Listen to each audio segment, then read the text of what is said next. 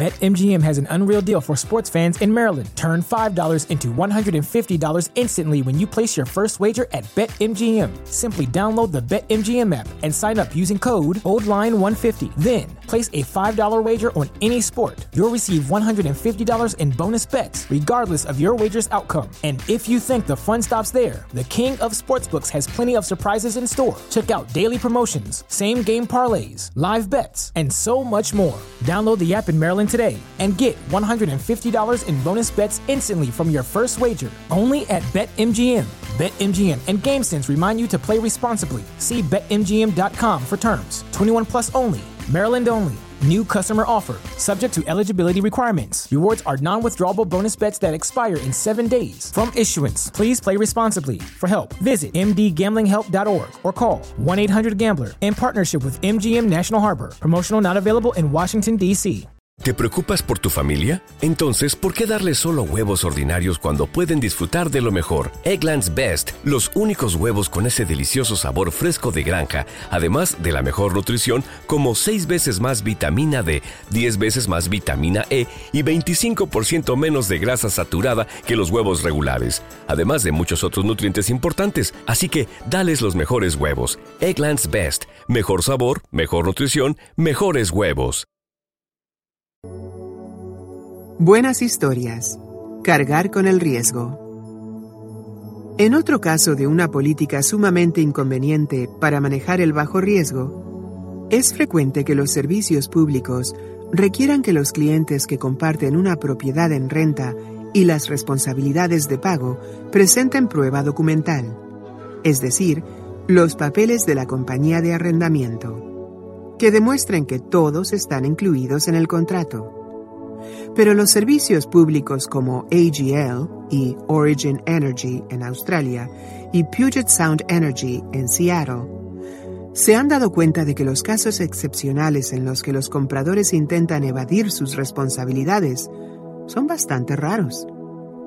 Decidieron que era mejor que alguien contratara de manera rápida en lugar de forzar a todos los clientes a pasar por un complejo proceso de documentación que implica múltiples llamadas e interacciones con el arrendador. Después del cambio en su política, las deudas no aumentaron y los clientes tuvieron luz más rápido. Zappos, Amazon y Marks Spencer son tres compañías famosas por sus políticas de devolución. Amazon permite que sus clientes descarguen etiquetas de devolución y que envíen de regreso los artículos sin ninguna explicación. Confían que son pocos quienes harían el esfuerzo de hacer un pedido y pagar los artículos para luego devolverlos. Si algunos cambian de opinión, el costo sería mínimo y se vería más que compensado por clientes leales y felices que hacen pedidos con más libertad, sabiendo que, en caso necesario, una devolución no será un dolor de cabeza. Zappos tiene la misma filosofía.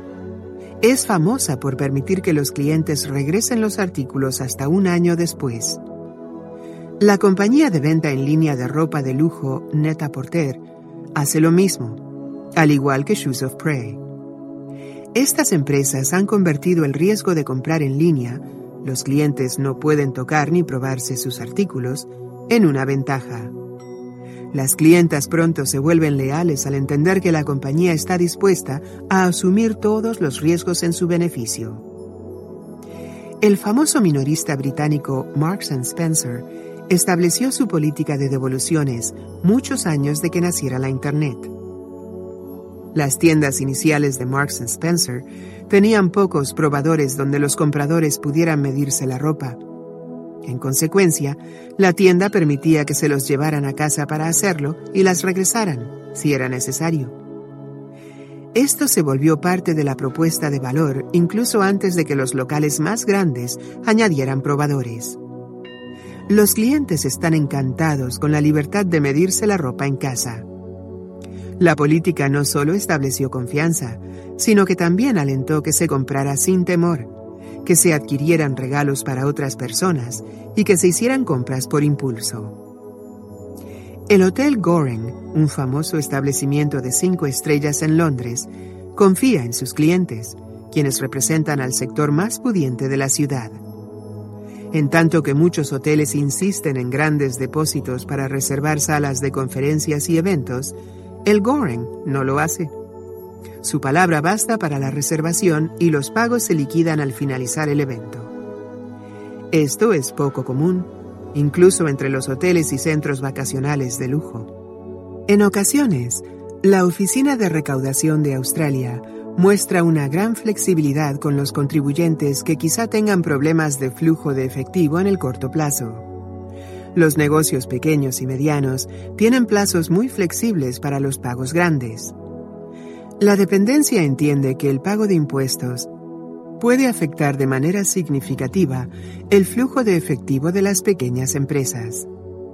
Si un cliente ofrece pagar en el curso de varias semanas después de la fecha límite, lo aceptan los procesos de verificación del historial sirven para determinar que los contribuyentes puedan cumplir con sus promesas, pero los negocios valoran la confianza mostrada y eso ayuda a aceitar las ruedas de la economía.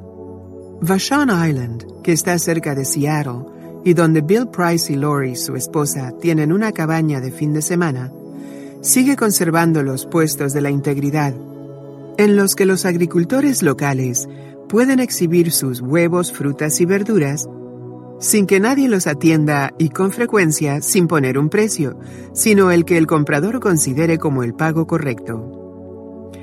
Dos veces en un año, alguien se robó el dinero de la cajita de madera que servía para colocar el pago en el puesto de Karen Biondo, pero incluso entonces, para ella siguió siendo más lógico en un sentido económico dejar el puesto sin nadie que lo atendiera. La mayor parte del tiempo, los clientes son honestos y la caja se queda sola. Hace poco un vecino le fabricó una sólida caja para el efectivo, lo cual respondió por completo al problema del robo.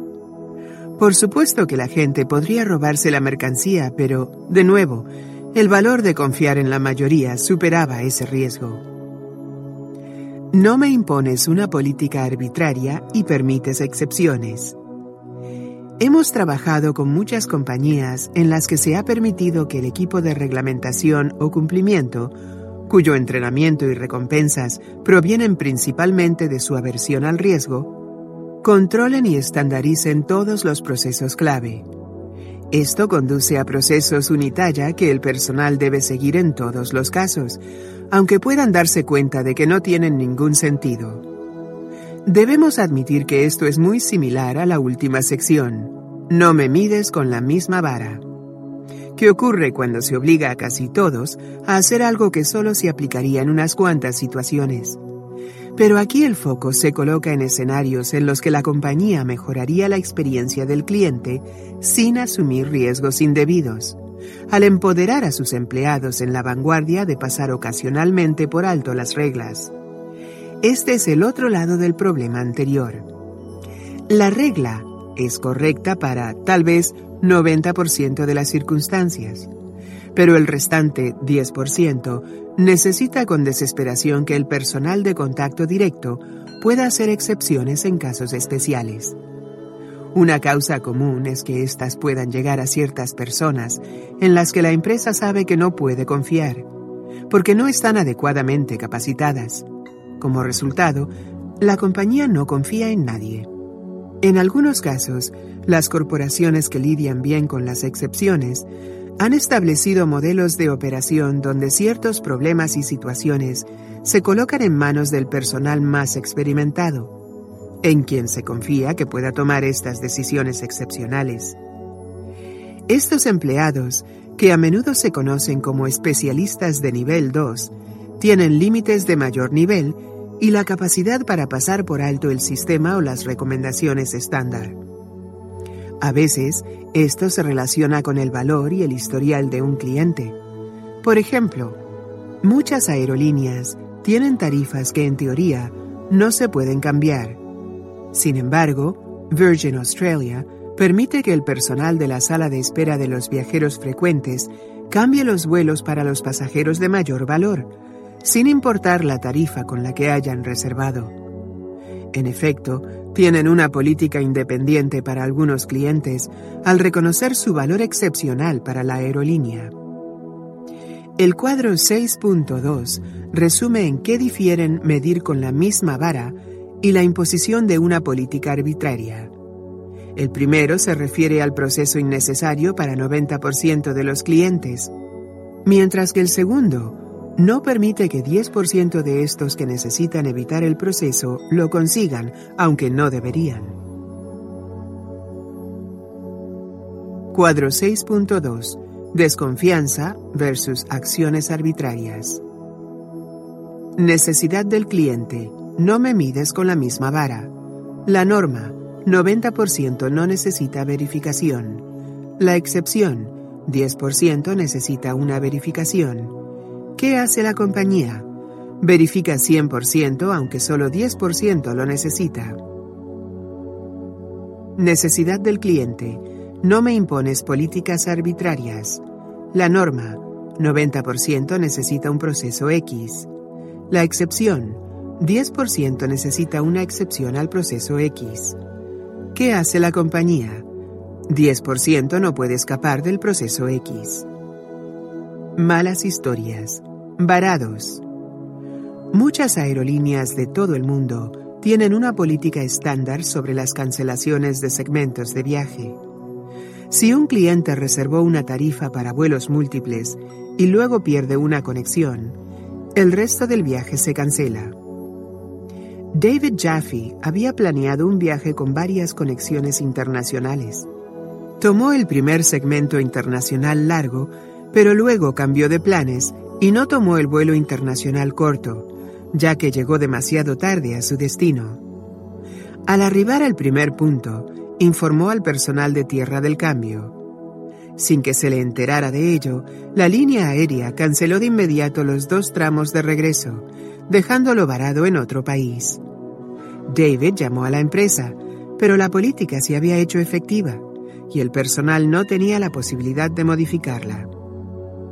A David le tomó dos días y muchas llamadas telefónicas y amenazas conseguir que reprogramaran el viaje de regreso. ¿Qué tan feliz estará de volar de nuevo con esa aerolínea?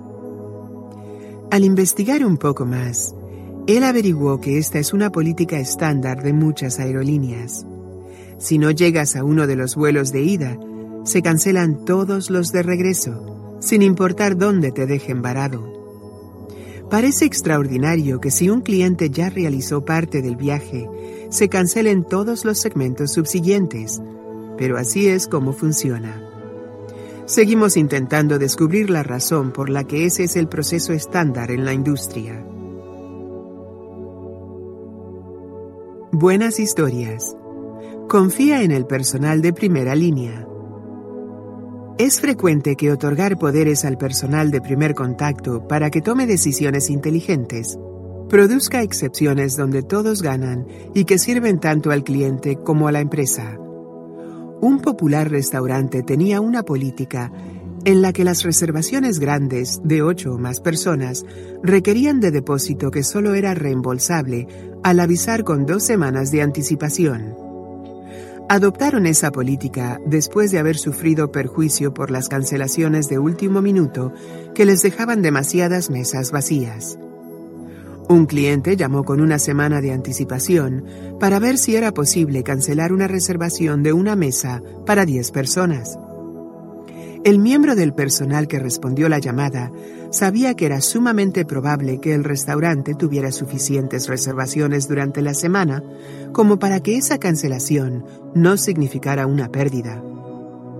En un restaurante donde la regla era respetar la política sin excepciones, ese miembro del personal podría haberse negado a aceptar la solicitud, lo cual haría que sus visitas posteriores fueran sumamente improbables. En lugar de ello, los empleados que gozaban de la confianza del restaurante podían obviar esa política cuando era necesario. Así que el empleado hizo la devolución, lo cual garantiza más o menos la lealtad futura del cliente. Las empresas centradas en el cliente también son flexibles cuando estos enfrentan apuros inesperados. Southern California Edison, SCE, una empresa de servicios públicos en un estado limítrofe con México, ocasionalmente recibe llamadas de usuarios frenéticos que dicen que su esposa o esposo padre o pareja han sido deportados a México y que, a pesar de que son ciudadanos estadounidenses, pronto se reunirán con esa persona al otro lado de la frontera. Informan a SCE que necesitarán varias semanas para poner en orden sus asuntos y que no podrán pagar la factura en curso. Aunque algunas compañías lo presionarían todavía más para recibir el dinero con rapidez en tal situación, al temer que desaparecerá por completo, SCE elige confiar en que un usuario que haría una llamada de este tipo estará dispuesto a pagar en un momento determinado. En consecuencia, permite que su personal de contacto pase por alto la regla. Por supuesto que se trata de una medida humanitaria, pero también es un buen negocio. De manera similar, en Australia, las tres principales empresas de servicios públicos tienen equipos dedicados a situaciones difíciles, al igual que políticas dirigidas a clientes en circunstancias complejas. Los reglamentos requieren cierta protección para los consumidores para que nunca se queden sin los servicios esenciales. A veces, estas compañías incluso igualan los pagos que estos hacen con sus propias contribuciones para ayudarles a reducir las deudas grandes. Asimismo, ayudan a los clientes a obtener todos los subsidios gubernamentales asociados y a proporcionar auditorías y orientación en el uso de energía para reducir el consumo. Estas políticas de situaciones de apuro son grandes ejemplos de tratos excepcionales apropiados. Confías en mi versión de los hechos. Nos resulta asombroso ver con cuánta frecuencia las políticas y procesos obligan a los usuarios a repetir pasos que ya han realizado o no confían en lo que estos les dicen sobre el desempeño de un producto o servicio. Es común que esto signifique tratarlos como niños y coloca al personal de vanguardia en una posición vergonzosa. Al insistir en las políticas, por ejemplo las relacionadas con entregar documentación para ciertas reclamaciones, en esencia les dicen, no confío en tu versión de los hechos.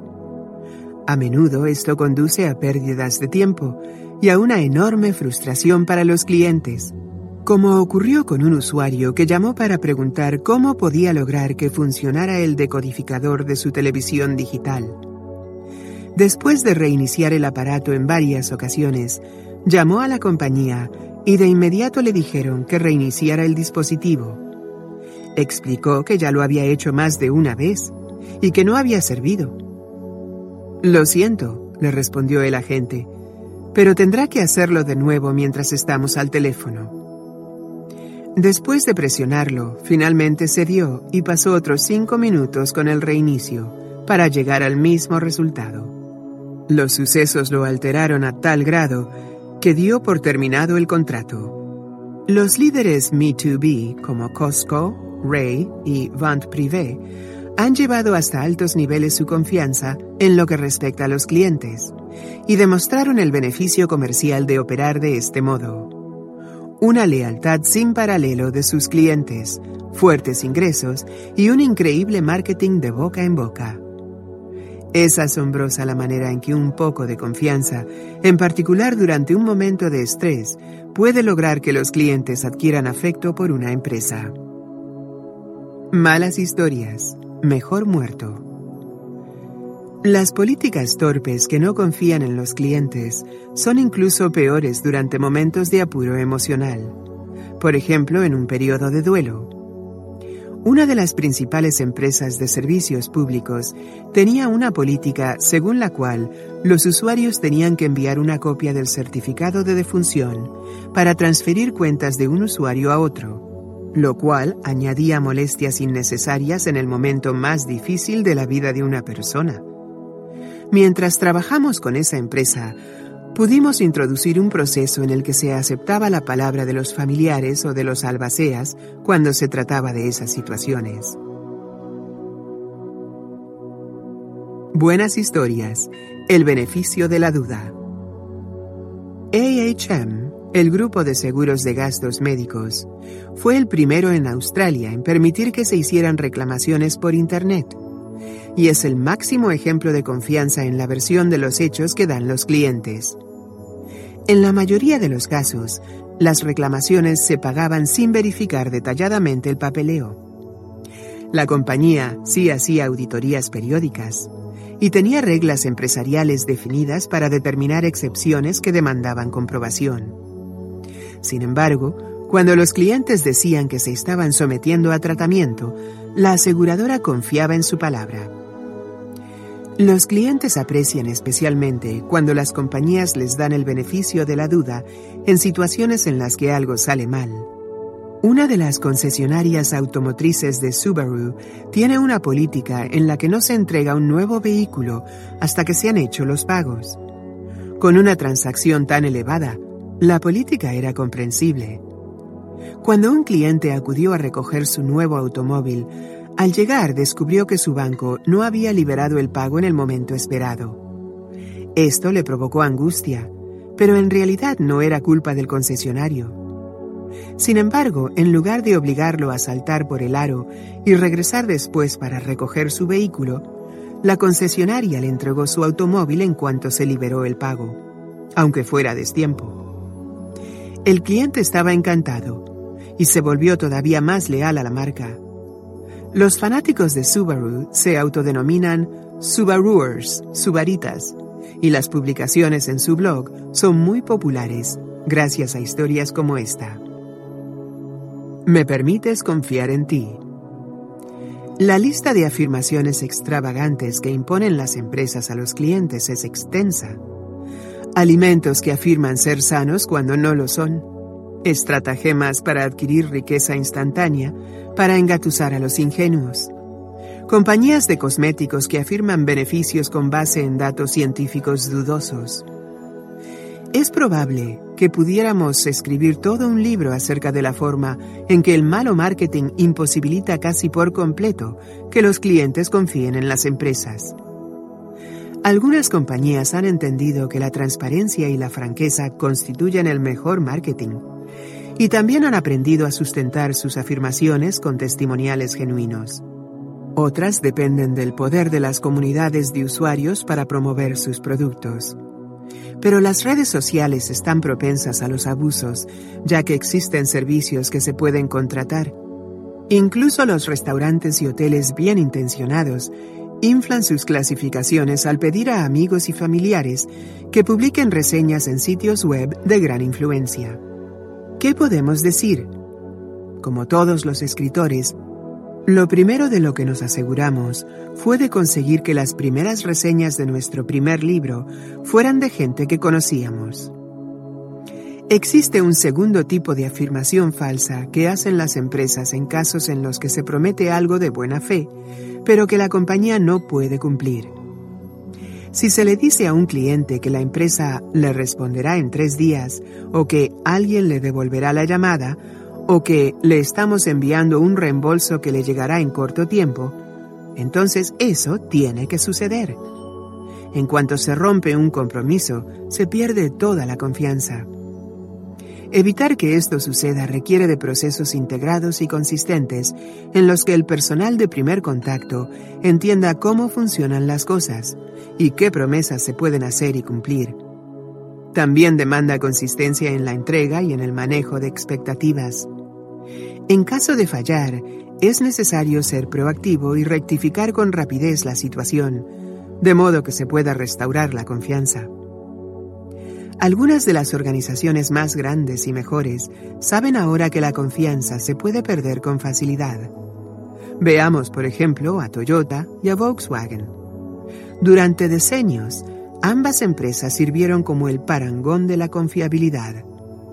Pero después de importantes retiros de producto en todo el mundo, esta disminuyó con gran velocidad, a pesar de la reputación que los precedía. Ninguna compañía puede descansar en los laureles de la confianza pasada, como en todo lo que se refiere a las relaciones. Esta es un fenómeno dinámico que aumenta o disminuye con cada interacción.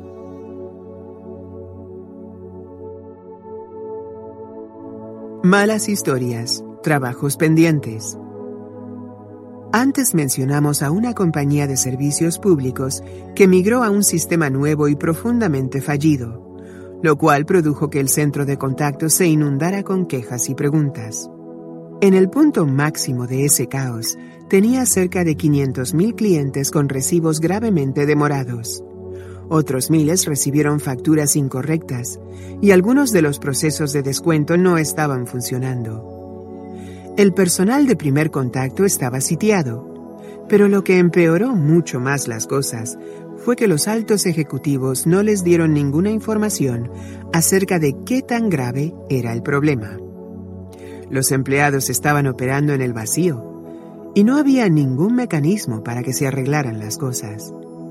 Manejaban a tumbos las llamadas, diciendo cosas como, he enviado su problema a otro departamento.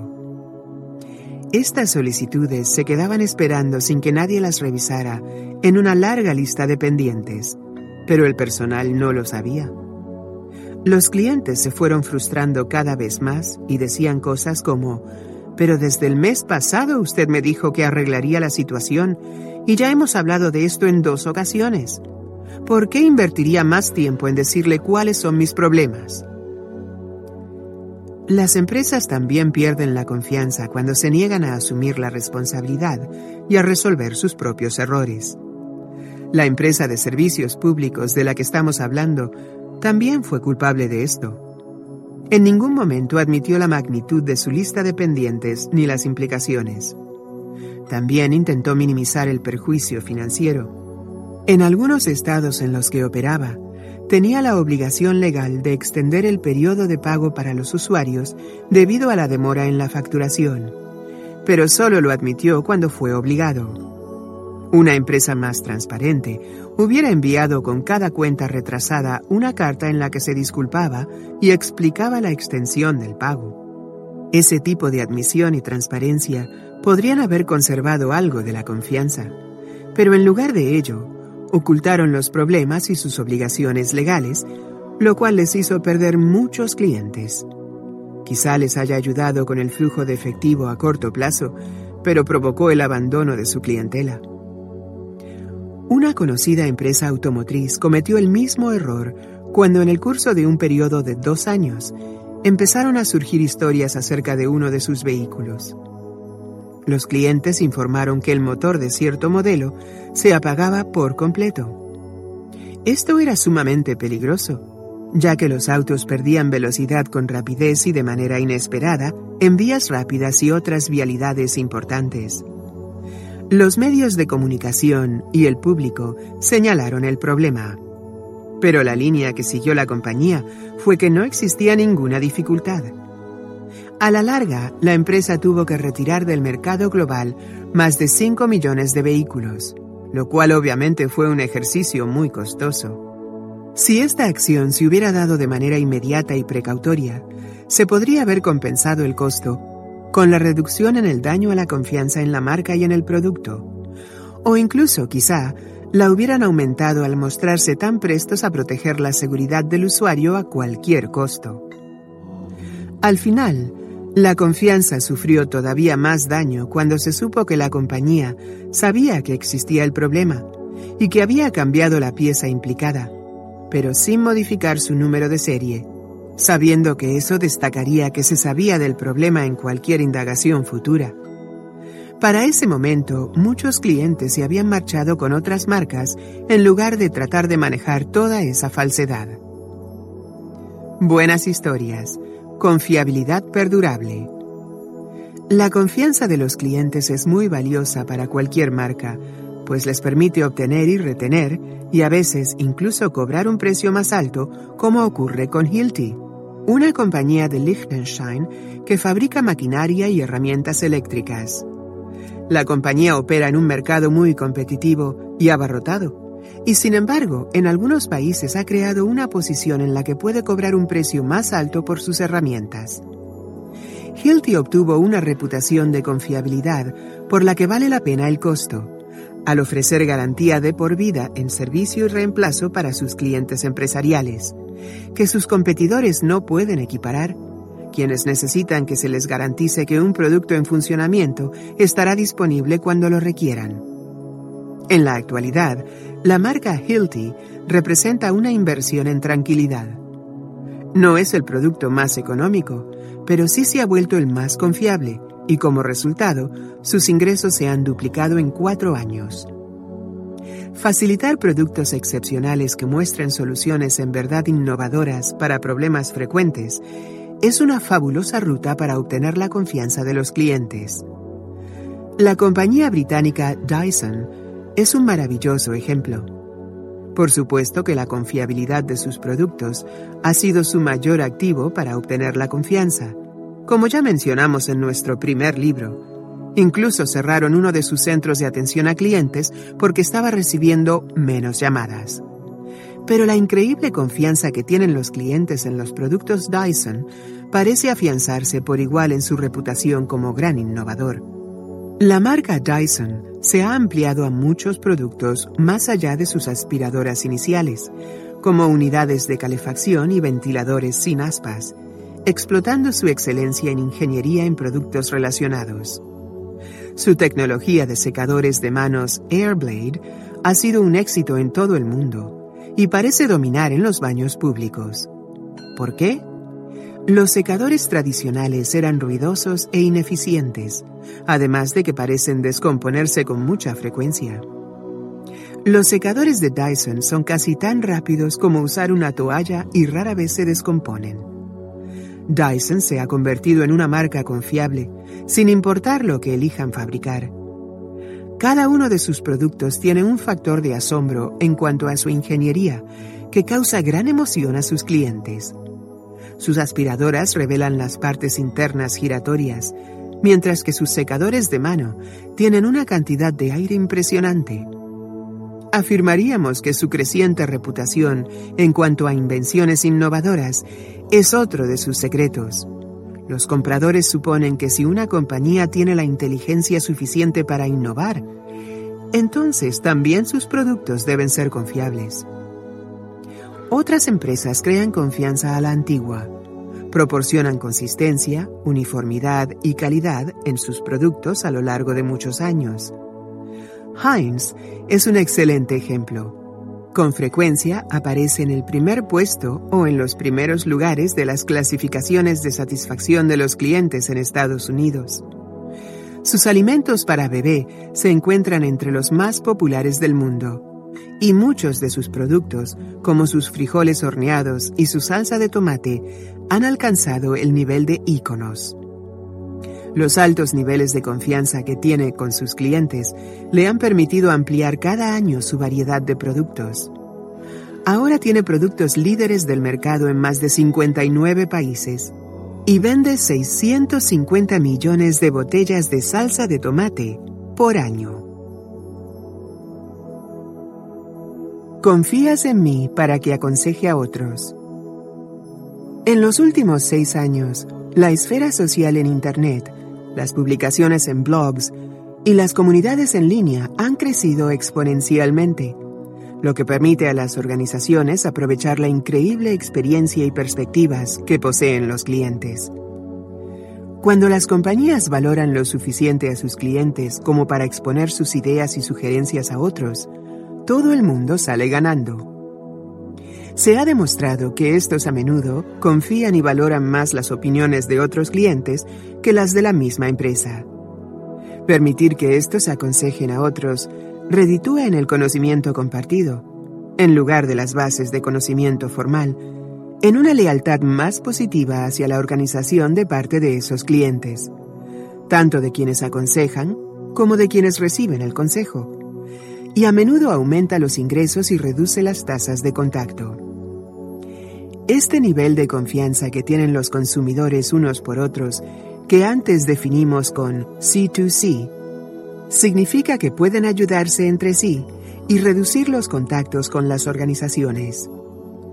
Algunas compañías temen la iniciativa de los clientes, pero nosotros creemos que es una gran oportunidad para el autoservicio al igual que una manera de desviar los problemas, de modo que la empresa misma no tenga que resolverlos. Malas historias, esqueletos en el armario. Una de las luminarias y de los primeros exponentes de una conexión por redes sociales con sus clientes, ha tomado un rumbo que consideramos peligroso. Cada vez que sus usuarios se quejan en línea, por ejemplo en Facebook, Twitter o en blogs públicos, la empresa inicia una comunicación directa con este ante la vista de todos. Pero luego los invita a seguir una conversación fuera de Internet y procede a borrar la conversación inicial. Esto es casi como si un partido de béisbol en el que se ha perdido ya no estuviera en la clasificación general. Sacar el comentario y llevar la conversación a otra plataforma hará que los clientes se pregunten qué necesita ocultarse. Y también implica la posibilidad de que éste se ofenda al ser obligado a pasar a otra plataforma y regrese quejándose amargamente con comentarios negativos adicionales. eBay fue uno de los pioneros en los sistemas públicos de calificación por la web al permitir que los clientes calificaran a todos los vendedores. Esto volvió a los problemas de servicio en un asunto muy público. Hemos llevado a cabo talleres con algunos de los vendedores que trabajan a través de eBay y encontramos que tenían una interesante variedad de enfoques a estas calificaciones.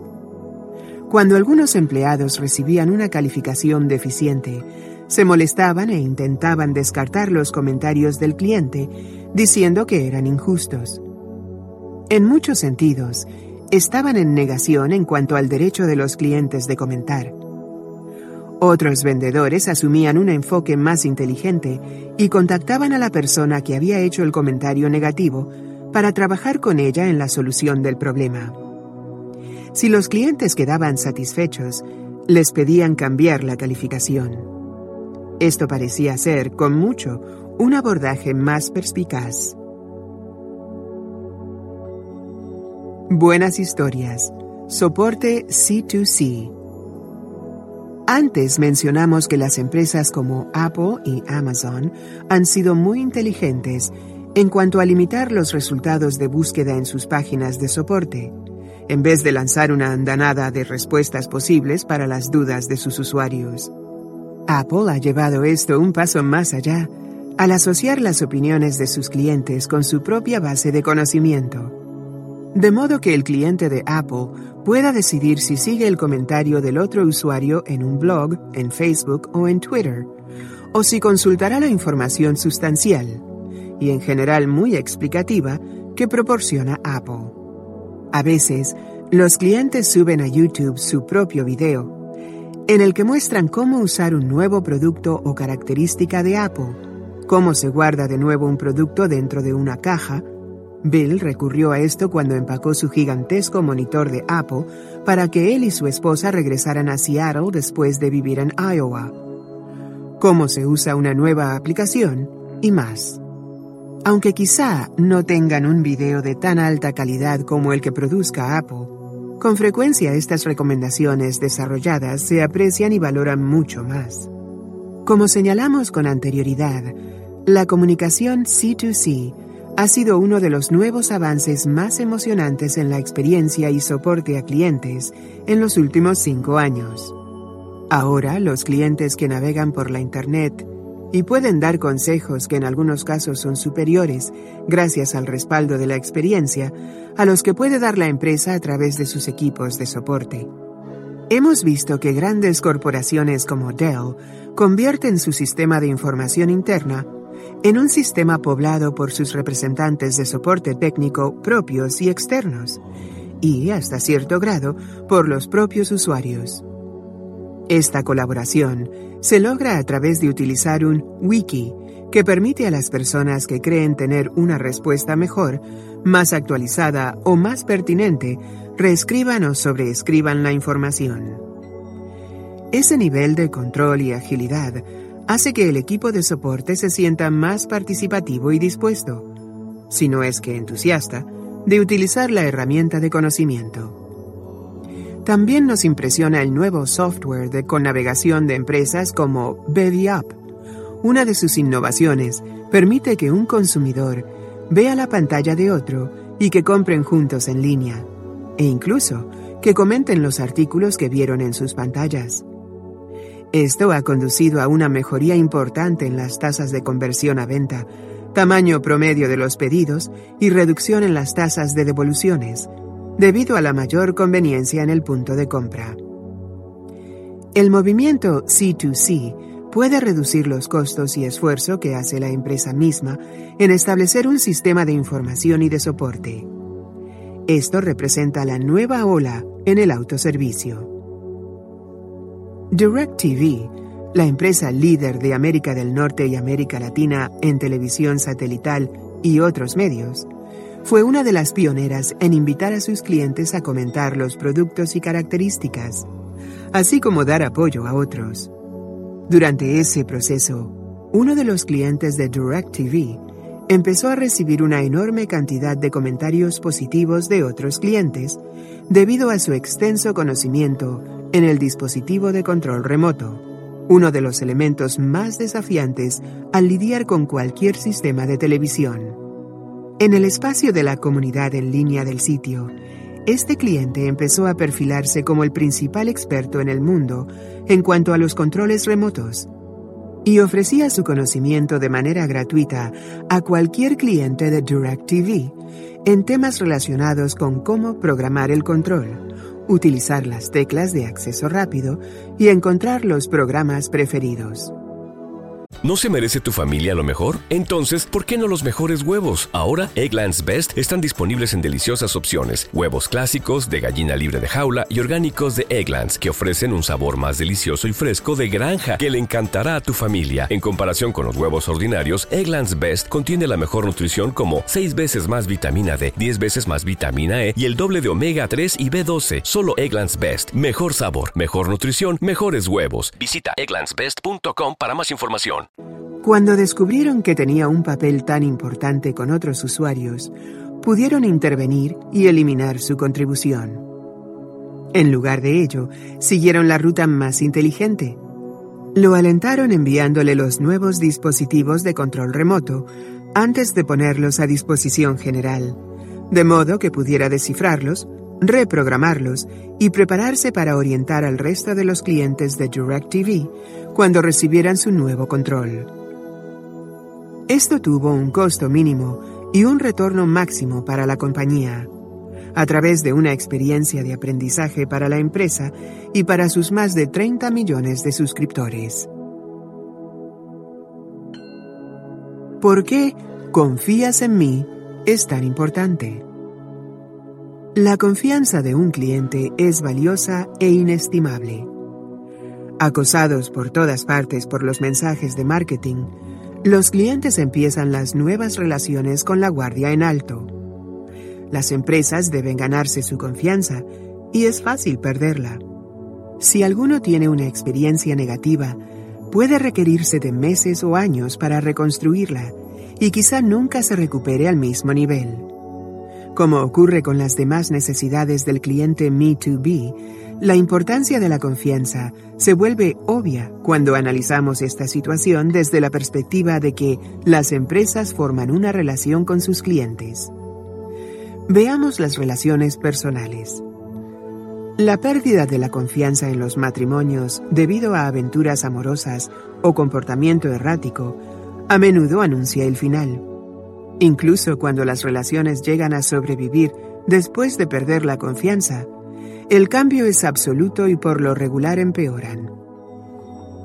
Pocos desearíamos que no confíen en nosotros. Creemos que nuestra honra y valores se ponen en duda cuando la otra persona dentro de la relación demuestra que no lo hace. Esta es la razón por la que las organizaciones necesitan tener tanto cuidado. Si un cliente dice, hice tal cosa, por ejemplo, mi pago, y la empresa responde, dame pruebas, la relación se coloca en una posición diferente. Desaparece la sensación de una comunicación justa y abierta. En poco tiempo, la relación puede adquirir una naturaleza conflictiva y quizá termine mal.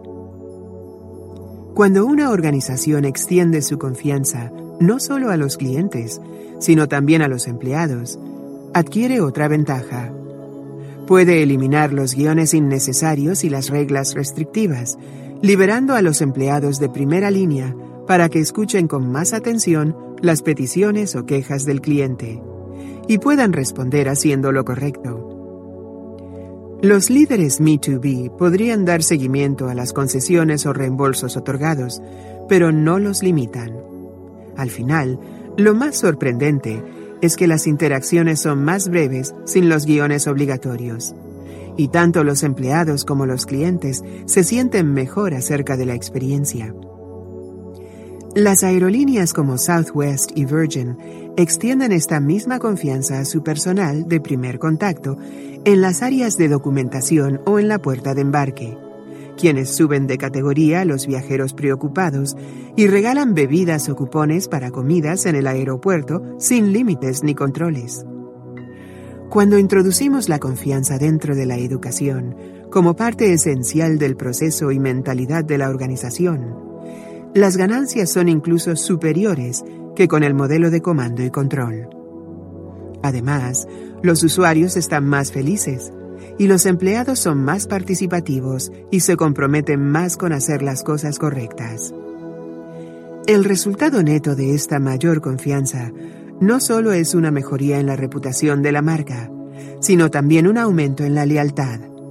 Los clientes valoran a las organizaciones que confían en ellos como sabemos, la compensación en tiempo y esfuerzo generalmente es positiva si la organización puede reducir las verificaciones e identificaciones.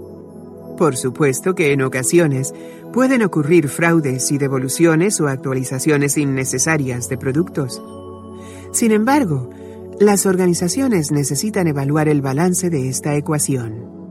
Costo del fraude comparado con esfuerzo adicional para controlar el fraude, más buena voluntad y lealtad de los clientes disponibles por confiar en ellos.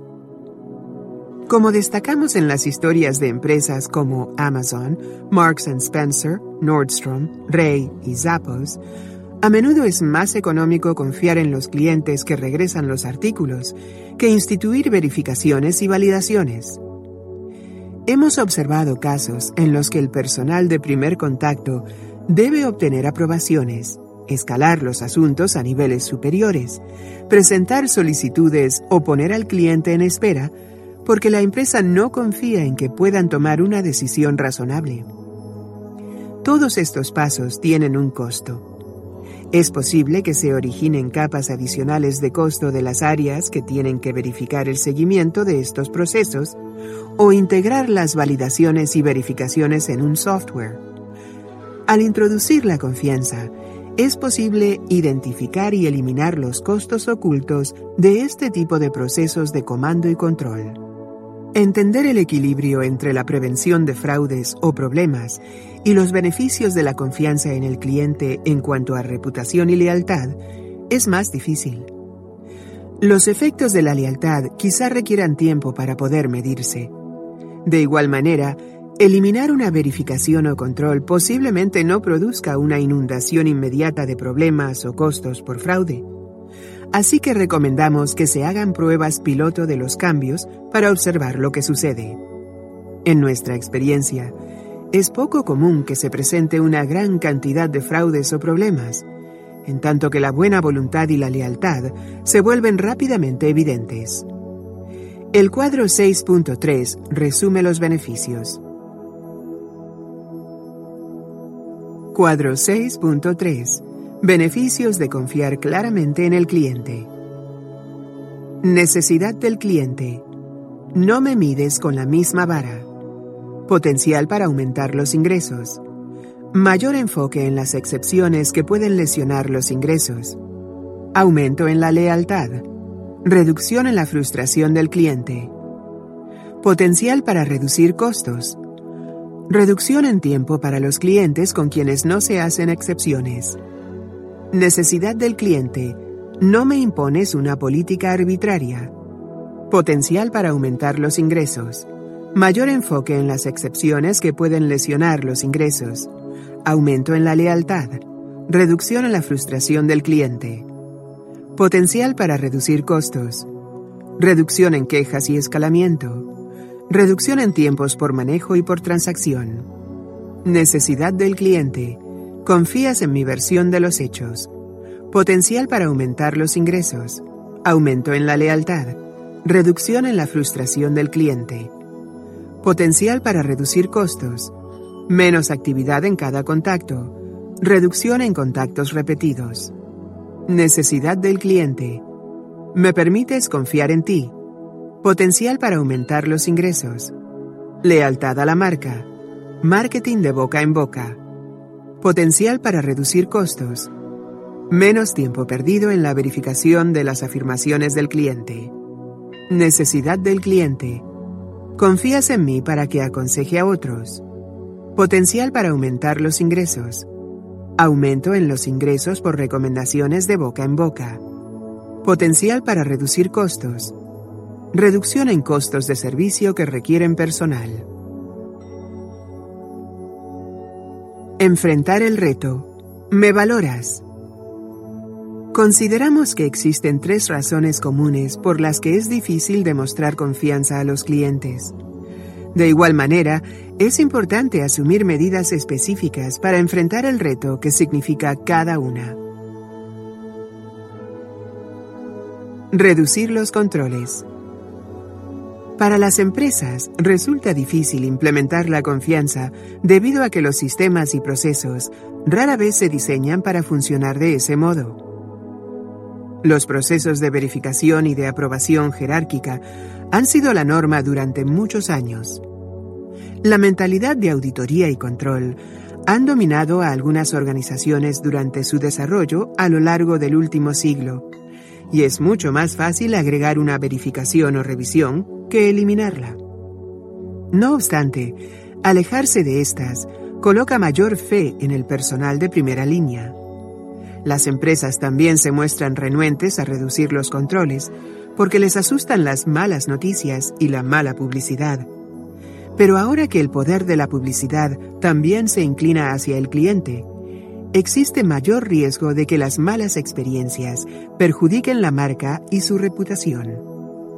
Las compañías que rompen con el razonamiento convencional y deciden que es más barato y mejor olvidarse de la mayoría de los controles como ocurrió con Costco, descubren que pueden crear un vínculo duradero con sus clientes. No temas a los precedentes. Muchas compañías también temen estar imponiendo un precedente. La preocupación es que relajar una norma para un cliente les abra las compuertas a otros Pensamos que debido al daño que pueden causar estos al compartir historias sobre las reglas estrechas y los procesos impulsados por las políticas, debería ignorarse esta preocupación con los precedentes.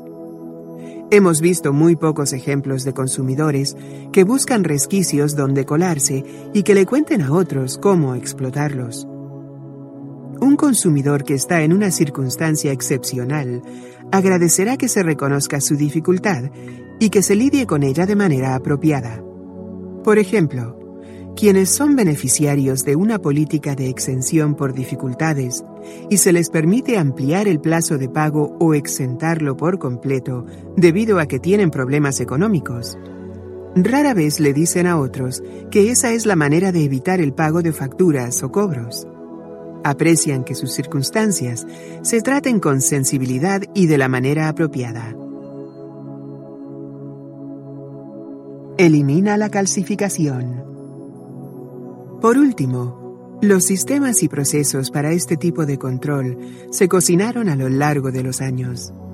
Es difícil flexibilizar suficiente los sistemas como para permitir excepciones e instaurar procedimientos de invalidación en los niveles que tienen contacto directo con los clientes. Es más fácil diseñar mecanismos de prevención que empeoren la experiencia para todos los clientes que crear reglas empresariales más sofisticadas para detectar las excepciones o manejar de manera diferencial a los clientes en situaciones diversas. Crear ese tipo de flexibilidad requiere de un software más complejo, de mejor uso de los datos y de un diseño más sofisticado de los procesos. Otras herramientas poderosas incluyen eliminar por completo algunas reglas y confiar en el personal de primer contacto. Es mejor identificar y disciplinar al que abusa de esta que desconfiar de todos.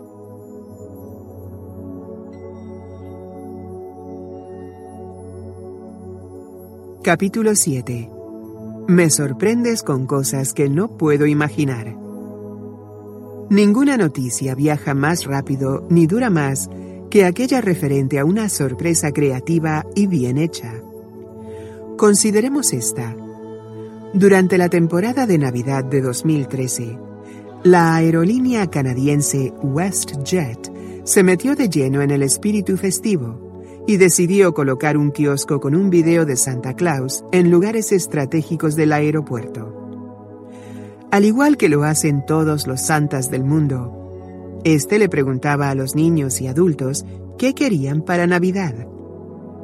Lo que no sabían los pasajeros era que WestJet estaba tomando nota de sus peticiones.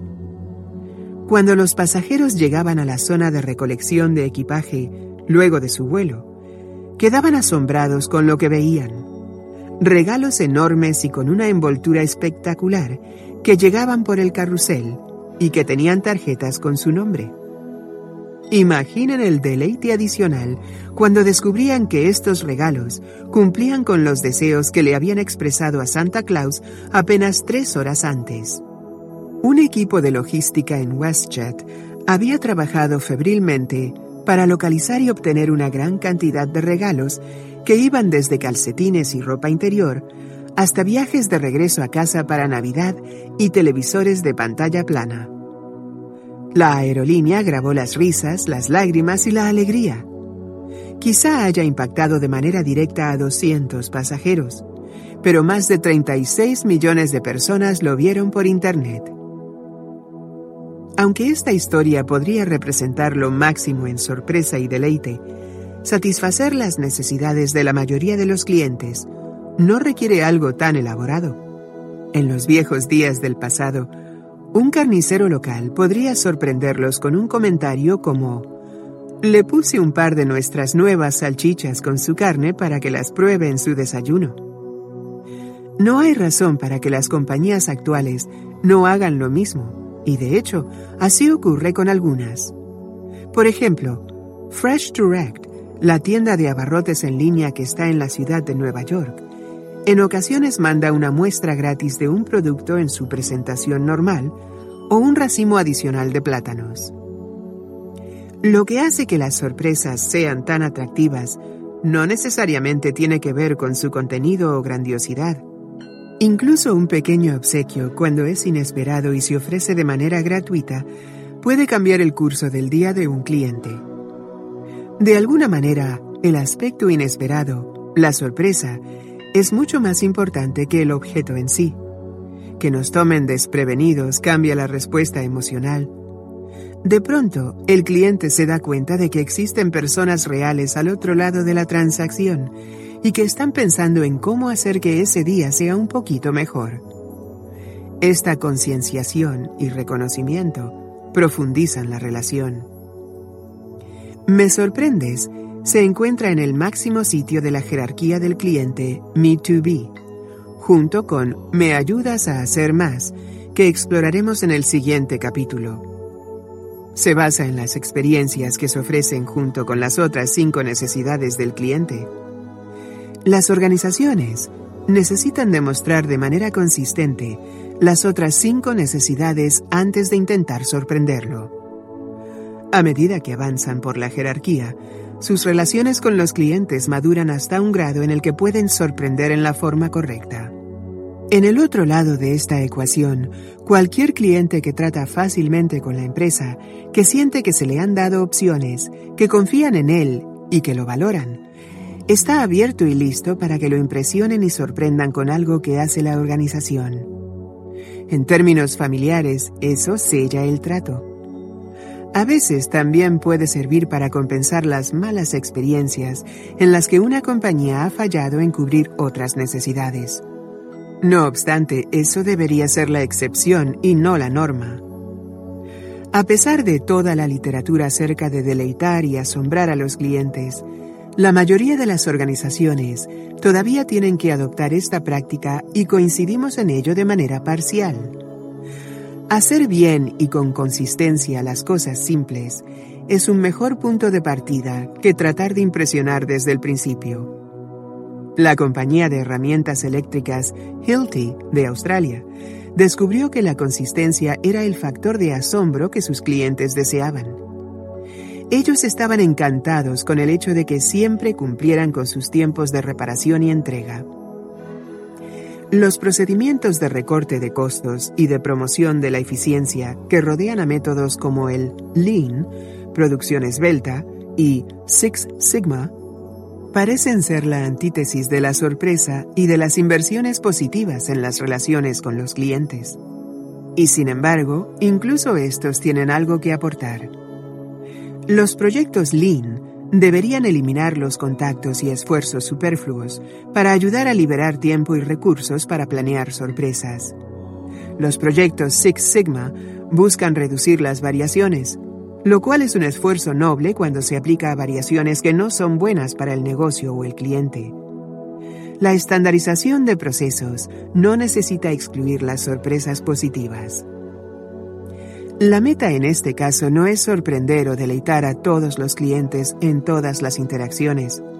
Nadie espera que eso suceda. En efecto, cualquier empresa que proporciona una interacción fácil, confiable y llena de valor en cierto grado lo está haciendo, y con frecuencia les ofrece una experiencia completamente diferente en sus tratos comerciales. Imaginemos qué sucedería si a una persona que viaja en tren y que adquiere un boleto semanal, le dijeran en el mostrador o en el sitio web que tienen disponible un boleto más económico. Le sorprendería la interacción a pesar de ser una cuestión de rutina. Me sorprendes se refiere a ir un paso más allá. Identificar esos momentos, no todo el tiempo, sino el momento correcto. Y las ofertas que tienen la mayor oportunidad de profundizar la relación con los clientes. Los líderes Me2B siempre buscan maneras creativas de generar reacciones de asombro en sus clientes y empleados, y de entrelazar la sorpresa y el deleite dentro de la experiencia de relación a largo plazo. Como analizamos en el capítulo 10, la creación de una cultura en la que el personal de primer contacto se sienta habilitado para hacerse cargo de proporcionar una experiencia única requiere diseño consciente. En primer término, la organización necesita contratar gente con la actitud correcta y también debe establecer un ambiente que permita que sucedan este tipo de situaciones.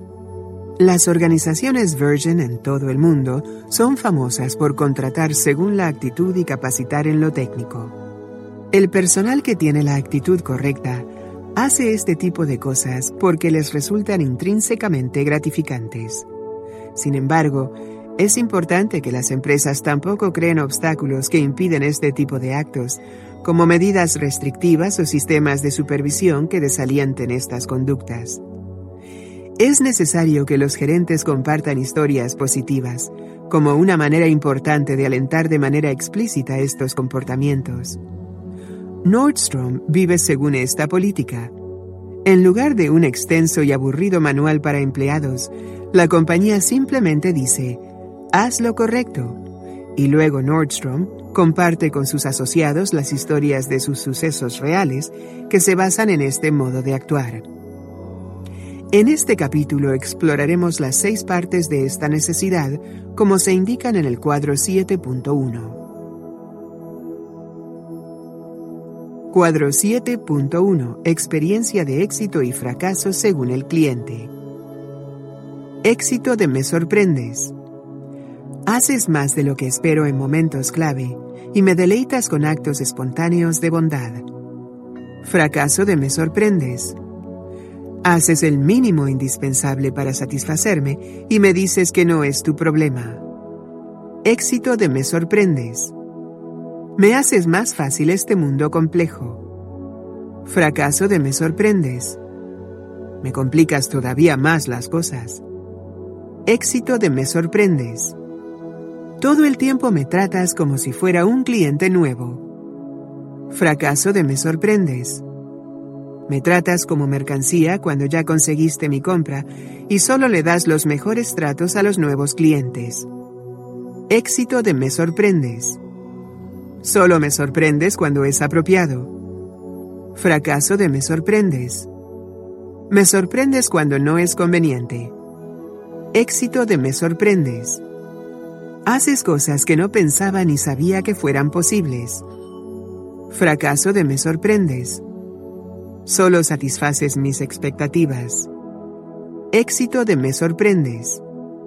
Cuando me fallas, haces más que solo arreglarlo. Fracaso de me sorprendes. Arreglas superficialmente los problemas que causas. Haces más de lo que espero en momentos clave. No todas las sorpresas son iguales, o más bien, no todas ocurren en los mismos momentos. Resulta ser que necesitas encontrar lo que Jan Carlson, el expresidente de SAS, denomina como momentos de la verdad. Esos instantes e interacciones críticos para el cliente, durante los cuales una sorpresa tiene un impacto real y duradero en la relación. Bill Price prefiere llamarle el fenómeno 2 más 2 es igual a 6 porque el retorno de la inversión es más grande de lo que se esperaría. Las compañías que hacen las cosas bien utilizan los ingredientes y luego toman una nueva dirección que conduce al asombro o a reacciones como, vaya, no lo sabía. Algunas industrias producen naturalmente más de esas situaciones. Por su misma naturaleza, las compañías de seguros tratan con los clientes en situaciones donde las cosas han salido mal un accidente de coche o la inundación de una casa, o en situaciones indeseables como los seguros médicos y de salud. Todas estas son grandes oportunidades para dar una sorpresa, justo porque son inesperadas. Pero una primera interacción o una etapa temprana de la relación también es una oportunidad para hacerlo. Es interesante ver la manera en que las empresas fallan en aprovechar estas ocasiones. Por ejemplo, los bancos saben cuando los clientes están a punto de mudarse a una nueva casa. Esta es una fabulosa oportunidad de explotar ese momento único y crítico en sus vidas. Sin embargo, son pocos o ninguno los que envían una botella de champaña o un ramo de flores de bienvenida o cualquier otro detalle para ese evento tan importante en la vida y que ellos mismos facilitaron. En vista de que las hipotecas dan grandes márgenes de ganancia, esta es una circunstancia no aprovechada de sorprender a los clientes. Los actos espontáneos de bondad no solo se reciben con gusto, sino que se disfrutan. Los clientes de una cafetería podrían decirle al barista que se quede con el cambio o que se lo aplique al pedido del siguiente cliente. El barista podría agregar una menta con chocolate junto con la orden para que el cliente la pruebe. A mayor escala, las empresas podrían enviar avisos de crédito o reembolsos por ser clientes leales, o incluso condonar pagos, lo cual produciría reacciones de asombro que terminarían contando a sus amigos y familiares en cada oportunidad posible. Malas historias. Oportunidad desperdiciada. La ironía en las reclamaciones de seguros es que es el individuo afectado quien tiene que hacer todo el trabajo en las situaciones de reclamaciones de terceros. El conductor no hace nada, mientras que la persona que recibió el golpe tiene que obtener el presupuesto para probar la legitimidad de su reclamación. Esta es una maravillosa oportunidad para que una compañía sorprenda a ese tercero al eliminar algunos de estos requisitos. Lo último que se quiere después del estrés de un accidente es llevar el vehículo dañado con dos evaluadores certificados y esperar su aprobación. Los seguros de gastos médicos también pasan por alto oportunidades excelentes para dar una sorpresa que tenga impacto emocional. Cuando los padres recientes envían los papeles para reclamar los costos de maternidad, ¿no sería bueno enviarles felicitaciones y quizá un juguete o un libro apropiado para la ocasión? O incluso mejor, podrían enviar un libro sobre salud infantil y alguna otra forma de ayuda práctica para los nuevos padres. Buenas historias. Esfuerzo adicional. El proveedor de tarjetas SIM internacionales, Travel SIM, recibió una llamada de un cliente que deseaba verificar el funcionamiento de su tarjeta, ya que había experimentado problemas durante un viaje. El agente hizo la verificación básica y estableció que estaba activa y en funcionamiento. Revisó la bitácora de los intentos de llamadas e identificó que el cliente estaba cometiendo errores tanto en los SMS como en la marcación internacional. Le indicó paso por paso cuál era el proceso correcto y luego lo canalizó al material instructivo apropiado que estaba en el sitio web de la empresa para sus llamadas futuras. Por último, le señaló las técnicas que podía utilizar para realizar llamadas de menor costo durante sus viajes. El cliente estaba totalmente sorprendido con la amplitud del análisis y del soporte. No esperaba ninguna de estas indicaciones adicionales, pero todas le sorprendieron y encantaron. Y ahora David Jaffe puede contar esta historia. Una viajera frecuente de una de las aerolíneas afiliadas a Virgin recibió una llamada unas horas antes de su vuelo. Le avisaron que este se había cancelado debido a las condiciones climáticas. Pero la llamada no era para comunicarle malas noticias. El agente le preguntó si tenía posibilidad de llegar 15 minutos antes al aeropuerto para cambiarle el boleto y asignarla a un vuelo anterior. A lo que respondió que por supuesto que lo haría y llegó a tiempo, Así que en vez de sufrir el inconveniente, llegó a casa antes de lo esperado. La aerolínea transformó esta experiencia potencialmente negativa en una positiva, al asombrar a la clienta con un contacto proactivo y una solución inesperada y no solicitada.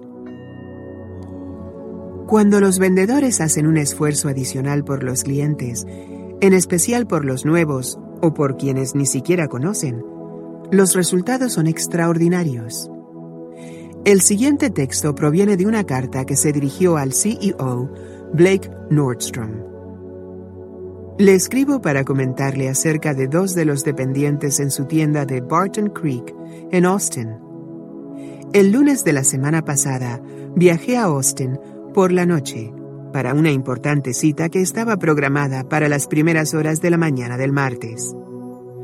Cuando pasé por el área de seguridad aeroportuaria en Toronto, abrí mi maleta y para mi gran disgusto descubrí que había olvidado empacar unos zapatos. Debido a que era de noche y realizaría un viaje muy largo, llevaba puestas unas sandalias. Cuando llegué a Chicago, fui a la sala de pasajeros y llamé a su tienda en Austin. Gabe, quien trabaja en la zapatería para caballeros, Respondió el teléfono y le conté mi problema. Tenía la esperanza de que me pudieran enviar algunos pares a mi hotel por medio de un taxi. Pero Gabe ni siquiera lo pensó dos veces. Me preguntó si en vez de ello estaría dispuesto a visitar el sitio web de la tienda y me indicó el tipo de zapatos que tenían disponibles en mi talla. Luego me dijo, y no aceptó mis negativas, que se encontraría conmigo en mi hotel sin importar la hora en que llegara ahí, con cuatro o cinco pares de zapatos y que entonces concluiríamos la transacción. Le comenté que llegaría después de la medianoche, pero su respuesta fue simple y muy Nordstrom. Estoy disponible para mis clientes las 24 horas del día. Solo llámeme a mi celular cuando llegue. El final de la historia no causa sorpresa. Gabe y Clancy estaban esperándome en el lobby del hotel a medianoche. Me probé cuatro pares de zapatos y únicamente compré uno. A la mañana siguiente le conté la historia a un público de 40 personas y continué el ciclo de narraciones que solo se refieren a su servicio a clientes. ¿Recuerdas lo que dice la única oración en el manual de operaciones de Nordstrom? Haz lo correcto. Me haces más fácil este mundo complejo. En la actualidad, muchos clientes tienen múltiples dispositivos electrónicos, como computadoras, teléfonos móviles y tabletas. Si a eso le añadimos el acceso inalámbrico y los múltiples miembros en una familia, el hogar promedio es un ambiente técnico bastante complejo. El mundo financiero es igualmente enredado. Tenemos cuentas, pensiones, pólizas de seguros, tarjetas de créditos, préstamos, banca en línea y demás. Los clientes barajan docenas de cuentas y claves de acceso. David tiene más de 250 claves de acceso y contraseñas. De hecho, nuestro mundo se ha vuelto muy complicado. En este ambiente es común que los clientes estén acostumbrados a la complicación, lo cual proporciona una excelente oportunidad a las organizaciones para que los sorprendan con soluciones sencillas en momentos clave. Los métodos que se presentan aquí no son tan diferentes de los que se indicaron en Me conoces y me recuerdas y en Me facilitas las cosas. Pero estos casos dependen de dar la impresión de que inesperadamente la empresa ha ido un paso más allá. Algunas compañías incluso están integrando propuestas de valor en relación con simplificar las cosas complejas. Por ejemplo, los minoristas electrónicos como Amazon están abriendo buzones para proporcionar entregas el mismo día, y hay compañías que ofrecen refacciones intercambiables, como cargadores universales para teléfono o baterías que se ajustan a cualquier computadora. Malas historias. Frustración universal. En un intento por simplificar la complejidad, algunas empresas tecnológicas ofrecen ahora lo que denominan como controles universales para una multitud de dispositivos de entretenimiento como televisores, reproductores de DVD, amplificadores, grabadores digitales y similares. Sin embargo, estos dispositivos funcionan correctamente solo si se les configura de la manera adecuada, y todo el asunto queda franca e incómodamente en manos del usuario. Al principio del proceso para un control remoto específico, tienen que descargar dos programas, que es un proceso que rara vez ocurre al primer intento y que introduce una confusión inevitable. Si tienen éxito, entonces necesitan obtener los detalles precisos de los modelos de todos los dispositivos, lo cual está lejos de ser simple, ya que estos se encuentran por lo general detrás o debajo de los aparatos. Los clientes que tienen un televisor empotrado en la pared tienen un buen rato de diversión con esto. Por último, es necesario que personalicen la configuración de los ajustes. Otro proceso complicado que tiene gran potencial de error, incluso para los pocos que logran llegar hasta aquí. Es tardado, confuso y frustrante. Y muy evidente que la empresa no se ha tomado el tiempo de pensar cómo volverlo más sencillo. El proceso es tan complicado como se podría imaginar. No existe una guía paso a paso, ni tampoco un amigable video en línea, ni imágenes que proporcionen una indicación visual paso por paso. Así que el resultado neto de un dispositivo cuyo propósito es simplificar un mundo complicado es que se invierten muchas horas en una serie de complejidades espantosas. Apostaríamos que un alto porcentaje de los controles universales nunca se usan. Una muy conocida tienda de música en línea ha integrado controles que impiden que más de cinco computadoras ingresen a una cuenta específica. Pero con el tiempo, esto representa muchos problemas para las familias y los individuos. Muchas PC y laptops tienen una vida promedio de tres años, por no mencionar sus fallas inesperadas, Así que una familia de cuatro personas podría tener más de cinco computadoras en el curso de pocos años y pasarse del límite. Por desgracia, cuando eso sucede, es muy difícil descifrar cómo dar de baja los dispositivos que ya no se utilizan. La información está oculta en el sitio, como se vuelve evidente en los foros de soporte al cliente de la tienda, que están llenos de comentarios de clientes confundidos que buscan asistencia. El problema se podría resolver fácilmente con un mensaje como Has superado el número de dispositivos para esta cuenta. ¿Cuáles de los siguientes quieres deshabilitar? Entonces, el usuario podría ingresar y retirar de la lista esos dispositivos. Buenas historias. Mudanzas sin incidentes. Hace poco, Bill descargó a una nueva computadora un álbum que compró en Amazon. Se sorprendió cuando esta compañía le preguntó, ¿Quieres que descarguemos a este nuevo dispositivo todos los álbumes que nos has comprado? Claro que sí. Con un solo clic, Amazon eliminó la complejidad de lograr que todos los archivos de música funcionaran en el nuevo dispositivo, sin obligar al usuario a hacer nada, ni siquiera tener que buscar la nueva función. Por supuesto que el proceso Me sorprendes no podría haber sucedido sin las renombradas capacidades de Amazon en cuanto a Me conoces y me recuerdas, y a la afición de la empresa por facilitarle las cosas a los clientes. La compañía de logística y correos Australia Post se ha visto obligada a reconocer la velocidad con la que está cambiando su negocio. Debido a la disminución del volumen de correos, la empresa se reagrupó alrededor de la entrega de paquetería e introdujo una sorprendente innovación. Ahora el cliente puede añadir una estampilla en video a cualquier paquete.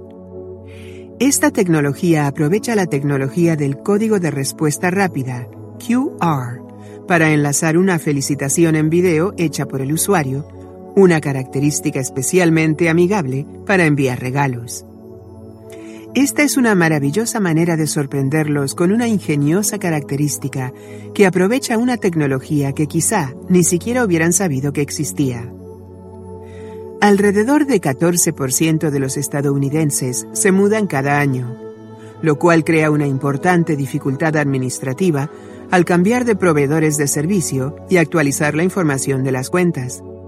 La industria de la televisión por cable en ese país ha simplificado el proceso para sus clientes, al lograr que los proveedores compartan datos, de modo que los detalles de las cuentas se puedan transferir con facilidad. Luego van un paso más allá al conectarse con el Servicio Postal de Estados Unidos, con las empresas de servicios públicos y con otras organizaciones, para lograr que el resto de la mudanza se realice sin incidentes a través de un servicio que se conoce como Cable Mover. Todo el tiempo me tratas como si fuera un cliente nuevo. Es obvio que los clientes no son tontos, así que ¿Por qué muchas compañías los tratan como si lo fueran? Muchas empresas lanzan campañas de marketing en las que ofrecen descuentos a los nuevos clientes, mientras que los clientes leales se sienten decepcionados o incluso insultados por estas campañas. Estos son quienes deberían recibir una recompensa y no una penalización, cuando las empresas buscan nuevos prospectos e intentan atraerlos para que cambien de proveedor. Las organizaciones centradas en el cliente saben que tienen que ser mejores que eso. El método de tirar el anzuelo para que cambien es inaceptable. Estas compañías informan de manera proactiva a sus clientes cuando tienen disponible un mejor plan o una promoción con mejor costo. A veces automáticamente colocan al cliente en el nuevo plan e incluso le reintegran la diferencia de los últimos meses. ¿A quién no le gusta la sorpresa de un reembolso? En lugar de dar los mejores tratos a los clientes nuevos, estas empresas ponen en primer lugar a sus usuarios frecuentes, quienes se sienten valorados y aumenta su lealtad, al igual que su propensión a recomendar a la compañía. Malas historias, alentar la deserción. La industria de servicios públicos del estado de Victoria, en Australia, es una de las más competitivas del mundo. 30% de los clientes cambian de proveedor cada año. Esto no resulta muy sorprendente, en vista de que muchas de las empresas ofrecen descuentos a los nuevos clientes con los que otorgan reducciones de 10 a 20% del costo en tarifas durante el primer año. Muchas personas aprovechan con impaciencia estas tarifas y en cuanto se termina la oferta, cambian a otro proveedor que les ofrezca un trato un poco mejor. Ninguna de las compañías da descuentos con base en la lealtad, y solo unas cuantas prometen rebajas que duran más de un año. La única manera en que el cliente consigue un beneficio es si amenaza con irse, momento en el cual un equipo de rescate tiene la posibilidad de ofrecer incentivos. Sin establecer un proceso para recompensar con un mejor trato a los clientes leales o valiosos, el ciclo de deserción continúa.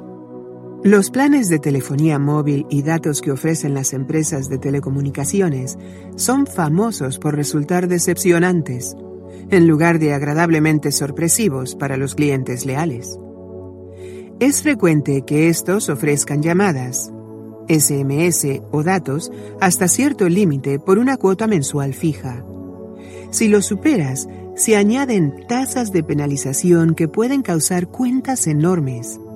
Pero si usas menos tiempo o datos de los permitidos, estos minutos excedentes no se suman a tu siguiente factura. Por lo menos ese es el caso en Australia. Algunos proveedores en Estados Unidos sí los acumulan al menos para el tiempo de llamada. Es como una penalización unidireccional. Usa demasiado y te cobramos una cuota de penalización. Si usas muy poco, nosotros absorbemos el crédito sobrante. Por lo menos algunas empresas australianas están empezando a ofrecer mejores sistemas de advertencia que le informan al cliente cuando se está acercando al límite, mientras que otras tienen planes sin límites. Buenas historias. Mismo trato a la lealtad que a la adquisición del cliente. A pesar de los abordajes ineficientes que hemos descrito en algunas compañías de telecomunicaciones, otras parecen hacer las cosas correctas. En Australia, Telstra utiliza sistemas de análisis para identificar a sus clientes valiosos que tienen el plan incorrecto y llamarlos para decírselos y ayudarles a cambiar a planes que sean más adecuados para ellos. Reconoce que lejos de canibalizar los ingresos, esta es la mejor manera de conservar clientes leales y rentables. En Estados Unidos, MCI, quien antes era el rival en ese mercado, también encontró maneras inteligentes de sorprenderlos. Estableció procesos para reconocer las características de producto que no estaban utilizando y las eliminó. Por ejemplo, si el cliente no llamaba al exterior, MCI cancelaba esa característica y enviaba un reembolso automático. Cuando MCI llamaba a esos clientes para informarles, con frecuencia la respuesta era un silencio de asombro, seguido de inmediato por un wow y gracias. En ocasiones, el usuario solicitaba que se le restaurara el servicio a pesar de no haberlo utilizado en un tiempo, pero en todos los casos estaban complacidos de saber que la empresa cuidaba de ellos. Como hemos mencionado, los proveedores de televisión satelital y por cable tienen atractivas ofertas de introducción para conseguir nuevos clientes. Por ejemplo, una temporada de canales gratis de la NFL con un valor de 30 dólares al mes. Uno de estos proveedores decidió que no quería tratar mejor a los nuevos que a los antiguos, así que les proporcionó a todos los suscriptores existentes la oferta de introducción de la NFL sin que la hubieran solicitado. Ahora ha elevado esta práctica al segundo lugar de los cuatro principios esenciales de servicio. Proporcionaremos primero a los clientes existentes todos los servicios y características nuevas, de ser posible sin que tengan que molestarse en solicitarlos. David es seguidor del equipo de fútbol Melbourne Victory y adquiere un abono para toda la temporada. Este equipo tiene contratados algunos juegos en un estadio muy grande que cuenta con asientos adicionales. Para un partido reciente, el equipo decidió llenar algunos de esos asientos extra al recompensar a sus fanáticos. David recibió un SMS en el que le ofrecieron un asiento gratuito adicional para el siguiente juego, con solo responder sí al SMS. Entonces el equipo le envió sin costo alguno un correo electrónico con el boleto adicional, lo cual le permitió invitar a otro miembro de su familia. El club le dio otra sorpresa agradable un poco después en la temporada, al enviarle un correo electrónico con una oferta para recomprarle sus boletos para un partido específico si no estaba planeando asistir. Era probable que para ese juego se agotaran las entradas, así que contar con asientos adicionales que pudieran vender era bueno para el equipo. pero también era para cualquier fanático que no pudiera asistir y que perdería el valor de sus asientos reservados. Estos dos ejemplos presentan métodos con los que se puede recompensar la lealtad de los clientes de modos que los sorprendan.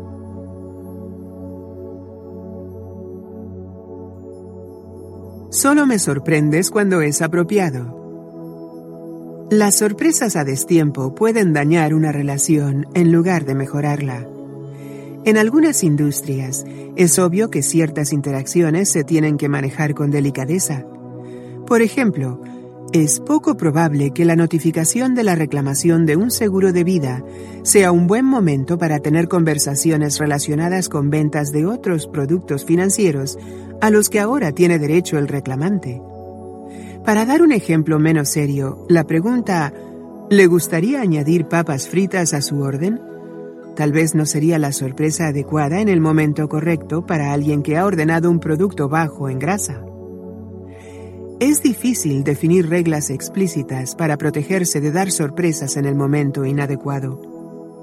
Ciertas interacciones quizás sean una gran oportunidad para una oferta de valor agregado o para instruir de manera inesperada al cliente, salvo que éste tenga variables desconocidas que vuelvan inadecuada la situación, como estar deprisa o haber tenido una experiencia desagradable reciente. Una sorpresa solo mejora la situación si quien la recibe la valora. Las organizaciones que tienen éxito en proporcionar sorpresas entrenan a su personal para identificar el contexto del cliente. Proporcionan opciones que tanto en el contenido, el ofrecimiento, el regalo o el valor añadido, como el momento oportuno de la sorpresa, se pueden adaptar al cliente según se necesite. Malas historias, actualizaciones desagradables.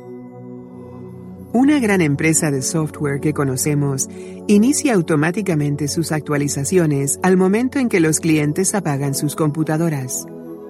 Su interés es asegurarse de que estos siempre tengan disponible el código más reciente y el mejor. El problema es que el instante en que lo hacen puede ser complejo si el cliente quiere apagar rápidamente el dispositivo e irse a otro sitio, abordar un avión o entrar a una junta. ¿No sería mejor permitir que éste decidiera cuándo instalará las actualizaciones? Una versión posterior del software de la empresa se volvió todavía más controladora al advertir a los usuarios que apagaría la máquina en 10 minutos para instalar las actualizaciones. Por lo menos daba una advertencia, pero apagar la computadora en el momento en que ellos decidían es equivalente a una descortesía con los clientes quienes quizá no estén en posición de tomarse un descanso. En un traslado reciente, a un viajero frecuente se le ofreció subirlo gratuitamente de categoría. El cliente estaba encantado, pero luego se decepcionó por completo cuando resultó que la aerolínea no ofrecería ese ascenso a su compañero de viaje, quien no era pasajero frecuente. La situación se pudo haber evitado si el sistema informático que recomendó el ascenso también hubiera tenido la capacidad para verificar la reservación, a fin de determinar si éste viajaba solo. Es tentador que se ofrezca el ascenso a primera clase, pero resulta desagradable perder esa posibilidad, a menos que se esté dispuesto a dejar a un acompañante en clase turista. Buenas historias Asistencia que se agradece. Hace varios años, eStara introdujo una nueva y emocionante herramienta tanto para los minoristas en línea como para sus clientes. Después de que uno pasaba cierto tiempo en una página de alto valor, tiempo de permanencia, la herramienta abría una ventana emergente en la que ofrecía al cliente la oportunidad de que alguien de servicio a clientes o ventas lo llamara para darle asistencia. Los clientes respondieron con avidez cuando se dieron cuenta de que podían seleccionar el momento oportuno para recibir la llamada. En este momento, en cinco minutos o en un horario que estos seleccionaran. También les encantó una característica que permitía que el agente que hiciera la llamada conociera qué páginas web ya habían visitado lo cual simplificaba en gran medida la conversación y aumentaba las tasas de conversión. En vista del éxito de esa herramienta, otras compañías han desarrollado soluciones incluso más útiles y sorprendentes que incluyen nuevas versiones de navegación simultánea que permiten que dos o más consumidores vean lo que está en las pantallas de los demás y comenten al mismo tiempo las posibles compras, una práctica que se conoce como compra agrupada, la cual simplifica las compras en colaboración, ideal para ciertos clientes, como una futura novia y sus damas de honor, quienes quizá necesiten coincidir en los colores y diseños de los vestidos. Haces cosas que no pensaba ni sabía que fueran posibles. La máxima sorpresa ocurre cuando una compañía parece hacer lo imposible. A menudo esto implica reconsiderar parte de un negocio, de modo que se comporte de formas inesperadas para un cliente. Este es el tipo de conducta que se observa con más frecuencia entre los innovadores y rivales que no están tan aferrados a los métodos antiguos de hacer las cosas. En la actualidad, todos aceptamos que los programas de viajero frecuente de las líneas aéreas son el estándar de la industria, pero no existían hasta que a American Airlines se le ocurrió la revolucionaria idea de recompensarlos con beneficios adicionales que incluían vuelos gratis y ascensos de categoría. A veces los nuevos inventos son la sorpresa máxima para los consumidores. Los agentes que están en la vanguardia y que conocen al derecho y al revés sus productos, a menudo pueden realizar proezas maravillosas al revelar nuevas capacidades o características a los usuarios. Todo esto nos recuerda al tan citado mantra de Amazon, ser la empresa más centrada en el cliente de todo el planeta. Cuando se le presionaba para que explicara cuál era la definición de esta afirmación, su fundador y director general, Jeff Bezos, le decía a Bill y a otros ejecutivos, es un equilibrio delicado entre escuchar al cliente e inventar para él. Malas historias. Hacer imposible lo posible. Es sumamente frustrante que a un cliente se le diga que algo es imposible cuando sabe que sí se puede hacer. David tuvo esa experiencia mientras viajaba con su familia a través de una aerolínea asociada con la línea aérea en la que tenía estatus de viajero frecuente. Durante el tramo de ida, se permitió que tanto él como su familia tuvieran acceso a la sala de viajeros frecuentes de la aerolínea asociada, como siempre había ocurrido. Pero de regreso, tres semanas después, llegaron a la misma sala y se les dijo que solo lo podía acompañar un huésped, a menos que pagara una cuota considerable.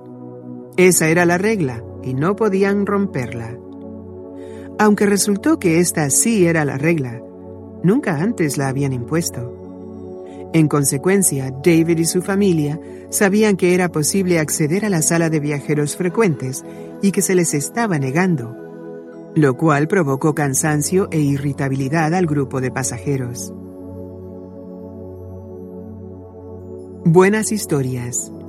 Una mejor prueba de manejo. Como mencionamos antes, Subaru ha creado un grupo muy fiel de seguidores que se autodenominan Subaritas.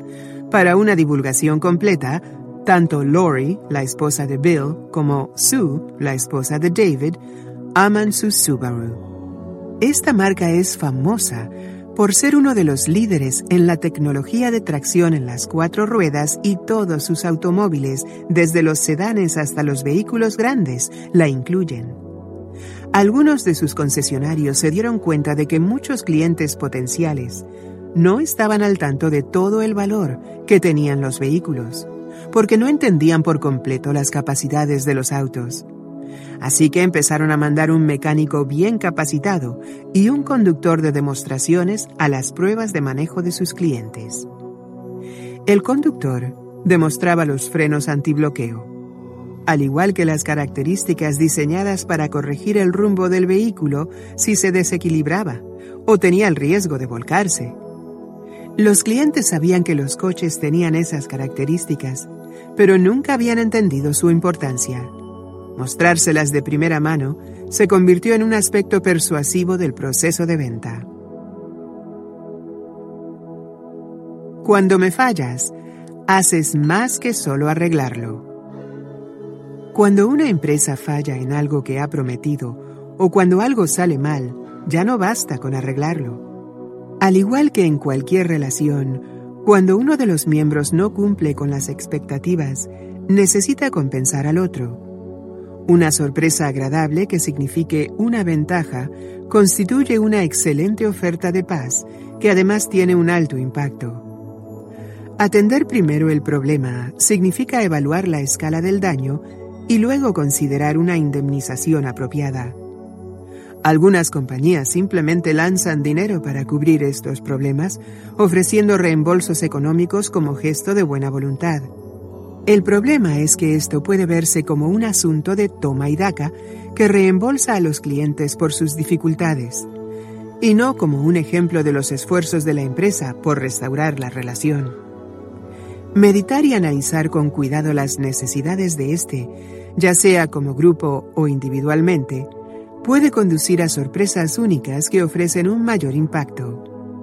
Por ejemplo, Consideremos la impresión que sufriría un cliente tras ser receptor de una serie de recibos incorrectos. Se requiere tiempo para corregir el problema, además de que representa un problema económico. Extender los plazos de pago le ayudaría a manejar el inconveniente.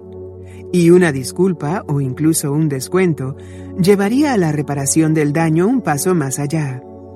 Sin embargo, para restablecer por completo la relación, la compañía podría tener que programar una acción de seguimiento con el próximo recibo. Podría llamar al cliente para asegurarse de que todo esté bien con esa cuenta y quizá indicar un pequeño descuento. Es en ese momento en que el cliente puede sentirse sorprendido con el nivel de atención y cuidado que se prestó al error. Todo lo anterior fue simplemente una medida para remediar el problema.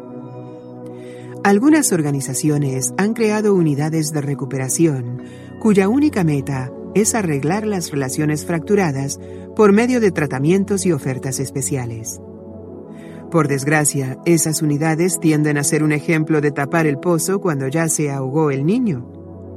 Las compañías líderes en experiencia para los clientes Me2B no necesitan de este tipo de unidades tanto porque las fallas son poco comunes como por el hecho de que han creado una cultura que produce sorpresas de recuperación antes de que las relaciones se acerquen a un punto de quiebre.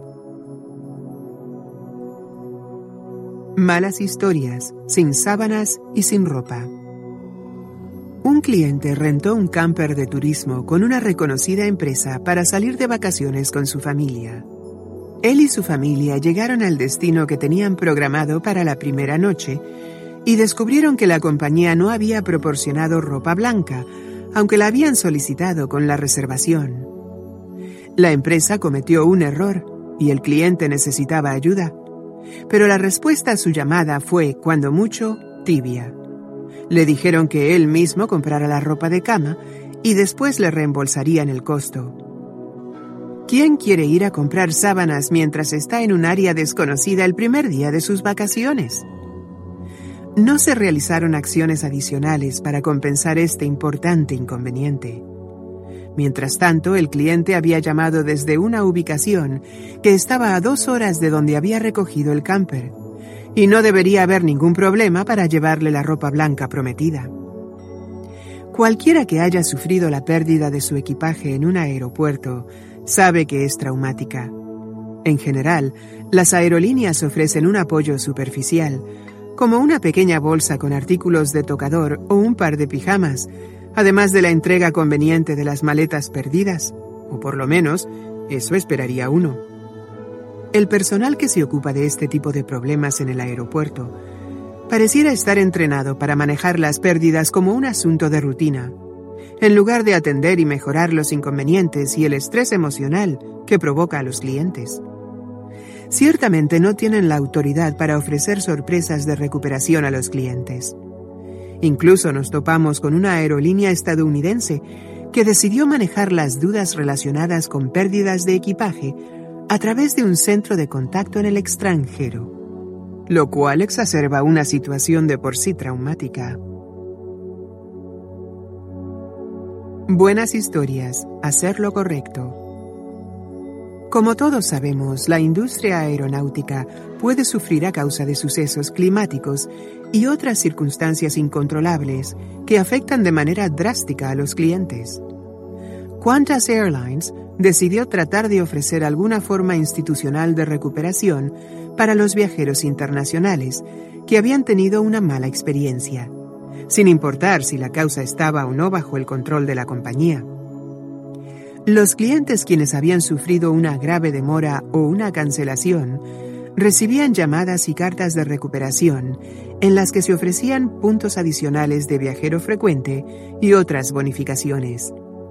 La aerolínea dio seguimiento al impacto de esta actividad y descubrió que el gasto promedio por cliente en este grupo era mayor en los siguientes seis meses, en comparación con un grupo control en el que no ocurrió ninguna recuperación. En general, estos esfuerzos produjeron un retorno positivo. Perder algo en un taxi es el momento de la verdad para las compañías que ofrecen este servicio, debido a que los clientes están en una situación difícil, pero son pocas las que reconocen su importancia. En Melbourne, Australia, David dejó su cartera con sus tarjetas de crédito dentro de un taxi, pero no tenía ningún recibo de la empresa. Sin saber qué compañía era la que le había brindado el servicio, llamó a cada una de las agrupaciones de taxis en el área para hablar con el área de objetos perdidos. Dos de esas compañías le dijeron que no tenían un área especializada y que los conductores tenían la orden de llevar a la estación de policía cualquier objeto extraviado. David estaba angustiado. ¿Cómo podría saber a cuál estación de policía debía llamar y con cuánta frecuencia? Si su cartera no estaba en un sitio visible, podrían pasar días antes de que alguien la notara. La sorpresa de David en este caso fue que estas empresas no tuvieran ningún proceso para lo que debe ser un suceso frecuente, además de angustiante. Silver Top, la tercera compañía, era diferente. No solo tenían un departamento y un proceso para atender objetos perdidos, sino que su representante dijo que enviaría de inmediato un mensaje a todos sus conductores para pedirles que buscaran la cartera. Llame en una hora y si la tenemos le ayudaremos a recuperarla, respondió el agente. David esperaba que esa fuera la compañía que había usado y tuvo suerte. Cuando llamó de nuevo, la habían encontrado. Lo comunicaron con el conductor y éste se la llevó y le cobró solamente el viaje. Es bastante probable que la empresa haya recibido una pequeña comisión por este viaje extra, pero la ganancia mucho mayor proviene de las enormes cantidades de lealtad y buena disposición que son resultado de ayudar a los clientes en esos momentos vulnerables. Ahora David recomienda activamente a Silver Top con todos sus conocidos y también con los lectores de este libro.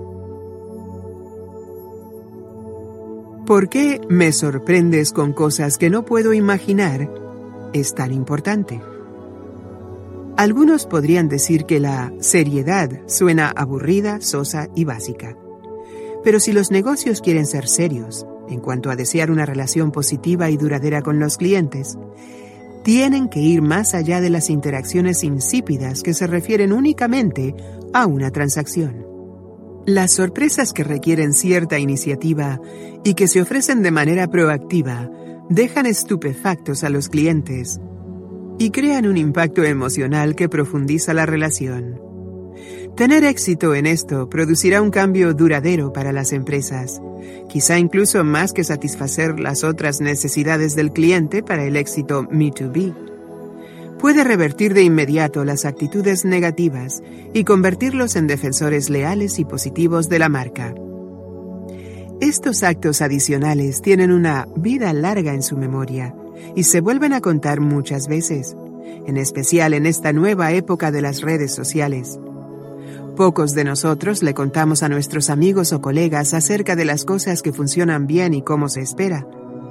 Las historias que compartimos son las atípicas, y lo mejor para un negocio es que éstas sean sorpresas positivas, inesperadas, y que se agradezcan. Que los clientes promuevan tu negocio también es económico, y mucho más poderoso que cualquier campaña planeada de marketing, como han propugnado por muchos años quienes promueven el marketing de boca en boca. Como demuestra la historia de Santa Claus y WestJet, las sorpresas también pueden transmitir un poderoso mensaje de marketing y dar oportunidad a los empleados de experimentar algo más significativo que la rutina laboral de todos los días. Los trabajadores empoderados permanecen mucho más tiempo, con lo cual disminuyen los costos de reclutamiento y capacitación. El cuadro 7.2 resume los beneficios de dar sorpresas de la manera correcta. Cuadro 7.2. Beneficios de ofrecer sorpresas agradables. Necesidad del cliente. Haces más de lo que espero en momentos clave y me deleitas con actos espontáneos de bondad. Potencial para aumentar los ingresos. Aumento en marketing de boca en boca. Mejoría en retención del cliente y valor del ciclo de vida de este. Potencial para reducir costos. Reducción de los contactos que requieren tratamiento especial. Necesidad del cliente. Me haces más fácil este mundo complejo. Potencial para aumentar los ingresos. Aumento en marketing de boca en boca. Potencial para reducir costos. Reducción en contactos innecesarios. Reducción en devoluciones de producto y desperdicio. Necesidad del cliente. Todo el tiempo me tratas como si fuera un cliente nuevo. Potencial para aumentar los ingresos. Aumento en el valor del ciclo de vida del cliente. Potencial para reducir costos. Reducción en marketing y descuentos a nuevos clientes. Necesidad del cliente. Solo me sorprendes cuando es apropiado. Potencial para aumentar los ingresos. Controla el impulso de ceder terreno. Potencial para reducir costos. Reducción en quejas. Reducción en la inversión desaprovechada en la relación. Necesidad del cliente. Haces cosas que no pensaba ni sabía que fueran posibles. Potencial para aumentar los ingresos. Aumento en marketing de boca en boca. Potencial para reducir costos. Menos necesidad de gastos promocionales y de marketing. Necesidad del cliente. Cuando me fallas, haces más que solo arreglarlo. Potencial para aumentar los ingresos. Aumento en marketing de boca en boca, extensión en el valor del ciclo de vida, mejoría en la retención de clientes. Potencial para reducir costos. Reducción en contactos de seguimiento. Enfrentar el reto. Me sorprendes. Crear la maquinaria para proporcionar experiencias sorpresivas no es fácil. Existen varias razones que explican por qué es tan difícil producir estas sorpresas invaluables, pero bien vale la pena enfrentar el reto con los pasos que se describen aquí. Empoderar al personal. En la mayoría de los casos, las organizaciones carecen de un ambiente en el que se aliente a los individuos y se les permita llevar a cabo de manera independiente las acciones que apoyen a los clientes. Los empleados requieren la capacitación y habilidades suficientes para evaluar qué será eficaz y en qué momento. Y más importante, necesitan saber que cuando ejerzan su poder, tendrán el respaldo de la gerencia. Empoderar al personal también exige flexibilidad en el sistema de medición para permitir que los empleados hagan cosas que podrían tomar más tiempo o costar más, sin que eso implique penalizarlos. Alentar los comportamientos individuales y los actos sorpresivos representa un delicado acto de equilibrismo para las empresas, pero también para que las personas sigan procesos estandarizados o rutinarios que permitan proporcionar al cliente un servicio rápido y sencillo. Esto puede implicar que se ayude al personal a distinguir entre los procesos que requieren velocidad y sencillez y los que tienen posibilidades de actos más sorprendentes. Desarrollo de equipos creativos y progresivos. Una segunda razón por la que es difícil implementar las sorpresas es la falta de equipos creativos y progresivos. Igual que ocurre con los individuos, las organizaciones necesitan evaluar qué significará una diferencia para los clientes y cuándo será apropiado proporcionarla, y luego adaptar los procesos y ocasionalmente la tecnología para que sean posibles. Se requiere de personas dentro de la organización que se enfoquen en lo que podría ser, más que en lo que es, haciendo preguntas como, ¿no sería maravilloso si pudiéramos hacer X cosa por los clientes? Las compañías necesitan alentar este tipo de preguntas e ideas a todos niveles, desde la creación de productos y servicios hasta el soporte a largo plazo combinando con frecuencia a representantes departamentales en las funciones de desarrollo, prueba, introducción y servicio, como se hace en Amazon y en otros líderes Me2B. Pensar a largo plazo. Cambiar a una cultura de sorpresas requiere de dos abordajes de los que desgraciadamente carecen la mayoría de las organizaciones.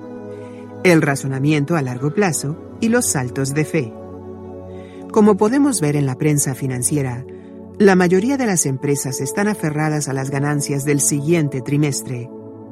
Para los ejecutivos es realmente difícil justificar las inversiones que no reditúan de inmediato. El efecto de una gran sorpresa no podría presentarse hasta mucho después, cuando el cliente medite en la siguiente compra. Las sorpresas también requieren un salto de fe es difícil pronosticar su efecto, así como vincular ese efecto directamente con el aumento en los ingresos. Algunas organizaciones están mejor ubicadas para practicar el arte de la sorpresa. Por ejemplo, las que son propiedad privada o mutualistas, como Bupa o USAA, y que no tienen que preocuparse de los mercados públicos o de los accionistas. Es más fácil para estas empresas hacer apuestas a largo plazo pero, como hemos señalado, comportarse de ese modo también es fácil para organizaciones que se manejan por membresía, como Costco, porque también tienen en perspectiva el largo plazo, al mismo tiempo que se esfuerzan por cumplir con los rendimientos trimestrales.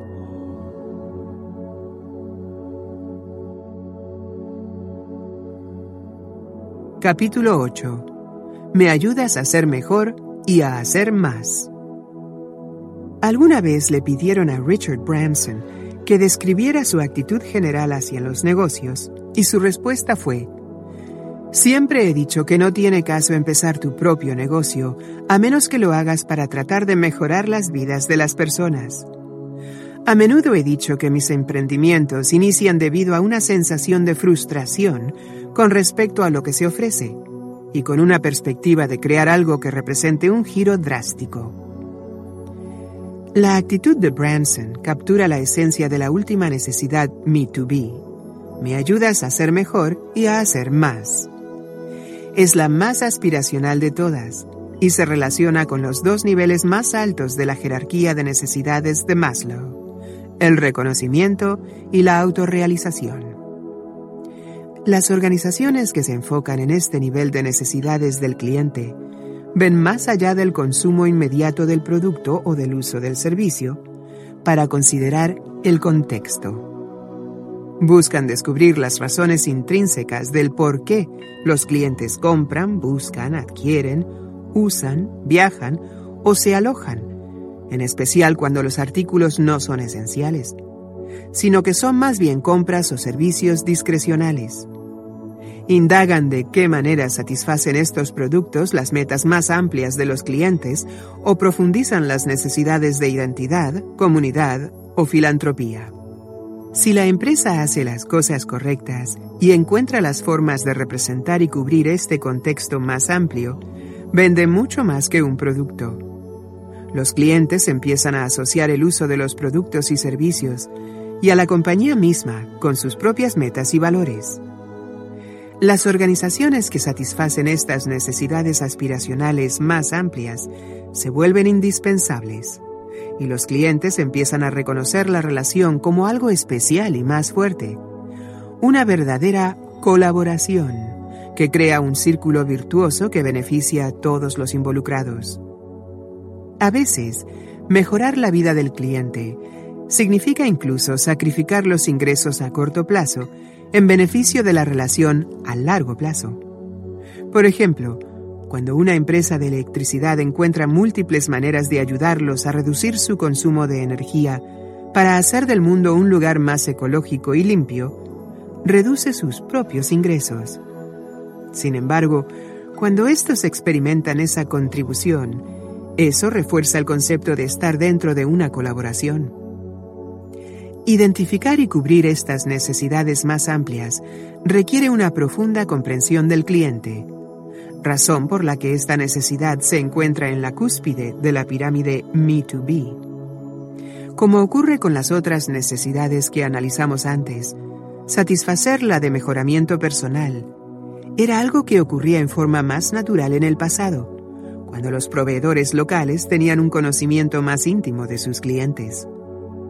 El tendero o el gerente del banco de la localidad estaban enterados de la vida del cliente buscaba de manera natural el modo de ayudarlo y luego podía ver fácilmente los resultados. A medida que las organizaciones crecieron, fueron añadiendo más canales de suministro y se alejaron cada vez más del cliente. La asistencia enfocada se volvió mucho más difícil. Como hemos señalado, muchas compañías se centran en la maximización de los ingresos trimestrales y en aumentar el valor accionario Utilizan fórmulas que han funcionado relativamente bien en el pasado, pero que quizá ahora ya no sean sostenibles. Estos viejos modelos alientan enormes cantidades de pruebas de producto. Capturar un pequeño porcentaje de compras, aceptar algunas pérdidas anuales o deserción de clientes y llenar el vacío con el desarrollo de más productos o encontrar más prospectos y clientes. Mientras tanto, las relaciones con estos son más o menos de naturaleza transaccional. Los clientes se enfocan en el precio y las organizaciones se esfuerzan por cumplir con los márgenes que requieren como resultado. Este modelo se está desmoronando porque los clientes están cambiando de proveedores con más frecuencia y se están volviendo cada vez más conscientes del precio. Los clientes tienen el control y pueden usar Internet para encontrar el mejor trato ya sea a la vuelta de la esquina o al otro lado del mundo, lo cual dificulta todavía más que las empresas mantengan sus ganancias.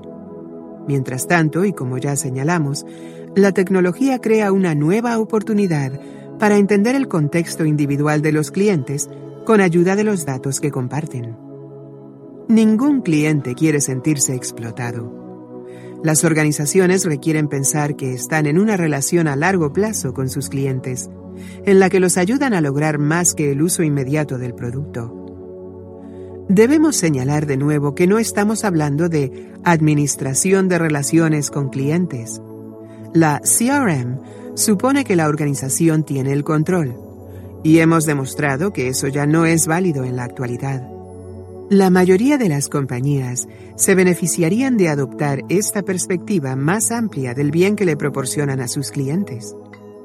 En los servicios financieros, las organizaciones que se dedican a la gestión patrimonial y de inversiones necesitan ayudar a sus clientes a aumentar su patrimonio y a utilizar su dinero de manera inteligente. Las compañías de servicios profesionales, como las dedicadas a la asesoría informática, necesitan asegurarse de que sus clientes estén utilizando sus servicios para lograr sus propios objetivos en lugar de simplemente trabajar para alcanzar sus metas internas de ingresos. En el sector minorista, satisfacer los requerimientos más amplios puede ser tan sencillo como asistir a los clientes para que utilicen los productos en el mejoramiento de sus vidas. Por ejemplo, muchas exitosas cadenas ferreteras realizan talleres gratuitos que ayudan a los clientes a llevar a cabo sus proyectos y les proporcionan toda una serie de guías de autoayuda sobre cómo concretar proyectos comunes, como la instalación de repisas o la construcción de un cobertizo. Estos detalles les demuestran a estos que se valora su compra y que la compañía ha colocado su interés en algo que está más allá de la venta de productos. El cuadro 8.1 presenta cinco maneras en que todas las empresas pueden ayudar a sus clientes a ser mejores y a ser más. Cuadro 8.1 Experiencia de éxito y fracaso según el cliente. Éxito de me ayudas a hacer más. Me apoyas más allá del producto. Fracaso de me ayudas a hacer más Haces el mínimo indispensable para vender este producto o servicio. Éxito de me ayudas a hacer más. Me asesoras para utilizar mejor las cosas. Fracaso de me ayudas a hacer más. Me dejas a mis propios recursos y esperas que yo lo resuelva. Éxito de me ayudas a hacer más. Me ayudas a usar menos de tu producto. Fracaso de me ayudas a hacer más. Me vendes cosas que no necesito. Éxito de me ayudas a hacer más. Me ayudas a ver al futuro. Fracaso de me ayudas a hacer más. Una vez que has logrado venderme algo, continúas con la siguiente venta. Éxito de me ayudas a hacer más. Me ayudas a obtener cosas que no pensé que podría alcanzar. Fracaso de me ayudas a hacer más. Lo único que te importa es la compra de los productos. Me apoyas más allá de la venta de productos. Es muy frecuente que los productos o servicios les sirvan a los clientes para alcanzar una meta de vida o una experiencia. En algunas industrias, esta asociación es más evidente, por tanto se reconoce y apoya más que en otras. Por ejemplo, las florerías en Internet saben que sus productos se compran en general para ocasiones especiales, como aniversarios, cumpleaños y temporadas específicas. En consecuencia, con cada compra incluyen tarjetas de felicitación, que a menudo tienen un tema determinado, y también ofrecen otros regalos y servicios para apoyar el acontecimiento en general, como chocolates y globos, o la entrega garantizada en una fecha fijada. Algunas de estas también recuerdan esa fecha el año siguiente y mandan notas o recordatorios por correo electrónico, lo cual satisface la primera de nuestras necesidades de los clientes. El servicio de conserjería en los hoteles es un caso sumamente reconocible de un negocio preocupado por cubrir la necesidad más amplia del cliente. En teoría, los hoteles venden un bien simple y concreto, un sitio atractivo y cómodo donde dormir. El servicio de conserjería no forma parte de eso, y a menudo los hoteles no reciben ningún beneficio económico al proporcionar este servicio. Sin embargo, un viajero tiene metas más amplias, disfrutar unas vacaciones, visitar los sitios de interés, o quizá, en un viaje de negocios, invitar a cenar a sus socios empresariales. Es aquí donde entra un conserje capacitado y enterado quien evalúa las necesidades de sus huéspedes y puede ofrecer las opciones específicas de un modo completamente individualizado. Por ejemplo, al sugerir los restaurantes cercanos adecuados para familias que viajan con niños. Algunas compañías inician este proceso incluso antes, al identificar y dar apoyo para las necesidades más amplias del cliente al momento de la reservación. Una pregunta sencilla como ¿Podemos ayudarle con cualquier aspecto de su viaje? Puede crear nuevas oportunidades para servir. Malas historias, momentos difíciles.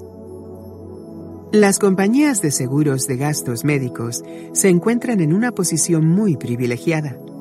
Sus clientes pasan por los momentos más importantes de su vida. Antes ya mencionamos el embarazo y el parto, pero estos negocios también lidian con otros cambios estresantes, como operaciones mayores y accidentes. Están en una posición única de ayudarlo a adaptarse y transitar por estas situaciones. En el caso del embarazo y el parto, las compañías de seguros no solo enfrentan la llegada de un nuevo cliente potencial, sino también la recuperación de la madre, y en el caso de un primer hijo, un cambio radical en las circunstancias vitales de ambos padres. En vez de ofrecer servicios y apoyo para esta situación crítica, muchas compañías de seguros solo establecen contacto con el cliente en un sentido, enviarle la factura.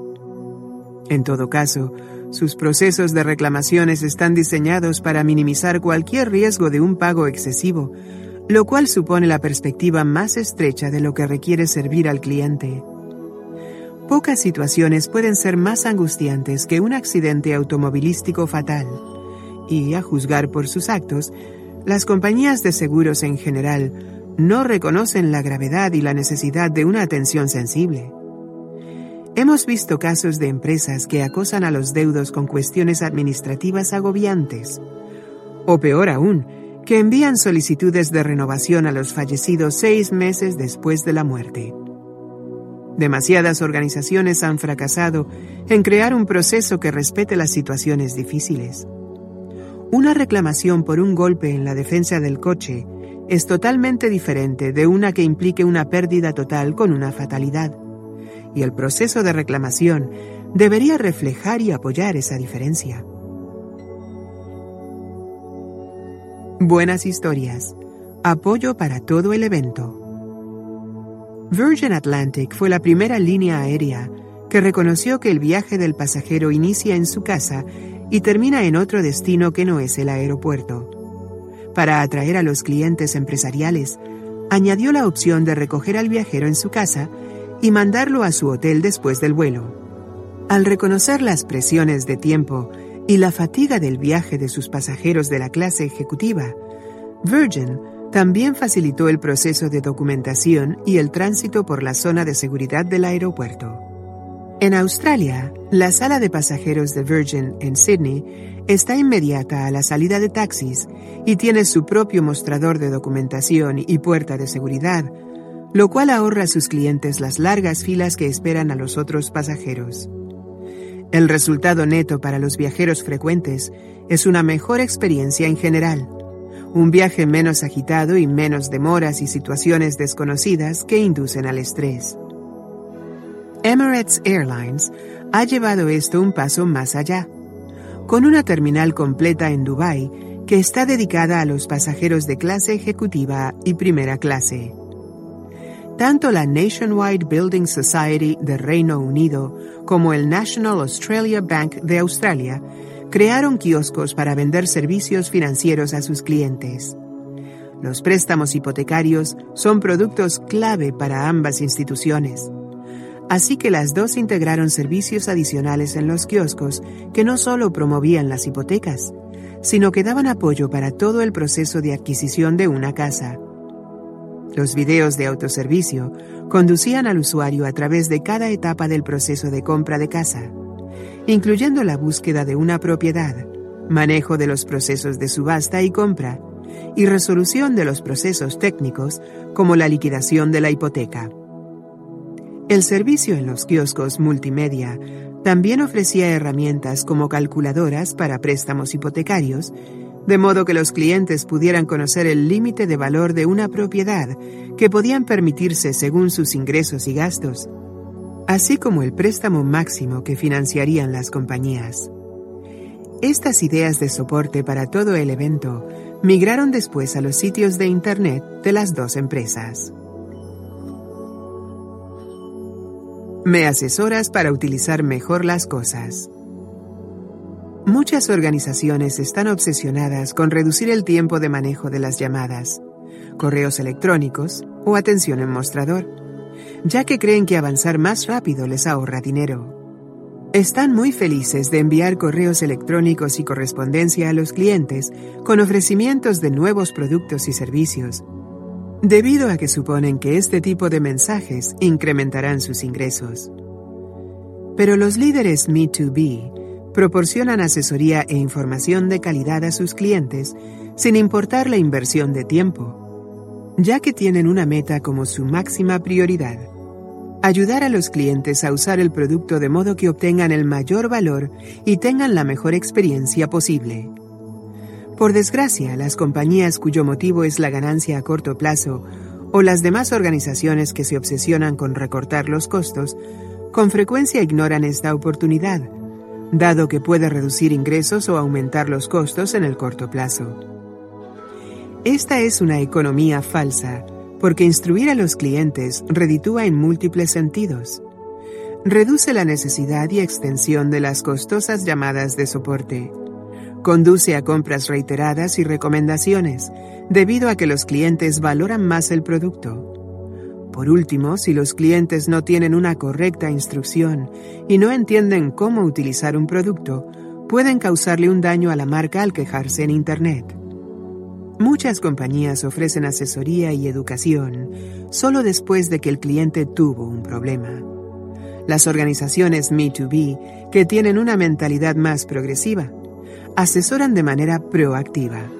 Por ejemplo, Intuit integra tutoriales, demostraciones y diversos niveles de ayuda y soporte directamente en el software.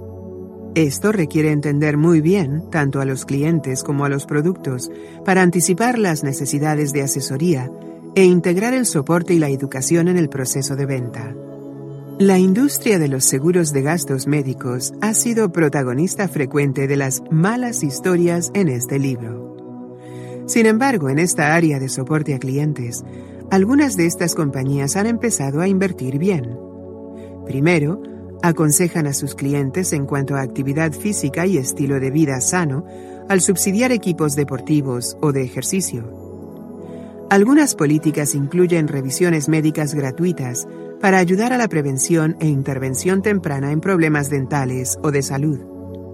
Muchos servicios ofrecen líneas telefónicas de salud a las que pueden llamar los clientes y en las que reciben contestación de enfermeras o incluso de médicos que les dan información y consejos.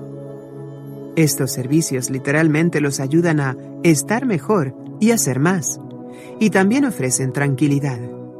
Mientras tanto, las compañías se benefician al disminuir las reclamaciones, debido a que los consumidores están cuidando mejor de sí mismos. Ahora también vemos un regreso de las visitas médicas a domicilio, todo un retroceso a los buenos días de antaño. Pero esto tiene mucha lógica, ya que la medicina preventiva, el análisis del ambiente en el hogar y la revisión de los padecimientos familiares representan un factor muy importante para proporcionar un mejor resultado para los clientes. Malas historias, poco tacto. Cuando una de las principales empresas de software lanzó su sistema operativo más reciente, intentó ser progresiva al diseñar un sistema para el manejo de pantallas táctiles y para los dispositivos basados en estas, al igual que para las computadoras y laptops tradicionales que utilizan teclado y mouse. Sin embargo, la interfaz para pantalla táctil iniciaba por omisión. Una opción desafortunada, en vista de que la abrumadora mayoría de las computadoras de escritorio laptops y otros dispositivos instalados no cuentan con este tipo de pantallas. La respuesta negativa de los clientes fue impresionante. A ellos no les gustaba tener que realizar pasos adicionales para llegar a la interfaz convencional, que parecía torpe y carecía de las opciones y facilidad de la nueva versión para pantallas táctiles. A la larga, la compañía tuvo que rediseñar la configuración y el soporte para las computadoras tradicionales que se controlan por medio de teclado. No anticipó las necesidades de los diferentes grupos de clientes, ni integró una variedad de opciones de ayuda y soporte. Como resultado, su reputación salió perjudicada. Ahora, muchas personas almacenan música en múltiples dispositivos. Es fácil predecir que querrán transferir la música de un dispositivo a otro a medida que se deshacen de los aparatos viejos y compran nuevo equipo. A pesar de los asuntos delicados relacionados con los derechos de autor, la mayoría de los clientes no son piratas y simplemente quieren un acceso flexible a su música. Uno de los sitios populares de descarga no ofrece ninguna ayuda ni soporte para esta necesidad evidentemente reconocible. En consecuencia, los clientes disgustados se ven obligados a averiguar cómo hacerlo por sí mismos, o con ayuda de sitios C2C independientes en los cuales los usuarios se ayudan unos a otros. Buenas historias.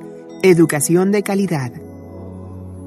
La grabadora de video digital TiVo ha sido un producto muy exitoso en particular en el mercado estadounidense.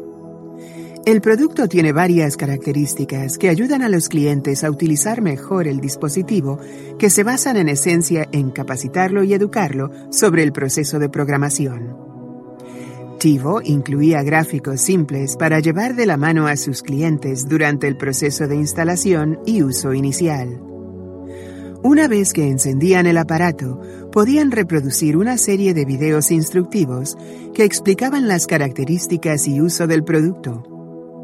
Por último, una vez que estaba en funcionamiento, el software de TiVo ayudaba a los clientes a encontrar y ver nuevos programas de televisión al revisar las grabaciones pasadas y luego grabar automáticamente programas similares que se estaban transmitiendo. Por ejemplo, si el cliente grababa con frecuencia programas de cocina, entonces el dispositivo lo hacía de manera automática con otros programas del mismo tipo.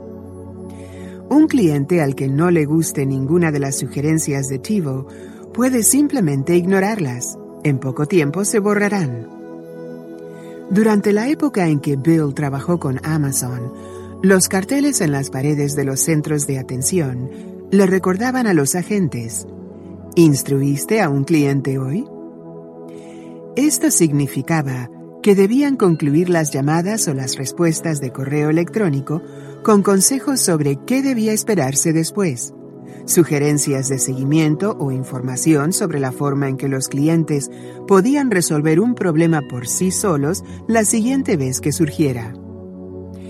Esta inversión consciente de 15 a 30 segundos adicionales se pagaba por sí sola al reducir las llamadas reiteradas. También ayudaba a los clientes a sacarle provecho a la solución, lo cual con frecuencia conducía a beneficios involuntarios, como el descubrimiento de herramientas que proporcionan empresas asociadas. A pesar de esto, en un momento Bill se vio presionado a hacer recortes en esta pequeña forma de instrucción para los clientes. Una exitosa promoción navideña que regalaba el costo de envío condujo a un aumento notable en el volumen de llamadas, lo cual incitó a algunos de los miembros del equipo ejecutivo de Amazon a pensar que ahorrarse esos 30 segundos era la solución. Pero Bill defendió la idea de que conservar esa política era importante. David Risher, vicepresidente principal de marketing de Amazon, coincidió con base en que saltarse las instrucciones para los clientes cuando había una demanda excesiva conduciría a un volumen incluso mayor de llamadas en el futuro. Esta mentalidad cortoplacista hubiera significado que el incremento en llamadas por la temporada fuera incluso mayor al año siguiente. Bill Price y David Jaffe ganaron la discusión y en el siguiente año, los contactos con peticiones de soporte para los pedidos en Amazon se redujeron significativamente y, por primera vez, la compañía ganó el ansiado primer lugar en servicios del American Customer Satisfaction Index, índice estadounidense de satisfacción del cliente. La compañía de juegos por Internet, Blizzard Entertainment, proporciona herramientas de soporte in situ en juegos como World of Warcraft, en las que ofrece ayuda sin forzar a los jugadores a dejar su aventura o perder el impulso. En otros sitios web, ventanas emergentes con asesoría proporcionan instrucciones muy convenientes que permiten a los clientes ver los consejos y seguir adelante sin tener que cambiar de ventana, hacer una llamada o iniciar una conversación en un chat. Estas guías de respuesta instantánea requieren una comprensión amplia de las rutas que sigue el cliente, de modo que las empresas puedan anticipar correctamente dónde es posible que tengan problemas. Apple revolucionó la experiencia de compra de dispositivos de alta tecnología en sus tiendas y luego añadió la Genius Bar para dar asesoría a sus clientes en el uso de sus productos y software, sin costo alguno. Muchas empresas están copiando el modelo de Apple con diversos grados de éxito. Verizon Wireless ha transformado sus 1.700 locales en Estados Unidos para convertirlos en centros de estilo de vida y tecnología a los que llama Smart Stores, tiendas inteligentes. Los especialistas imparten clases gratuitas en estos sitios y los clientes están encantados. Es fabuloso, me encanta la instrucción personal. Es 10 veces más rápida que aprender de cualquier otra manera.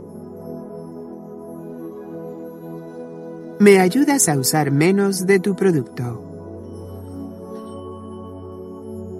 En una época en la que las ventas dirigidas y las ventas cruzadas están propensas a un uso deficiente o excesivo, es frecuente que los clientes se quejen.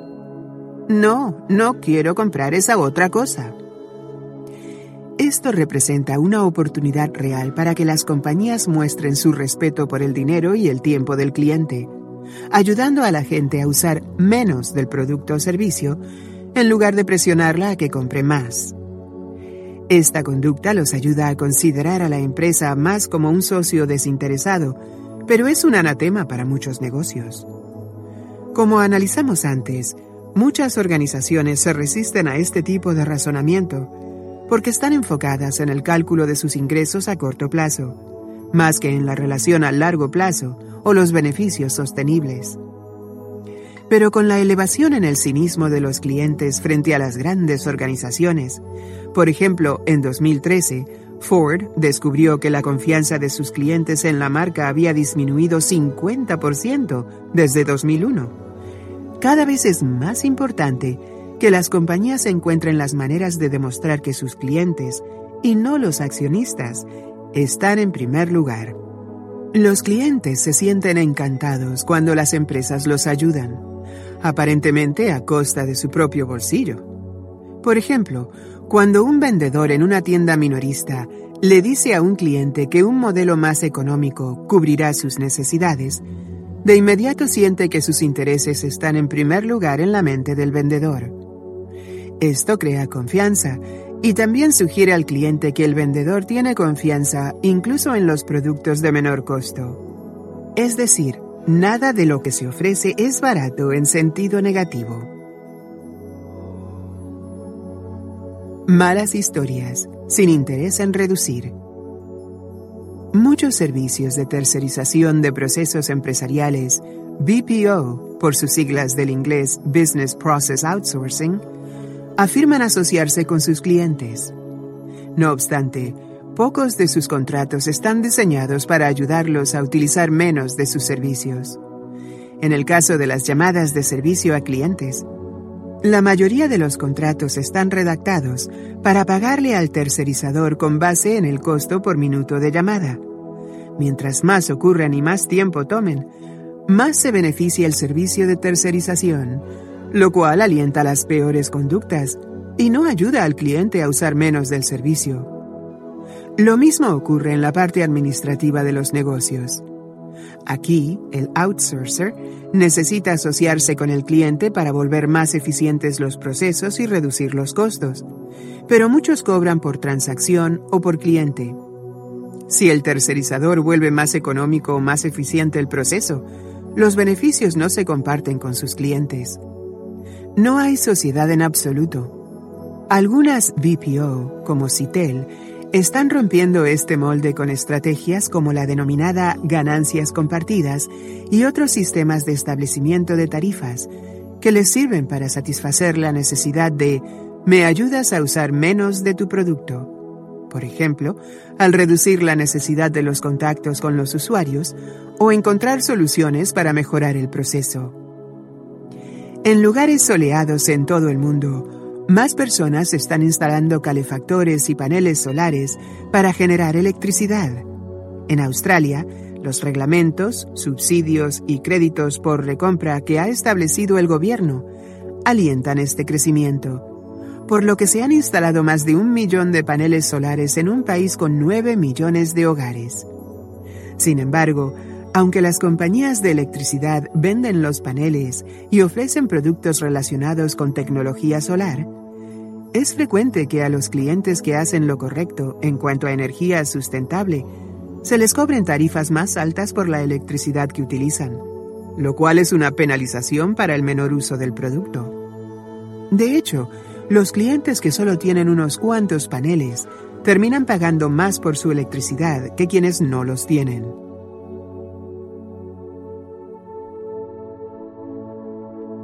Buenas historias.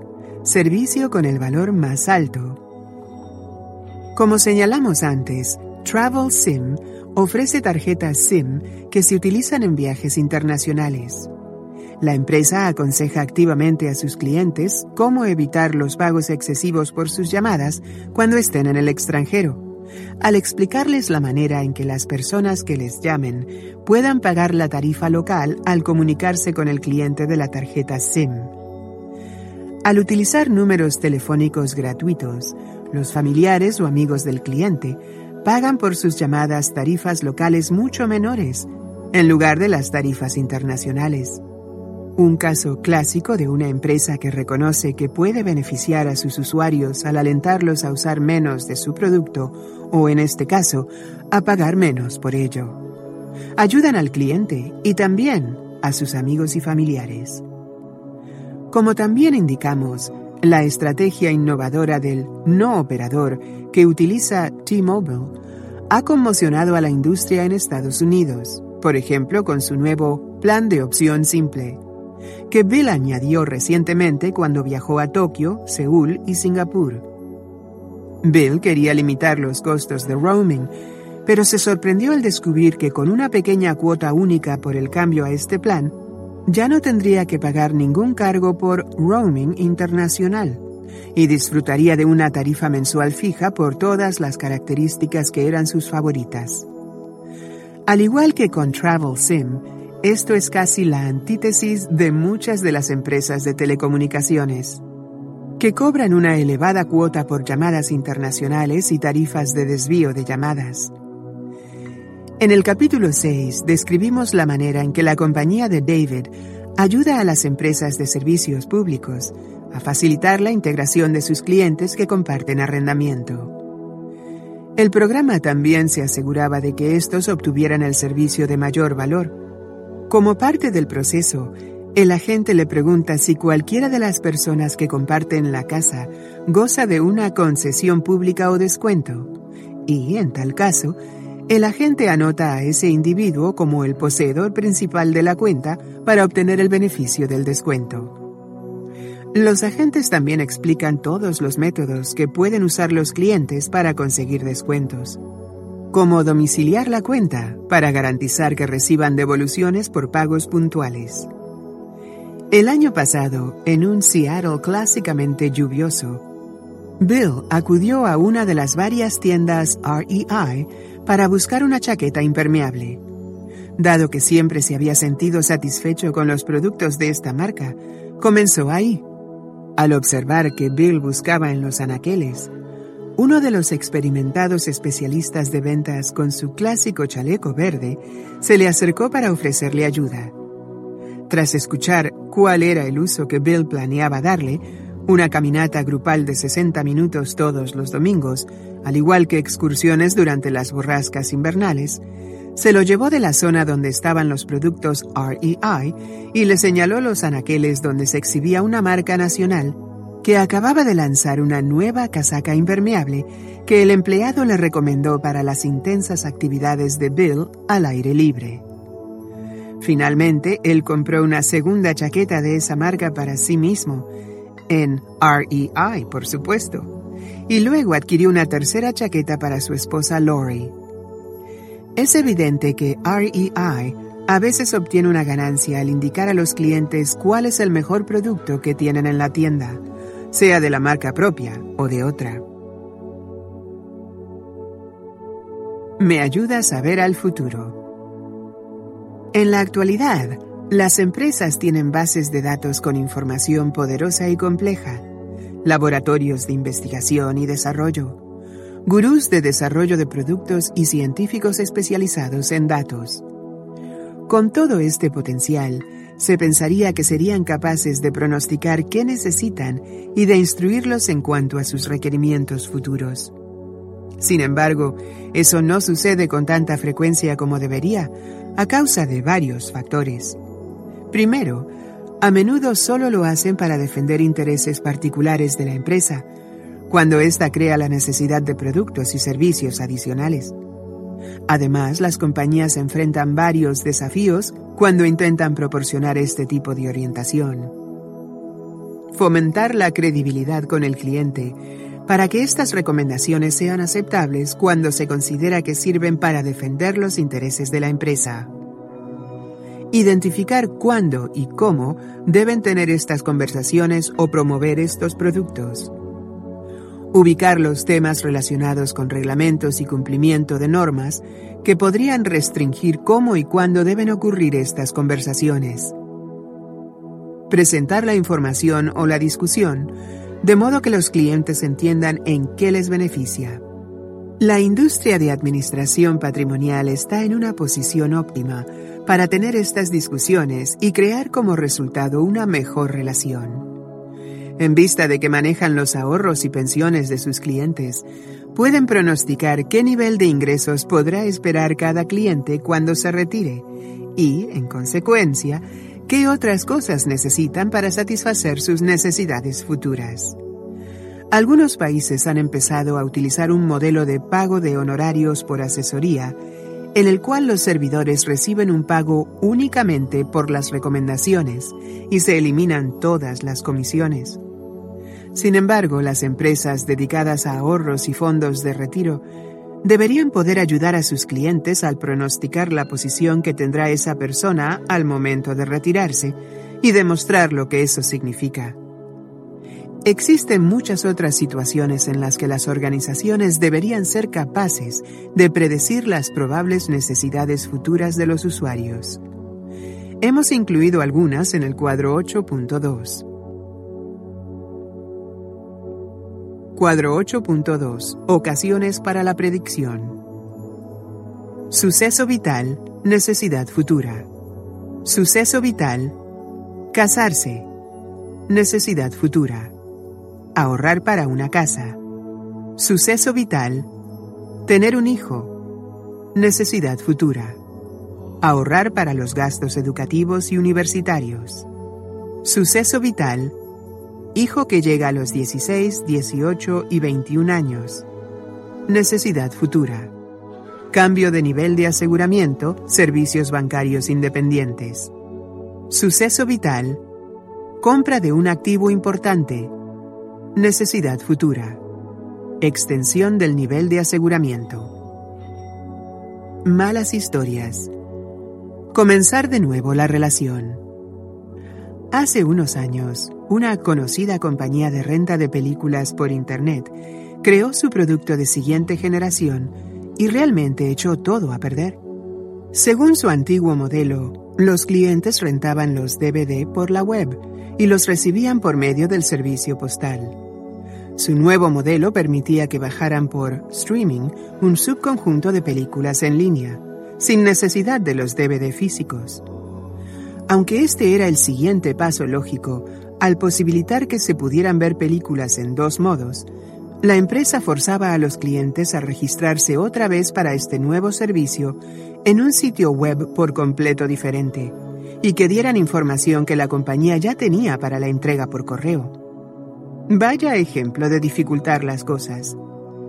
No podemos imaginar una peor manera de introducir a los clientes al servicio más reciente y fabuloso. La empresa arrojó a la basura su fuente de ventaja competitiva. Los clientes ya tenían una cuenta. Al forzar a las personas a registrarse de nuevo, el lanzamiento facilitó a los clientes el registrarse con cualquier otro servicio. En el proceso, esta compañía perdió 60% de su valor de mercado de un plumazo y aunque su valor en bolsa se ha recuperado en gran medida, los clientes siguen teniendo desconfianza. ¿Cuáles acciones debería llevar a cabo una compañía cuando tiene una relación con el cliente que parece destinada a la autodestrucción? Hemos observado a los agentes de soporte a clientes en el área de tarjetas de crédito de un importante banco que manejan llamadas de quienes han superado el límite de crédito y es una experiencia alarmante. En lugar de ayudar a los clientes a crear planes estructurados para librarse del adeudo, se quedan sentados mientras los clientes, que todos los meses hacen el pago mínimo, luchan para pagar las tasas de interés más altas que cobran los proveedores de tarjetas de crédito. Además de enfrentarse con un futuro que solo les depara declararse en bancarrota si la situación no cambia. En vez de ello, los bancos podrían sugerir la transferencia del saldo a un préstamo personal que obligue al pago de la deuda en un plazo y empaquetar esto con una tarjeta de crédito que tenga un límite mucho menor, para eliminar la tentación de acumular un adeudo aún mayor. Eso sería una ayuda para el futuro del cliente y construiría una relación más larga y sostenible. Hemos escuchado historias de uno o dos bancos que alientan a sus clientes a combinar su deuda de tarjeta de crédito con una hipoteca garantizada. Otro ejemplo de un abordaje más responsable para tratar con quienes tienen dificultades. Buenas historias. Ingeniería con miras al futuro. Intuit proporciona varios productos de software contable para empresas pequeñas y grandes, y la compañía se mantiene actualizada de los cambios regulatorios que afectan las prácticas contables. Como resultado, Intuit puede aconsejar de manera proactiva a los negocios acerca de la necesidad de actualizaciones y cambios lo cual conduce a una tremenda lealtad de los clientes. Intuit se ha enfocado obsesivamente en dos mediciones muy importantes para determinar la satisfacción de los clientes. ¿Nos recomendaría con un amigo? Net Promoter Score, índice neto de promotores o NPS, y ¿qué tan difícil fue este proceso para usted? Customer Effort Score, Índice de Esfuerzo del Cliente o CES. ¿Les parece una coincidencia que Scott Cook, el fundador de Intuit, haya fungido en algún tiempo como miembro de la junta directiva de Amazon? Basecamp proporciona software para administración de proyectos en la nube. Su producto es intuitivo y bien hecho, pero además de eso, la compañía demuestra un impresionante apoyo para ¿Qué seguirá después? Luego de crear tu primer proyecto en la aplicación, Basecamp te ayuda a darle el mejor uso con asesoría sobre los siguientes pasos del proceso.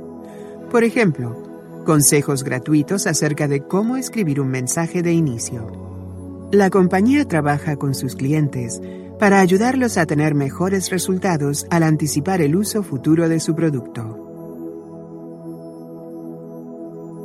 Me ayudas a obtener cosas que no pensé que podría alcanzar. Antes ya discutimos el tema del soporte a clientes que va más allá del producto mismo. Ayudarlos a obtener cosas que no pensaban que podrían conseguir es otro ejemplo de descubrir el modo de atender ampliamente las necesidades de los clientes. Las principales empresas están reconociendo y satisfaciendo estos requerimientos excepcionales o inusuales que sus clientes quizá no hayan articulado, porque no sabían que existía esa opción. Tal vez no sea sorpresa que muchas de las compañías que están haciendo su mejor trabajo sean organizaciones por membresía. Estas empresas tienden a enfocarse en las relaciones y sus miembros son sus accionistas, por lo que, en consecuencia, nunca tienen que manejar ningún conflicto de intereses aparente. También conocen a la perfección a sus miembros y a sus necesidades. Y por ende, pueden anticipar lo que podrían querer, aspirar a conseguir o convertirse. Malas historias. Que el cliente pague. Los sitios de boletaje en línea se han vuelto comunes en todo el mundo. En teoría son convenientes ya que permiten que los clientes reserven boletos en el momento que lo prefieran y eviten las filas para recogerlos. A menudo estos sitios ofrecen tres opciones para adquirir los boletos. La opción más fácil y económica es imprimirlos en casa. Que los boletos lleguen por correo o recogerlos en el sitio del evento son típicamente las opciones más costosas, además de que en definitiva representan un mayor costo en tiempo. Pero hay dos cosas de estos servicios que no nos gustan. Primero, incluso con la opción de impresión en casa, es frecuente que haya una tarifa oculta de transacción que va de 5 a 10 dólares, lo cual significa que se está cobrando a los clientes por hacer el trabajo y poner ellos mismos el equipo de impresión. Segundo, en muchos eventos en campos deportivos, todo lo que el cliente necesita en realidad es un boleto simple con un código de barras para pasarlo por el escáner en la puerta de admisión. Sin embargo, las compañías envían formatos de boleto que contienen gráficos detallados con muchos colores y logotipos de marcas y publicidad para el evento. Los usuarios tienen que desperdiciar tinta en imágenes complejas que no satisfacen ningún propósito. En Australia, Estados Unidos y muchos otros países, en las salas de abordar no se permite que ni siquiera los viajeros frecuentes de nivel más alto utilicen la sala VIP si no saldrán en un vuelo ese mismo día. Algunos podrían decir que esta es una política razonable si el pasajero ha elegido viajar con un competidor, pero la línea aérea que tiene la sala de viajeros frecuentes quizá no tenga un vuelo adecuado a las necesidades del cliente. ¿No sería lógico que se permita el acceso cuando éste quiere usar la sala, en especial cuando ha tenido que pagar de antemano una fuerte suma cada año por el privilegio de pertenecer a la red de salas de abordar, y no cuando la línea aérea siente que quiere permitirlo? Esto sugeriría una relación confiable y continua, en vez de un arreglo de toma y daca. Buenas historias, actividades divertidas.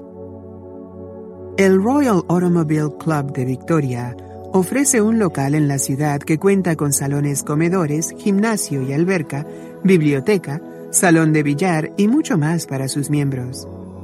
También es propietario de campos de golf y centros vacacionales.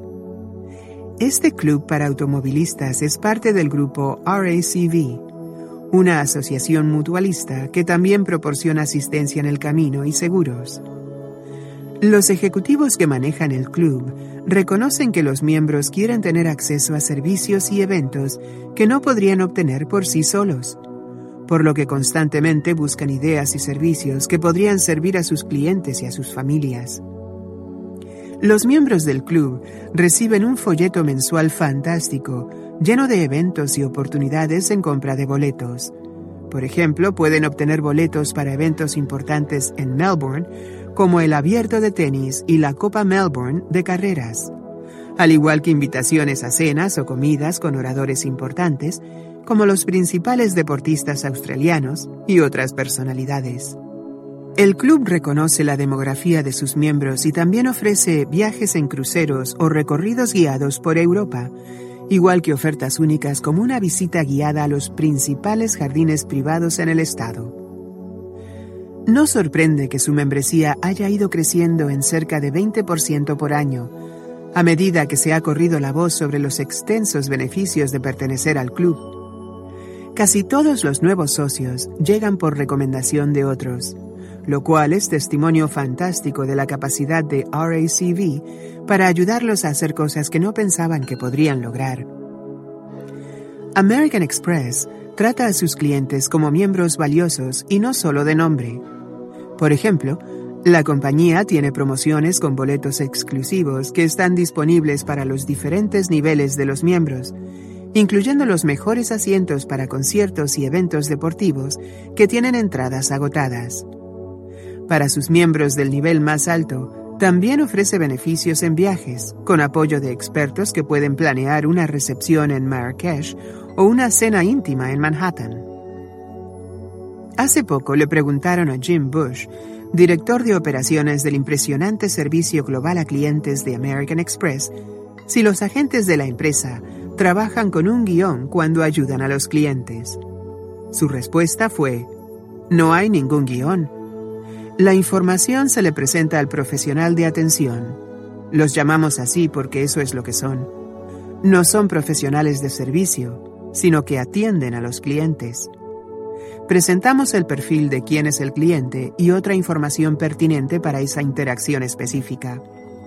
Eso permite que el profesional esté familiarizado y exprese su personalidad y la ajuste a las necesidades personales del tarjeta habiente.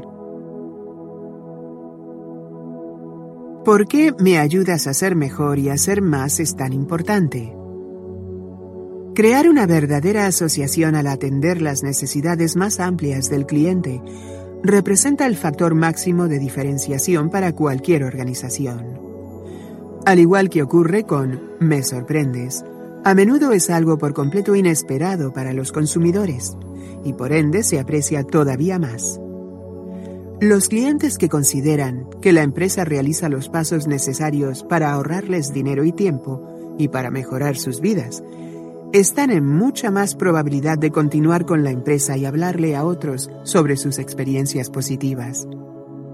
Es necesario elegir con cuidado las oportunidades de expandir el trato comercial y tener siempre en mente el interés y las percepciones del cliente. Las compañías necesitan formar una relación suficientemente fuerte que les permita sugerir nuevos servicios lo cual es otra razón por la que esta necesidad se encuentra en la cúspide de la pirámide Me2B. Muchas industrias que se basan en la transacción se arriesgan a la percepción de que su interés en instruir al cliente se tome como una agresiva venta dirigida, pero es posible manejar ese riesgo. Servir a los clientes de manera holística puede volverse todavía más importante en la medida en que aumente la intermediación entre estos y los proveedores.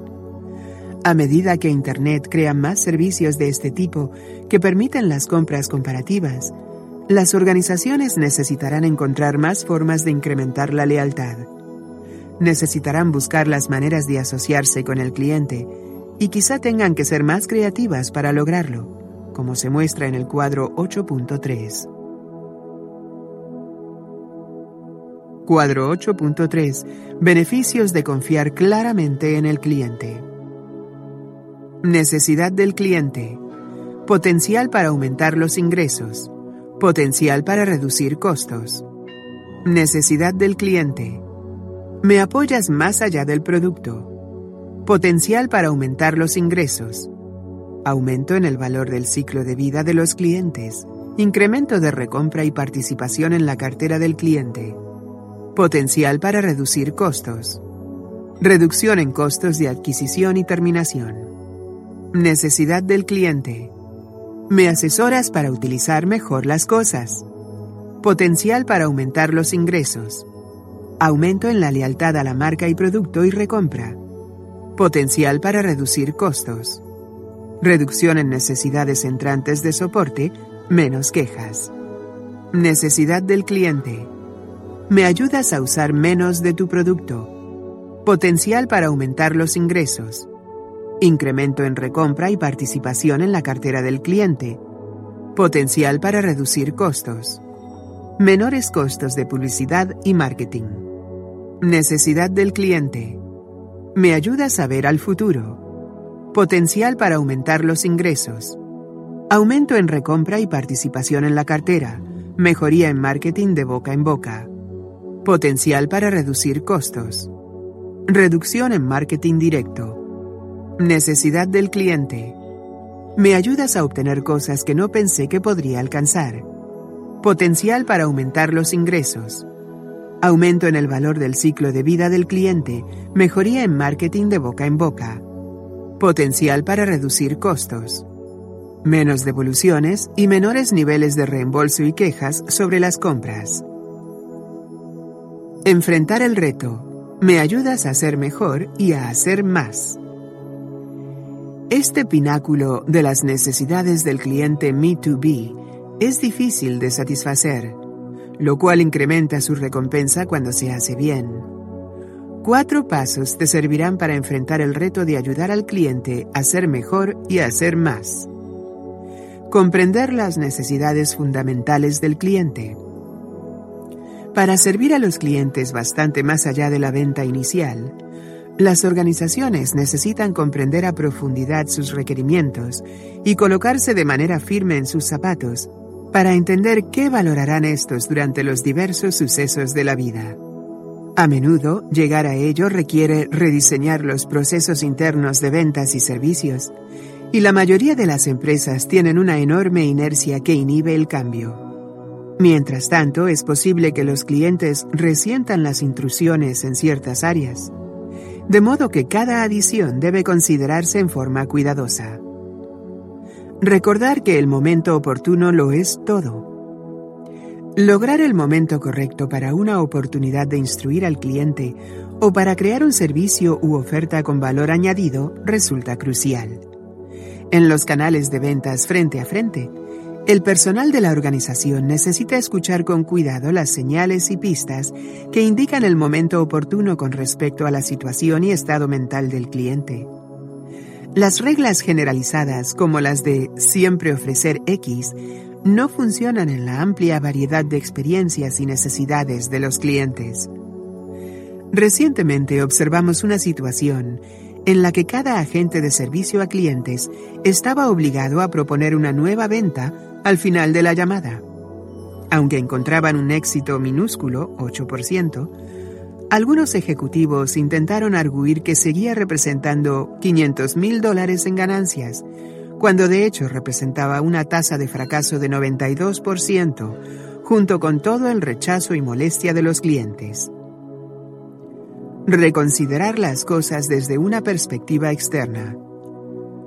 Las organizaciones que no reconsideran sus productos desde una perspectiva a mayor plazo y además que no ponderan algunas de las compensaciones financieras complejas, elaboran sus planes con información limitada. Si usamos el ejemplo de la tarjeta de crédito, una relación con un cliente que tiene una deuda elevada quizás sea muy rentable.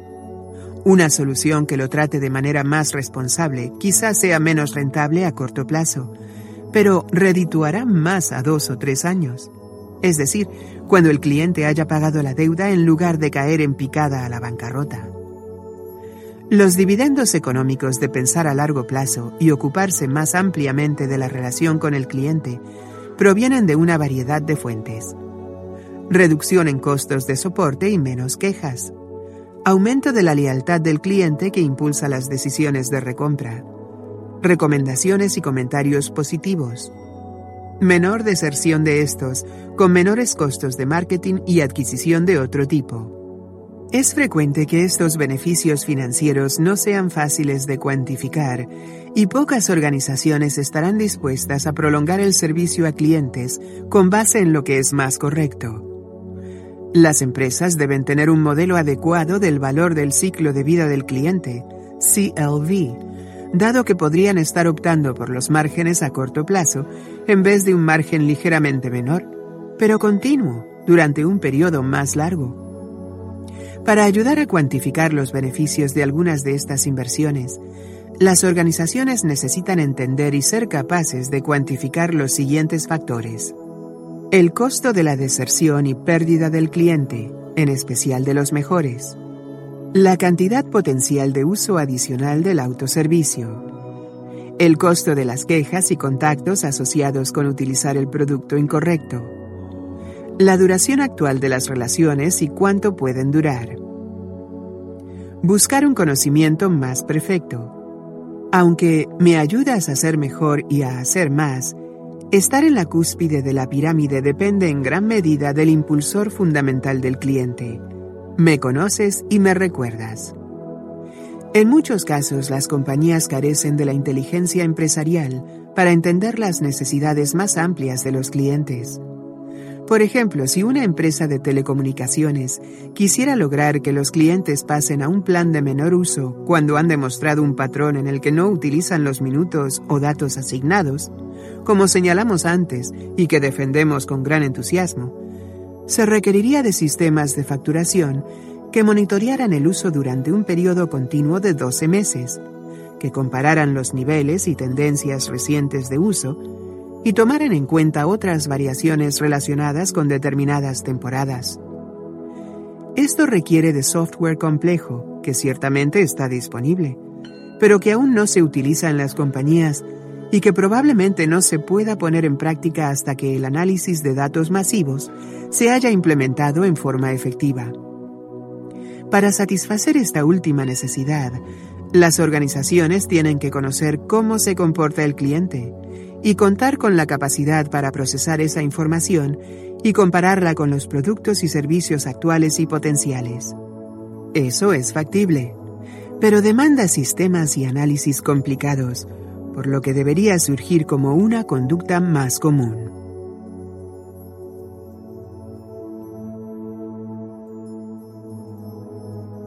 Capítulo 9.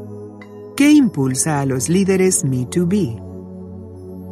En los capítulos anteriores, establecimos un plan general para crear las experiencias extraordinarias para los clientes que promueven el desempeño en el mercado Me2B. Ahora quisiéramos explorar por qué algunas compañías saben que sus clientes son quienes mandan y otras todavía no lo han averiguado. Al examinar las características y el ímpetu subyacente de las organizaciones que atienden realmente a los clientes, esperamos preparar a las juntas directivas y a los equipos de alta dirección para que realicen los cambios estratégicos a menudo generalizados que se requieren para servirlos y competir en el frenético mercado de la actualidad.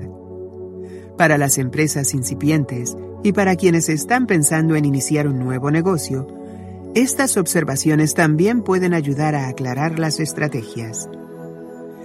Las organizaciones que satisfacen las siete necesidades que describimos proporcionan una experiencia excepcional a los clientes, al igual que ganancias excepcionales a largo plazo para los accionistas, junto con sitios dinámicos y emocionantes para su personal. Por ejemplo, si trazamos los resultados accionarios de cuatro de los líderes Me2B que presentamos en el libro, es evidente que han superado con grandes márgenes el índice SP 500. Véase figura 9.1. Podrás decir, claro, pero Apple y Amazon tienen productos maravillosos. Esa es la razón. Coincidiríamos contigo, excepto en que estas empresas y otras que hemos mencionado también tienen buenos resultados porque la gente disfruta y aprecia la experiencia de tratar con ellas. Muchas compañías ofrecen fabulosos productos. Los líderes Me2B también, además de grandes relaciones que los acompañan. Al observar a las organizaciones que tienen éxito en cubrir la mayoría o todas estas necesidades de los clientes, vemos cuatro grupos diferentes, aunque no son mutuamente excluyentes. Los talentosos innatos.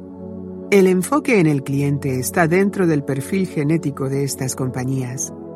Se crearon con una atención centrada en este como uno de sus principios esenciales y eso permea todo lo que hacen. Les viene por naturaleza. Los retadores. Para estas empresas, la atención en el cliente se ha convertido en la estrategia clave de diferenciación para vencer a la competencia. Los rehabilitados. Estas empresas llegaron al borde del fracaso. La conmoción las movilizó a actuar y sobrevivieron. Estas acciones incluyeron un cambio espectacular y enfocado en el cliente en cuanto a su estrategia. Los campeones actuales.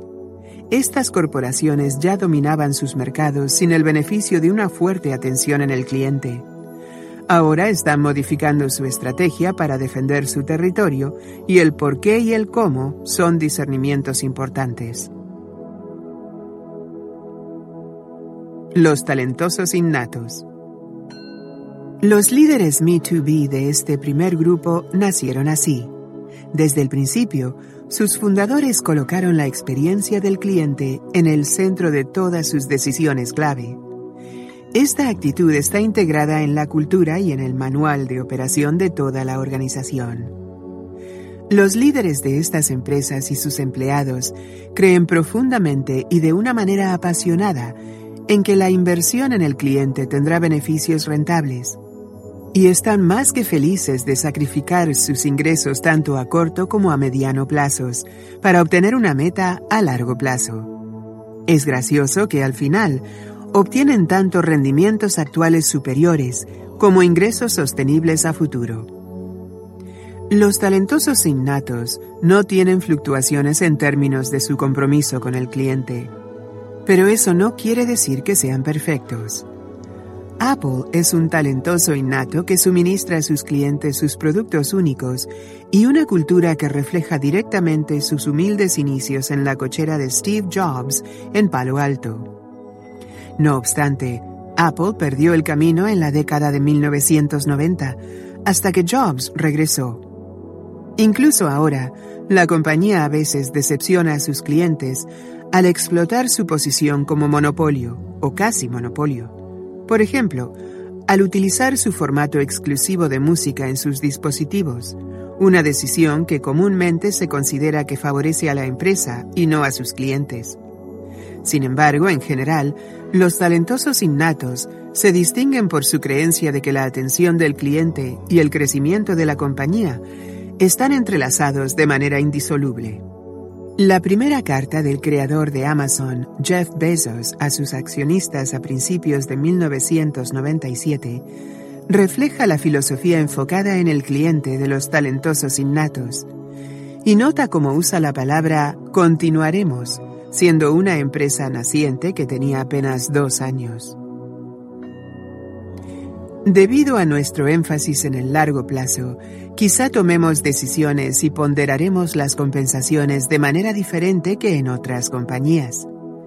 Según lo anterior, queremos compartir nuestro enfoque esencial, tanto en el aspecto gerencial como en el de toma de decisiones, para que ustedes, nuestros accionistas, puedan confirmar que es consistente con su filosofía de inversión. Continuaremos enfocándonos sin descanso en nuestros clientes. Continuaremos tomando decisiones de inversión con base en consideraciones de liderazgo de mercado a largo plazo, en lugar de consideraciones de rentabilidad o las reacciones de Wall Street en el corto plazo. Alguna vez en una reunión con el personal ejecutivo, Bezos decidió que en la sala habría una silla prominentemente vacía, como recordatorio para su equipo de que era necesario que nos aseguremos de tener en primer sitio al cliente en todas nuestras decisiones, en vista de que éste no podía asistir a nuestras reuniones de toma de decisiones. Este abordaje tuvo sus detractores entre los analistas y comentaristas externos. En la cima del boom de las empresas de Internet en 1998 y principios de 1999, Muchos expertos afirmaban que las compañías de este tipo eran diferentes y que desafiarían los análisis financieros estándar que se enfocaban solo en la rentabilidad. Sin embargo, 17 años después, es evidente que las inversiones de Amazon en los clientes han redituado y que la organización cumple sus compromisos de acuerdo con las medidas convencionales de rentabilidad y retorno de la inversión. Debido a que se crearon desde el principio a partir de principios centrados en el cliente, los talentosos innatos han aprovechado cada oportunidad para incluir el punto de vista de este en su negocio. Las compañías como Costco, Kohler, Nordstrom, Vant Privé y Yamato Transport tienen toda una serie de mecanismos de informe y retroalimentación para conectar a sus ejecutivos con los problemas, comentarios positivos, críticas, sugerencias y discernimientos de sus clientes. También realizan juntas regulares a todos niveles de la empresa para discutir los asuntos relacionados con estos. Por ejemplo, en Costco, los vicepresidentes de departamento, como los del servicio de alimentos, responden diariamente las llamadas telefónicas de los miembros, quienes hacen comentarios negativos en las tiendas así como preguntas que podrían revelar mejores formas de atenderlos. Los talentosos innatos también han integrado procesos que satisfacen las siete necesidades del cliente Me2B y que habilitan al personal para cumplir con ellas. Sus líderes son visionarios. No es accidental que muchos de los talentosos innatos tengan CEO cuyos nombres ahora son famosos algunos en su propio país y otros internacionalmente. Jeff Bezos de Amazon, Steve Jobs de Apple, Richard Branson de Virgin, Tony Hsieh de Zappos, Jacques-Antoine Grandjean de Van Privé, Yasuomi Ogura de Yamato Transport. Las compañías dentro de esta categoría que no tienen como líder a su fundador visionario Generalmente están bajo el control de directivos que siguen conectados de manera directa con los principios del fundador original. USAA es uno de los talentosos innatos Me2B, a pesar de no contar con una sola figura prominente. Pero es única en cuanto a que, en efecto, era una organización mutualista que se enfocaba desde el principio en el bienestar de los compañeros oficiales del ejército. Este enfoque es lo que creó su cultura centrada en el usuario.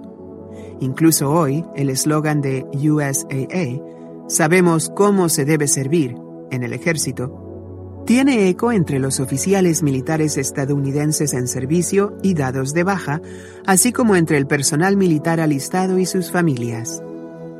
Los talentosos innatos se preocupan menos de la competencia y más de ampliar su participación del negocio de cada cliente con grandes productos y servicios.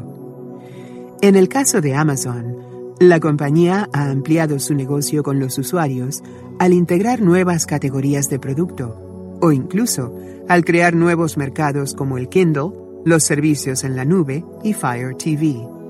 Apple es famosa por inventar nuevos dispositivos que nunca supimos que necesitábamos, como el iPod y el iPad, que ahora son artículos indispensables. Ninguno de estos inventos se creó como una reacción ante la competencia. Surgieron de una combinación de ingenio y profundo conocimiento de los clientes.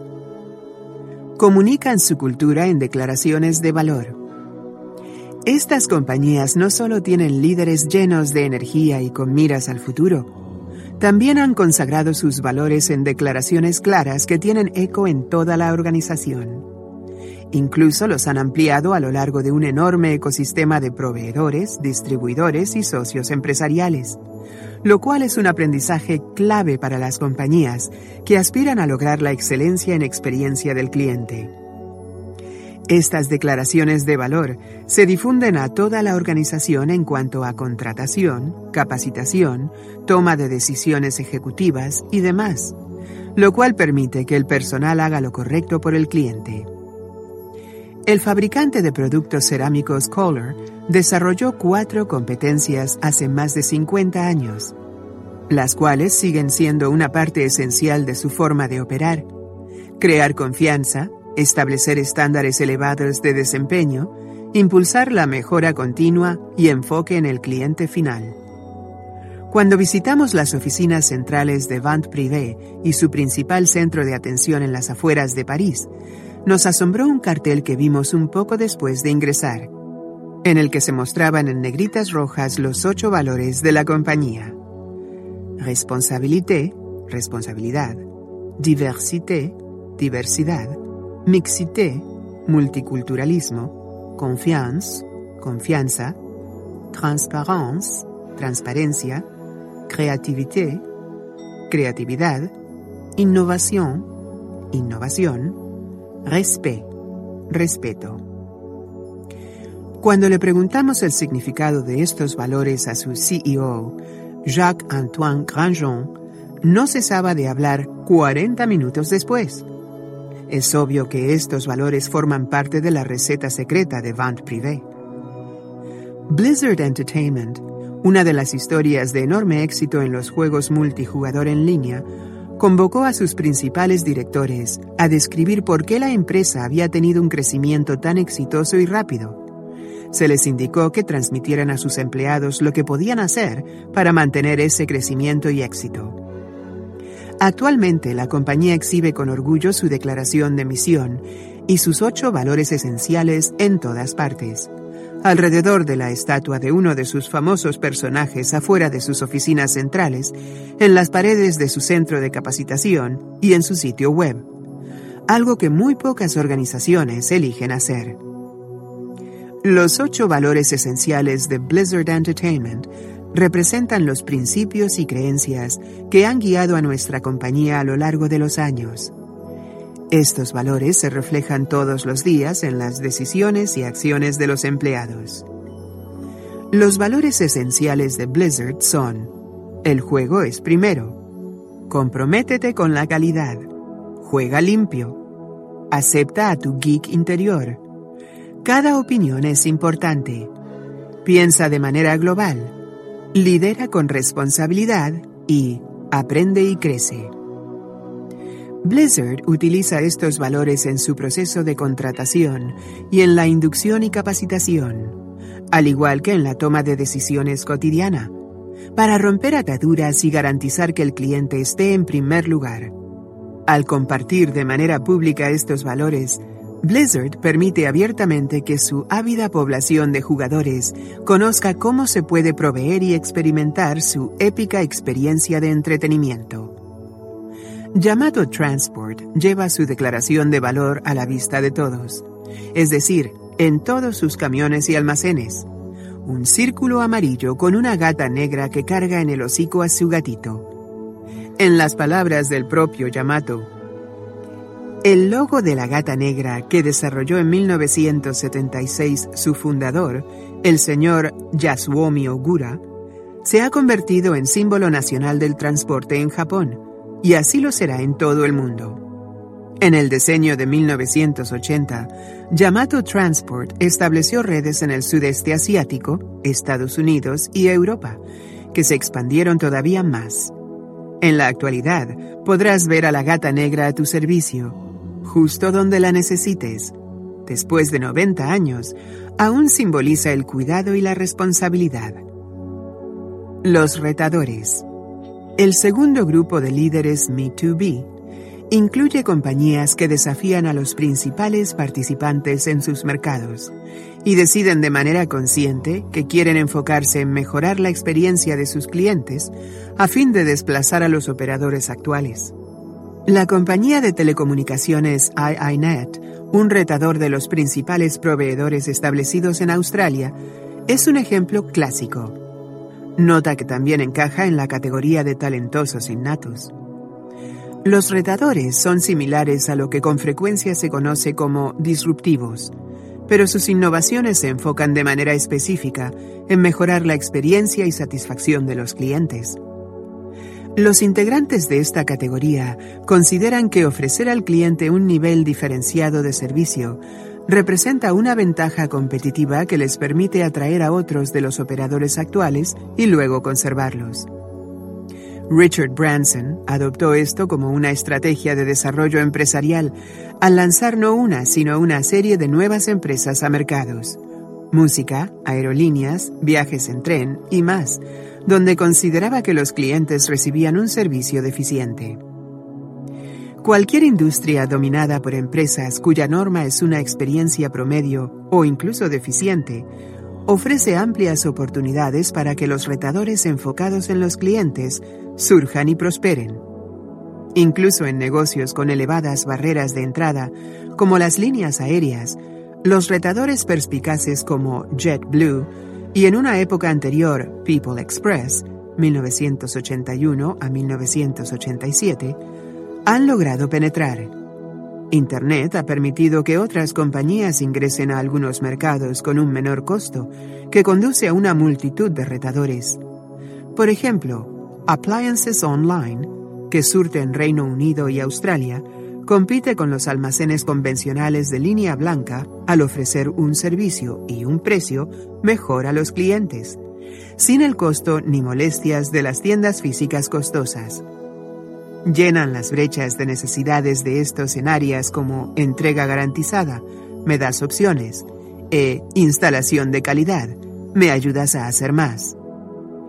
Otros ejemplos notables incluyen a Amazon, que también es un talentoso innato. Make My Trip, una empresa india dedicada a los viajes. Zillow, un servicio de listado de bienes raíces. Y Agencia, un servicio para viajes de negocios que forma parte de la empresa Expedia, la cual es también un retador. Dicho eso, los verdaderos retadores desde nuestro punto de vista Me2B no están tratando de competir principalmente en precio sino que se distinguen por su oferta de mayor nivel para los clientes. Por ejemplo, First Direct, el líder en servicios financieros del Reino Unido, no ofrecía la opción más económica cuando entró al mercado. Sin embargo, sí proporcionaba un rango más amplio de canales de contacto y un servicio diferenciado. En su sitio web, First Direct introduce una sinopsis de sus muchos galardones con nos encanta hacer felices a nuestros clientes, pero de vez en cuando es bonito que la industria también te felicite. Estos reconocimientos incluyen ganador de los premios de la revista MoneyWise, Best Current Account for Call Center Services, Mejor cuenta corriente por sus servicios en el centro de atención en 2013. Ganador de Best Current Account for Online Service. Mejor cuenta corriente por sus servicios en línea 2013. Most Trusted Credit Card Provider. Proveedor más confiable de tarjeta de crédito 2013. Most Trusted Mortgage Provider. Proveedor más confiable de servicios hipotecarios 2013 y el premio Supers del sitio Money Supermarket, el cual se otorga a las compañías de valores financieros que han proporcionado lo mejor en productos y servicios. Los clientes del sitio, al igual que jueces independientes, eligen a los ganadores. Por último, debemos señalar algo importante. Lo que hace que estas compañías tengan éxito como retadores es que sí proveen una experiencia diferenciada en vez de solo utilizar este concepto como discurso de marketing para atraer la atención en industrias en las que el trato al cliente es deficiente. Por ejemplo, tras la desregulación de las telecomunicaciones en Australia, una de las principales empresas se promovió diciendo que tenían un mejor servicio que el antiguo monopolio. En realidad, tenía una calificación apenas un poco mejor, pero esto era insignificante para los clientes, el cambio no fue muy notable. En contraste, el retador IINet no se enfoca en las empresas tradicionales de telecomunicaciones o en los proveedores de servicios de Internet para realizar un análisis competitivo en lo que se refiere a servicio a clientes. En su lugar, intenta equiparar las calificaciones más altas de servicio y NPS de quienes tienen el mejor desempeño en todas las industrias y, en consecuencia, intenta superarlas por un margen sustancial dentro de su propia industria. Ese es el comportamiento de un verdadero retador. Estas son algunas de las características especiales de este grupo, con un enfoque en su agilidad y en cómo representan un ejemplo a favor del cambio. Son ágiles para adoptar pronto las innovaciones. En general, a los retadores se les considera como jóvenes arribistas, han entrado al mercado porque ven una oportunidad y han encontrado alguna forma nueva o diferenciada de servir a los clientes en un nicho o industria determinada. Debido a que empiezan en pequeño, pueden ser más ágiles y adaptativos y tienden a la adopción temprana de los nuevos canales y tecnologías. Como los talentosos innatos, estas compañías generalmente están bajo la dirección de un emprendedor o fundador. De hecho, los talentosos innatos son solo retadores que han tenido éxito hasta alcanzar el grado en que ahora son grandes líderes en el mercado. Amazon empezó como un retador para las librerías físicas y ahora es el principal participante en este negocio, al igual que en muchas otras categorías de ventas minoristas en línea. Se pueden encontrar unas cuantas excepciones interesantes en las grandes compañías que han comprado o incubado a una marca retadora, sin absorberla dentro de sus propias operaciones. Por ejemplo, en Australia, el líder del mercado financiero Commonwealth Bank adquirió a la marca retadora Bankwest, pero la dejó en paz para que continuara manejándose sola y proporcionando la experiencia única para el cliente que se había recibido con tanto éxito en el mercado. La lógica es obvia. Si una marca puede crear un reto competitivo, es mejor poseerla que dejar que nos pase por encima, aunque esto canibalice en última instancia a la marca matriz. Sigue proporcionando una ganancia neta si tiene el mismo éxito para quitarles participación de mercado a los competidores. En Estados Unidos, la empresa de ciencia y tecnología Danaher ha logrado esto con gran éxito, al adquirir a más de 100 fabricantes especializados y conservar en la mayoría de los casos las marcas originales, como Fluke. Ejemplifican un claro argumento comercial para el cambio. Los retadores son útiles para convencer a los escépticos acerca del valor de una estrategia centrada en el cliente. Estas compañías tienen éxito para ganar una participación en el mercado y crecer a expensas de las grandes empresas. Aunque los retadores podrían absorber pérdidas durante sus inicios, las organizaciones como Amazon y T-Mobile demuestran que esta estrategia puede conducir a una sólida rentabilidad. Los retadores pueden seleccionar a clientes rentables y, en consecuencia, dejan a las compañías principales con los que tienen un desempeño limitado menos rentables. Cualquier participante dentro de las empresas principales que dude de los peligros de dar un mal servicio a sus clientes debe tomar nota de esto. Los rehabilitados. Los rehabilitados son quienes han estado a punto de cerrar o han tenido una grave caída en participación de mercado o satisfacción del cliente, o que de otra manera se han visto obligados a entrar en acción debido a esta conmoción, lo que nosotros solemos llamar experiencia cercana a la muerte. Han revertido su caída en el olvido al incrementar o reanudar su enfoque en la experiencia del cliente. El giro radical que logró Tom King con British Airways, BA, en la década de 1990 es uno de los ejemplos más famosos. BA había perdido su participación del mercado y su valor como marca. Los clientes empezaron a volver cuando King redirigió a la compañía a la prestación de un servicio de calidad y restauró el orgullo por la marca. En Estados Unidos, Home Depot, JetBlue, que también es un retador, y Starbucks se encuentran entre los ejemplos más conocidos. Otros antiguos líderes mundiales como Hewlett Packard y Vodafone Hutchinson siguen luchando por recuperar su antigua gloria. Existen muchas razones por las que las compañías llegan al borde del abismo. A veces la culpa es de una falla crítica de los sistemas, como ocurrió con Vodafone Hutchinson en Australia. Este grupo fusionado subestimó las capacidades de red que se requerían en ambas bases de clientes debido al crecimiento rápido del tráfico de datos. La cobertura deficiente de la red y el daño a la reputación que sufrió Vodafone condujeron a la pérdida de casi 2 millones de clientes en dos años. A partir de esta experiencia cercana a la muerte, el grupo está intentando reconstruirse con un enfoque y pasión renovada en el servicio a los clientes. Al momento de terminar este libro, la restauración sigue en proceso. A menudo, el descuido a largo plazo o un cambio en el mercado crean la amenaza. En Australia, durante casi 10 años, el supermercado Coles se vio superado por su principal competidor. Perdió participación en el mercado, descuidó las tiendas y se enfrentó a una caída en los márgenes de ganancia. Pero con una nueva administración, la compañía se renovó por completo. Los nuevos formatos de las tiendas, la nueva logística y sistemas, y una campaña de tres años en las que se ofrecían grandes ofertas en los productos básicos de marca propia como leche y pan, cambiaron sus resultados.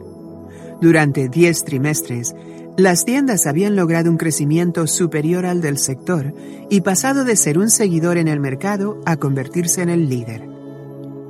Antes ya mencionamos que el Servicio Postal Australiano ha creado la opción de enlazar una felicitación en video a través de Internet con los paquetes enviados por correo. Y esta es solo una de las inteligentes innovaciones que se lanzaron como reacción ante la muerte de su principal negocio, el correo y las cartas.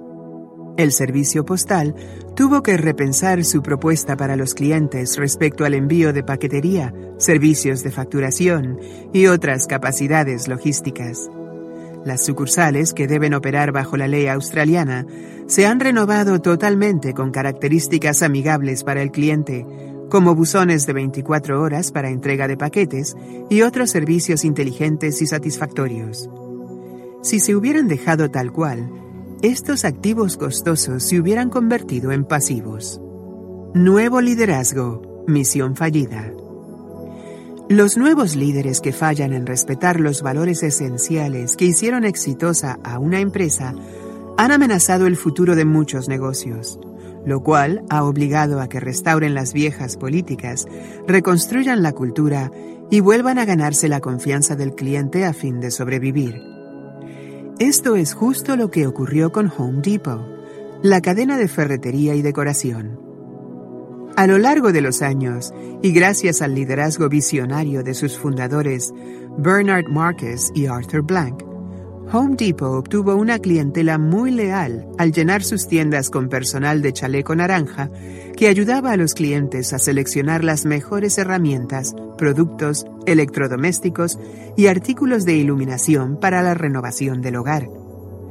Estos representantes conocían en verdad su negocio y los clientes confiaban en ellos. Cuando Marcus y Blank se retiraron en 2000, buscaron a un ejecutivo externo para que tomara las riendas.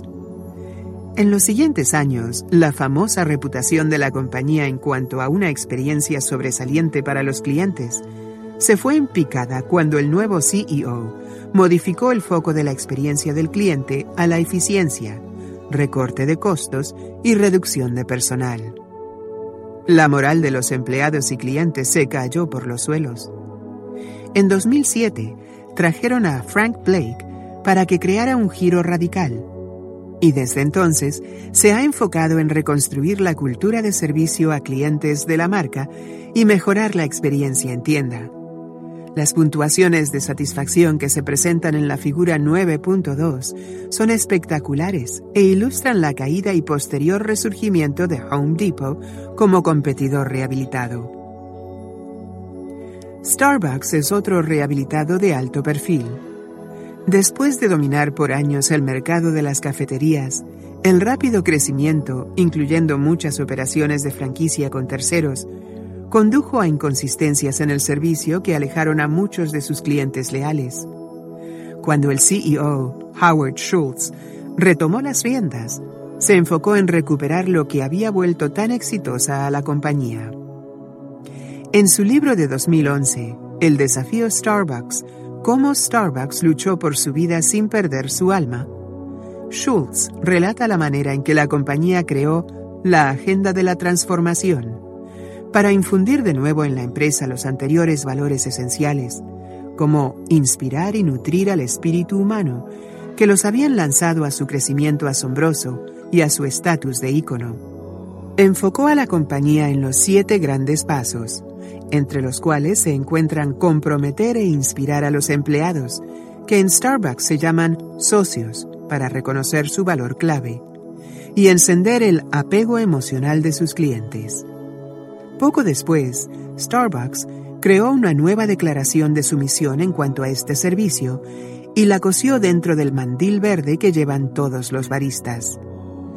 Creamos momentos inspirados en el día de cada cliente, dicen los mandiles, y añaden cuatro simples pero claros y poderosos verbos. Anticipa, conecta, personaliza, apropiate. Estos recordatorios para el equipo han ayudado a restaurar la reputación de Starbucks al reintegrar lo que Schultz siempre ha reconocido como su impulsor de valor más esencial, los baristas y no el café. Un testimonio de liderazgo transformador. La lección positiva que ejemplifican los rehabilitados es que una posición negativa puede convertirse en un poderoso motivador del cambio, en particular si se cuenta con el liderazgo correcto que transforme la indiferencia en acciones significativas para los clientes. Es frecuente que una empresa rehabilitada necesite de una transición de liderazgo, ya que es muy difícil que los líderes que han llevado a una compañía al borde de la extinción reconozcan los errores que han cometido. Lo más común es que los despida una junta infeliz de directores y que los reemplace alguien que tiene una dirección más clara hacia los clientes. Este grupo también demuestra la importancia de revitalizar los valores que hicieron que la compañía se volviera exitosa en un principio, enfocándolos a menudo en los clientes. Con frecuencia, estas organizaciones tienen el conocimiento institucional para crear grandes experiencias para los clientes, pero eso se necesita reencender y recibir apoyo. Meg Whitman, la CEO de Hewlett Packard, HP, ha conducido a su organización a redescubrir el estilo HP, que se enunció en un documento mayormente olvidado de una página en el que se indicaban los cinco puntos que escribieron los cofundadores Bill Hewlett y David Packard en la década de 1970. Para ayudar a moldear los valores de la empresa, en el momento en que empezó a internacionalizarse. En ese tiempo, Packard señaló en una cita bien conocida, de alguna manera, nos metimos en una discusión de la responsabilidad de la administración. Bob Holden, entonces miembro del Consejo, nos indicó que la responsabilidad de la administración era con los accionistas y eso era todo. No estuve de acuerdo con él y le dije, creo que estás absolutamente equivocado. La administración tiene una responsabilidad hacia sus empleados, tiene una responsabilidad hacia sus clientes y tiene una responsabilidad hacia la comunidad en general. Se rieron a tal grado de mí que casi me sacan de la sala de juntas.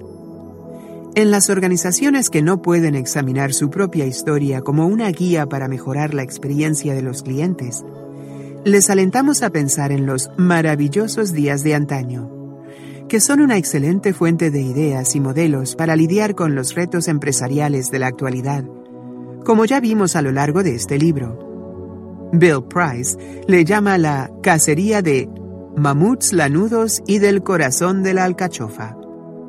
O examinar a profundidad la propia historia de la compañía para encontrar las soluciones a los retos empresariales de hoy. Los campeones actuales.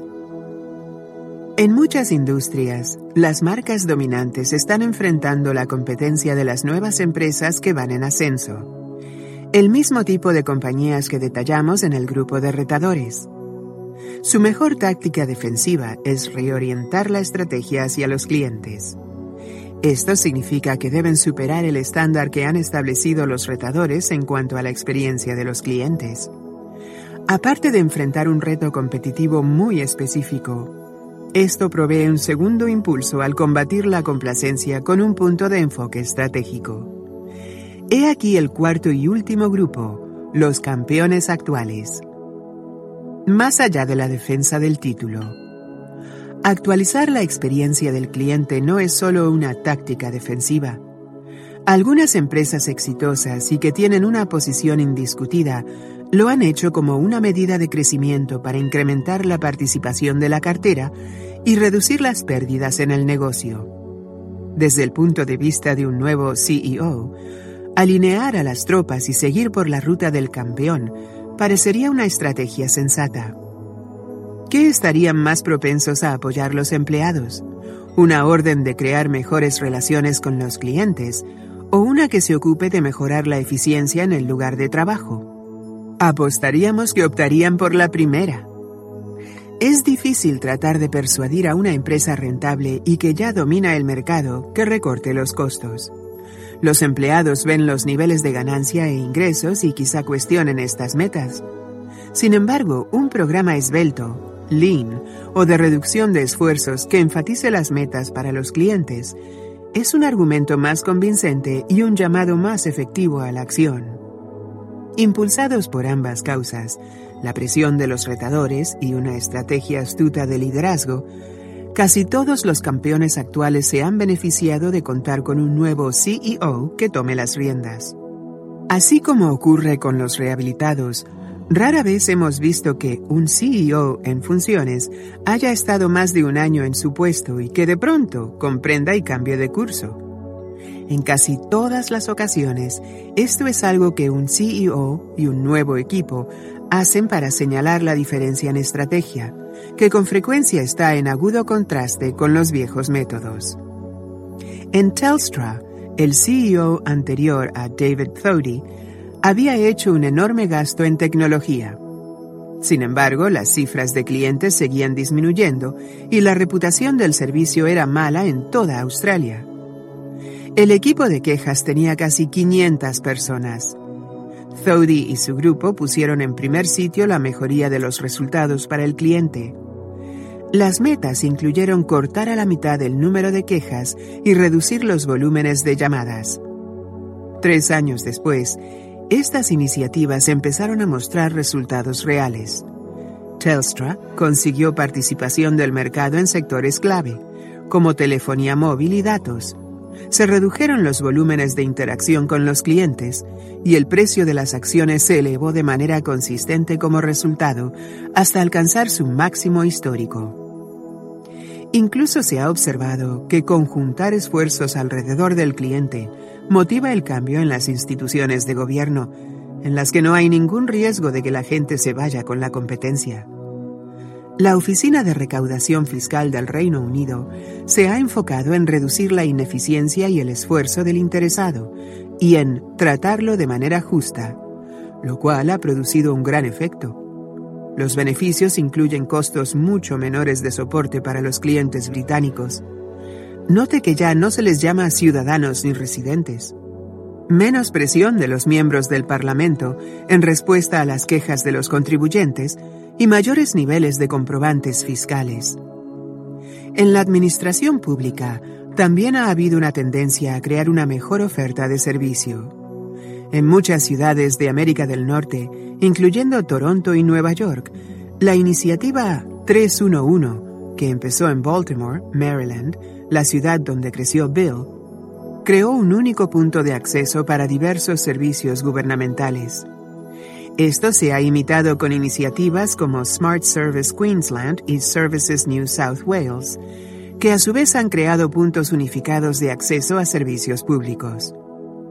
Los clientes se benefician, igual que los gobiernos, gracias a una reducción de la complejidad y una maximización de las economías de escala.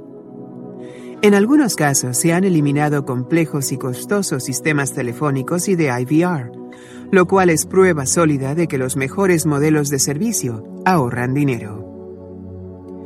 Mejorías en servicio a clientes y en eficiencia, no una o la otra.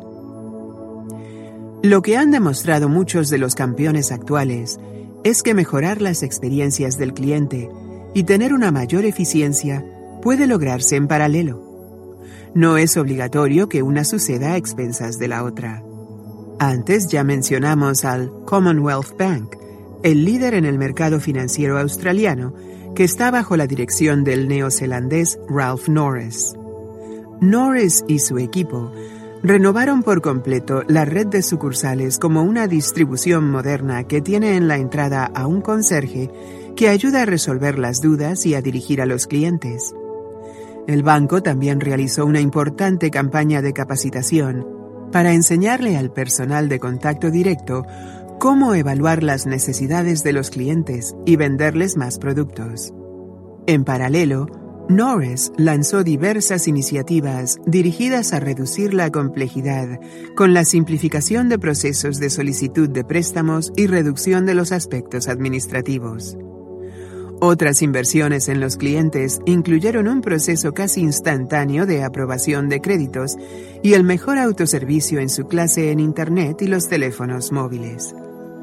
Estas inversiones positivas redujeron la relación costo-beneficio a su nivel histórico más bajo y elevaron en más de 30% la proporción de productos por cliente.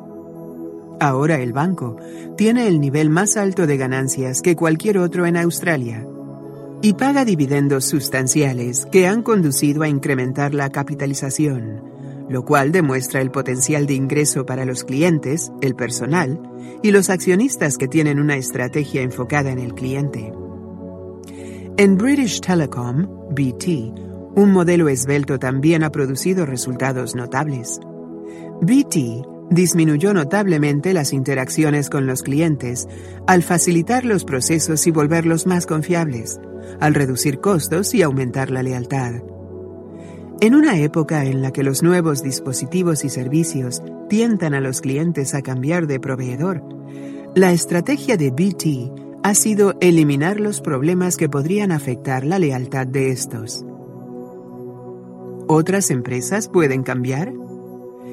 ¿Es posible que las compañías adquieran un enfoque más centrado en el cliente si no comparten una de estas cuatro características? Claro, sí es posible pero es poco común.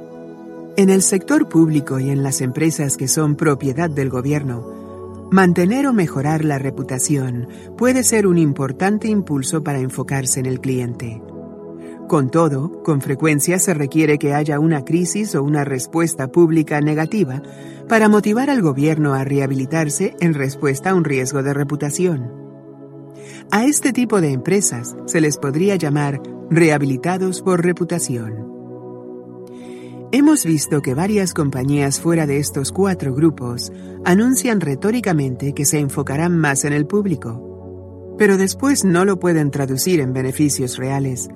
Antes que pase mucho tiempo, tropiezan y fallan. Las empresas en cada uno de estos grupos tienen un claro propósito estratégico. Los talentosos innatos no tienen que pensar en ello, simplemente lo hacen, ya que es un principio organizador esencial. En el caso de los retadores, han decidido que hacer su mejor esfuerzo es quizá el único camino para tener un crecimiento y adquirir clientes. Para los rehabilitados, el renovado enfoque en el cliente representa la respuesta a los problemas del pasado o a la competencia, y es una corrección estratégica. Los campeones actuales reconocen que esta es la mejor estrategia para mantener su posición. Lo que esto sugiere es que la fundamentación para la estrategia focalizada en la experiencia del cliente necesita ser muy clara. Las compañías que declaran enfocarse en ellos sin establecer una base concreta rara vez se mantienen firmes en su propósito. Estas organizaciones encuentran otra estrategia, quizá más cuantificable o inmediata, que supera su interés en los clientes, como el recorte de costos o el crecimiento mediante la adquisición. En el capítulo siguiente describiremos las cuatro bases que deben establecer las compañías para ejecutar estrategias Me2B exitosas y satisfacer las siete necesidades del cliente.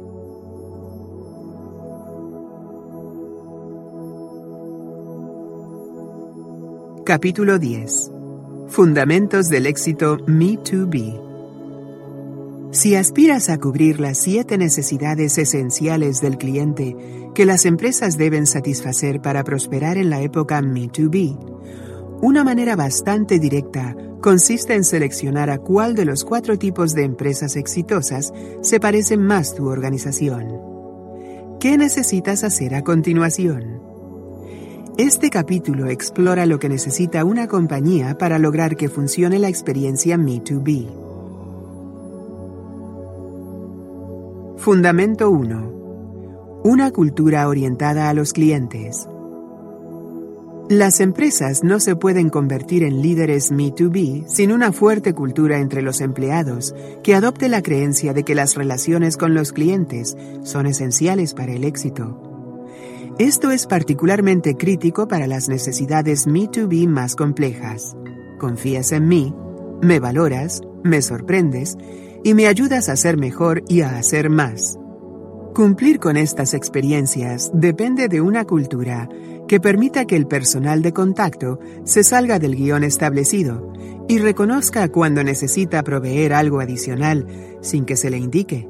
Por ejemplo, los empleados necesitan saber que es correcto condonar un cargo u ofrecer algo inusual para entusiasmar a un cliente y que no necesitan pedir permiso. Ese tipo de cultura solo surge cuando los líderes nutren conscientemente ese comportamiento a través de modelarlo, enviar mensajes al respecto, establecer políticas y mediciones, y recompensar y reconocer al personal de manera constante. Los siguientes tres líderes Me2B que se han vuelto famosos por centrarse en el cliente son buenos ejemplos.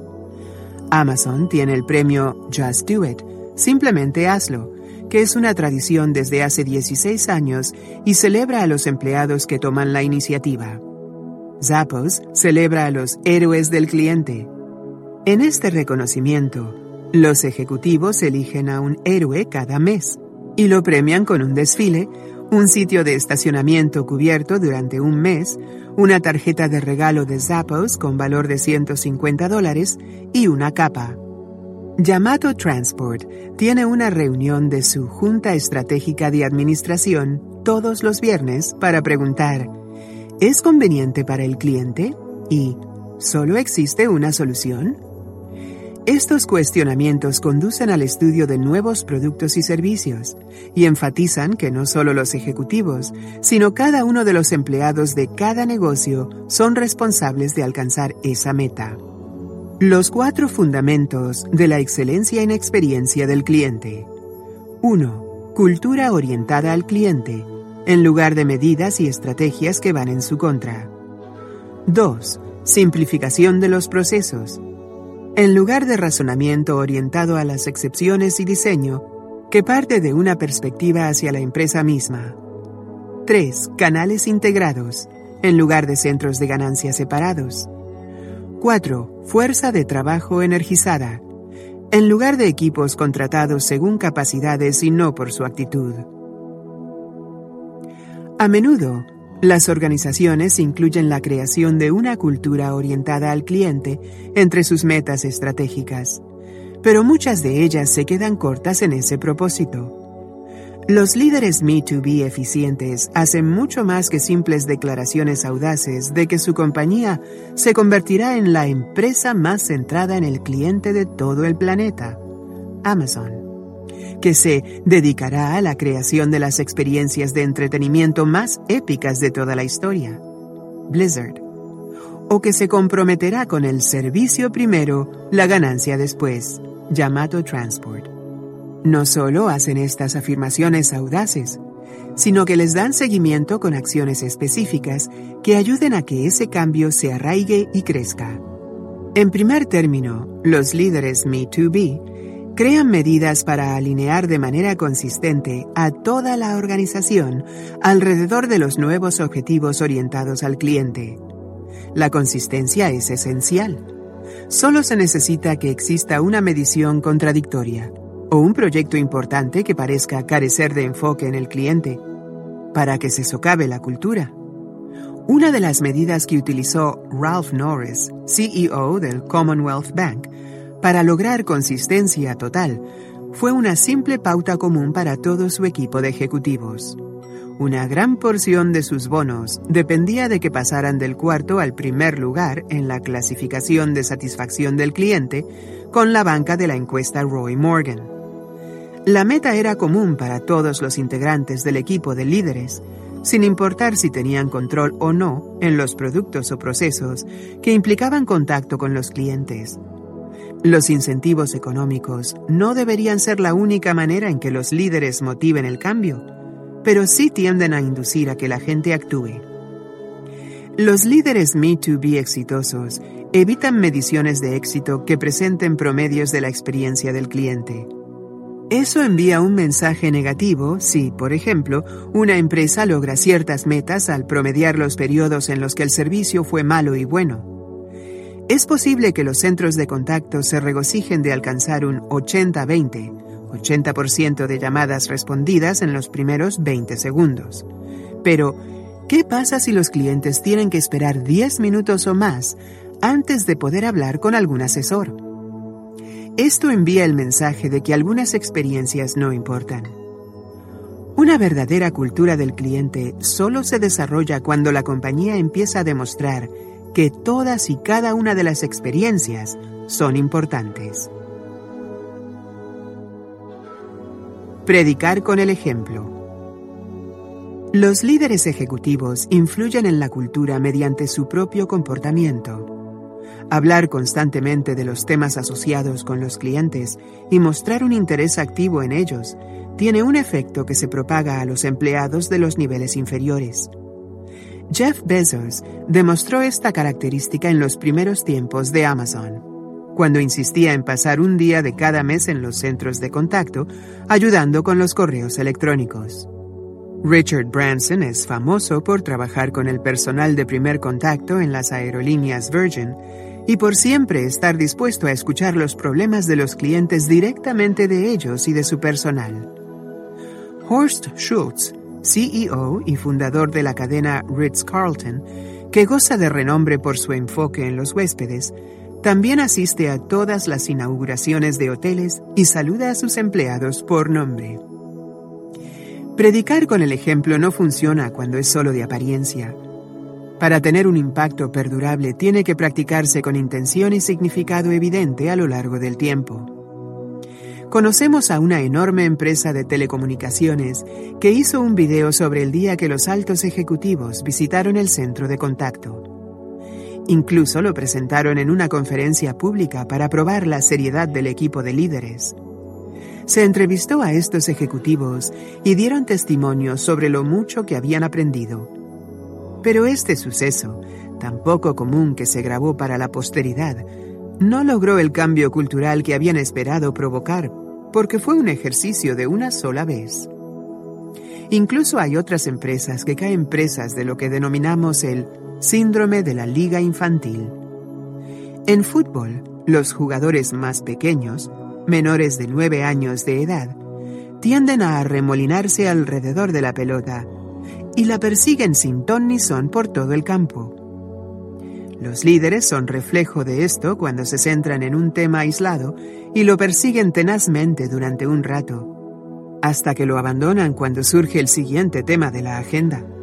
Por ejemplo, vimos a una compañía que se dedicó de lleno a buscar los ingresos durante un trimestre y luego se enfocó con todo su ahínco en el envío oportuno de facturas y correspondencia relacionada durante los siguientes seis meses, para, por último, dejarlo de manera abrupta a favor de crédito y cobranzas. Esta conducta de perseguir el balón fue una distracción para toda la organización y causó que los gerentes se mostraran reactivos y confundidos. Nadie sabía dónde enfocarse y como es de suponerse, el seguimiento fue deficiente. Los proyectos e iniciativas lograron resultados temporales. Y luego del desempeño se fue para abajo cuando cambió la línea de meta. Elogiar los resultados positivos con los clientes. Los altos ejecutivos pueden crear un enorme cambio si resaltan los ejemplos de comportamientos que les gustaría ver en toda la organización. Comunicar las historias de empleados que han creado grandes experiencias para los clientes por medio de mensajes mensuales de correo electrónico u otros medios de transmisión al personal, envía señales culturales claras. Tener premios y reconocimientos frecuentes para estas conductas es otra importante manera de apoyar este cambio. La empresa de servicios AGL felicita al personal por obtener la menor tasa de quejas en la industria. Esto dio oportunidad al grupo de reconocer y disfrutar un logro común, pero también demostró el interés de los líderes en ello. Yamato Transport ha creado un programa denominado Banco de Aclamaciones, que recolecta las felicitaciones de los clientes y las presenta a los empleados por medio de distintivos que pueden portar en sus camisas o blusas, con estrellas que designan los niveles más altos de reconocimiento. Las anécdotas e historias tienen una resonancia mucho más profunda entre los empleados que las medidas generales difíciles de entender, como ganancias netas o ingresos por empleado. Estas cifras son útiles para analizar estados financieros, pero son un material deficiente para las narraciones, que son una manera mucho más efectiva de ganar adeptos para una idea. Avant Privé le encanta coleccionar y compartir historias sobre ejemplos de servicio al cliente que van mucho más allá de las expectativas, lo cual refuerza para sus empleados el papel esencial de proporcionar una experiencia increíble a estos. Laurent Tupin, director de relaciones de servicio de esta empresa, le envió a Bill Price un correo electrónico con una de sus historias favoritas. Una vez se comunicó con nosotros una socia que, por accidente, había regresado el artículo incorrecto en un paquete. De hecho, había enviado sus jeans favoritos de Victoria Beckham en lugar de los pantalones Replay que había ordenado con nosotros. Insistió en ello porque esos jeans eran un regalo que le habían dado de cumpleaños. Parecía estar muy triste y realmente quería encontrar una solución. Debido a los numerosos paquetes que tenemos en nuestro almacén, era como buscar una aguja en un pajar. Le explicamos que haríamos lo posible, pero que no podíamos prometerle que podríamos localizarlos. En los siguientes días, le pedimos al personal de bodega que buscara el artículo entre todas las existencias de Replay, que eran más de 3.000 jeans del mismo color. El equipo de logística buscó prenda por prenda para tratar de encontrar los pantalones de la socia según la descripción que nos dio. Después de muchas horas, pudimos encontrarlos. Se lo enviamos de regreso y ella estaba tan feliz que no podía dejar de elogiarnos. En otra ocasión, Tupin destacó que empoderar a los empleados es un requisito para proporcionar el nivel de servicio que se espera en vente privé. La relación con el cliente se personaliza y el asesor tiene autonomía para la selección y la decisión de conceder un reembolso. Escribió en la revista francesa en línea strategies.fr. La autonomía es el único medio para motivar a los asesores, de modo que estén dedicados a los clientes.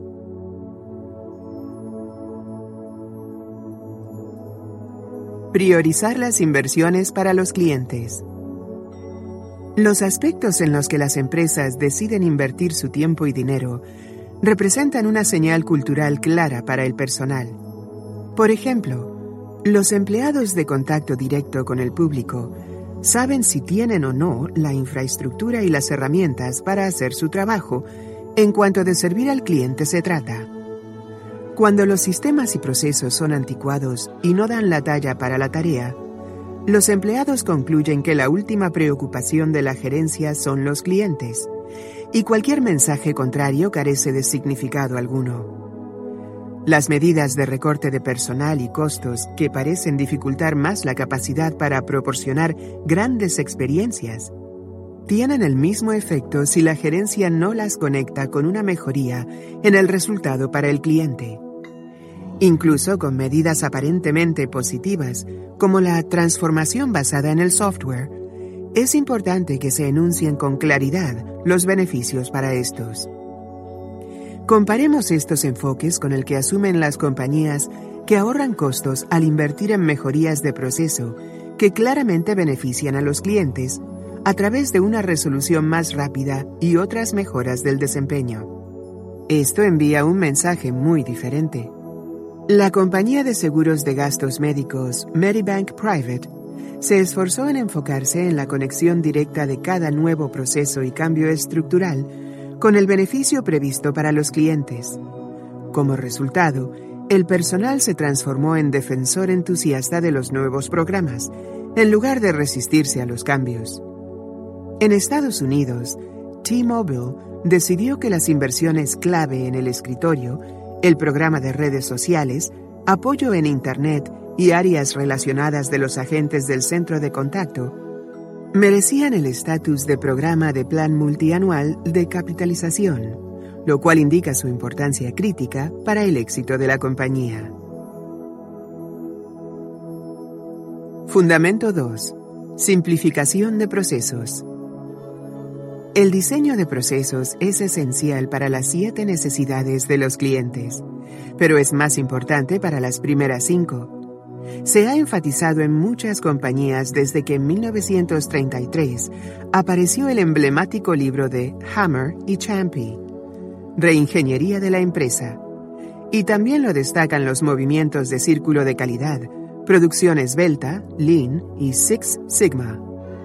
No obstante, a veces estos movimientos se han utilizado como excusa para enfocarse en la eficiencia y la repetibilidad, más que en los procesos amigables con el cliente.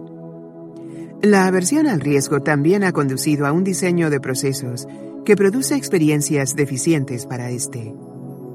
El cuadro 10.1 resume ejemplos del papel esencial que representa el diseño de procesos. 10.1 Diseño de procesos efectivo e inefectivo. Necesidad. Buen diseño de procesos. Mal diseño de procesos. Necesidad. Me conoces y me recuerdas. Buen diseño de procesos. El uso de datos conocidos o históricos simplifica los procesos y los vuelve menos difíciles para clientes y empleados. Esto también los hace más económicos. Mal diseño de procesos. Los clientes tienen que repetir información en cada transacción o interacción. Se solicitan otros datos pero no se utilizan. Necesidad. Me das opciones. Buen diseño de procesos. El personal en el centro de llamadas explica e instruye sobre otras opciones. Los canales automatizados también explican otras opciones. Los clientes pueden iniciar un proceso en un canal y terminarlo en otro sin repeticiones. Mal diseño de procesos. Cada canal restringe al cliente a sus propios procesos.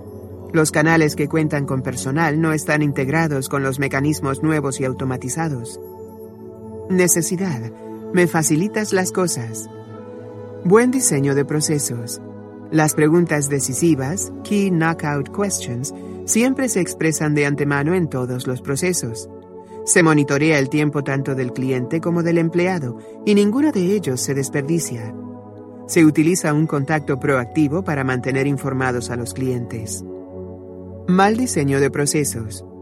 Los formatos de solicitud se diseñan alrededor de los deseos de la organización para capturar datos y no para construir el proceso más eficiente para el cliente. Los procesos obligan a los clientes a trabajar y estos tienen que dar seguimiento hasta terminar. Necesidad. Me valoras. Buen diseño de procesos. Las reglas empresariales y los procesos asociados se adaptan de acuerdo con la profundidad o duración de la relación que tiene un cliente con la organización. Mal diseño de procesos. El personal de contacto sigue y cita de manera constante reglas insensatas, aún con los clientes más valiosos. Necesidad. Confías en mí. Buen diseño de procesos. No les piden pruebas, excepto en raras ocasiones, y aún así, el historial de la relación puede tener preponderancia con respecto a la falta de evidencia específica. Mal diseño de procesos. Constantemente se les obliga a esforzarse para dar pruebas de su versión de los hechos. Por ejemplo, mediante copias de estados de cuenta bancaria u otros documentos. Necesidad. Me sorprendes con cosas que no puedo imaginar. Buen diseño de procesos. Los procesos se diseñan para que el personal pueda salirse del proceso si existe la razón correcta. Siempre hay posibilidad de hacer caso omiso. Mal diseño de procesos. Los procesos de verificación de calidad penalizan a los empleados por hacer cosas de manera diferente, aunque le encante a los clientes. Necesidad. Me ayudas a ser mejor y a hacer más. Buen diseño de procesos.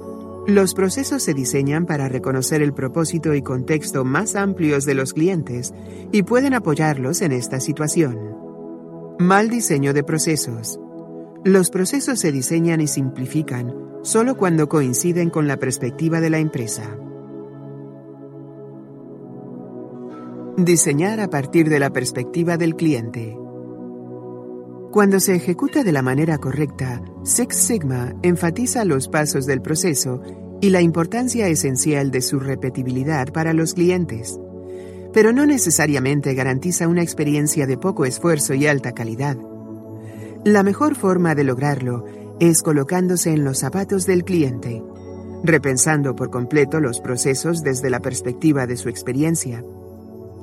La retroalimentación directa puede tener un papel importante, pero con frecuencia, lo único que se necesita es pensar en términos de satisfacer las siete necesidades Me2B. La división Fluke de Danaher, que produce equipos de prueba y medición para una diversidad de industrias, ha tenido éxito en aplicar los comentarios de los clientes. Fluke pidió a algunos de sus clientes empresariales que les dijeran cómo diseñar las páginas de soporte en Internet de la compañía. Esta interacción les causó tanta emoción que ahora participan en un programa continuo para dar retroalimentación que facilite el uso de la página web de soporte. Manejo de excepciones y loros sin una pata. Es sorprendente la frecuencia con la que el diseño de procesos puede impulsarse debido a las condiciones excepcionales. Hemos visto situaciones en las que a 99% de los clientes se les obliga a realizar acciones adicionales para proteger a la organización contra posibilidades desventajosas que ocurren en 1% de los casos.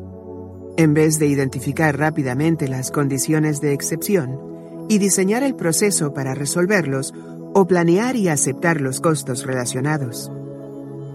Las mejores empresas diseñan para la norma y no para las excepciones. Amazon ilustró esta situación cuando introdujo las etiquetas descargables para devoluciones. Aunque algunos podrían regresar mercancías a pesar de cumplir con lo prometido, Amazon acepta el riesgo para crear una conveniencia increíble para los clientes, cuyas compras realmente no fueron lo que deseaban. La compañía también encontró beneficios inesperados de este programa.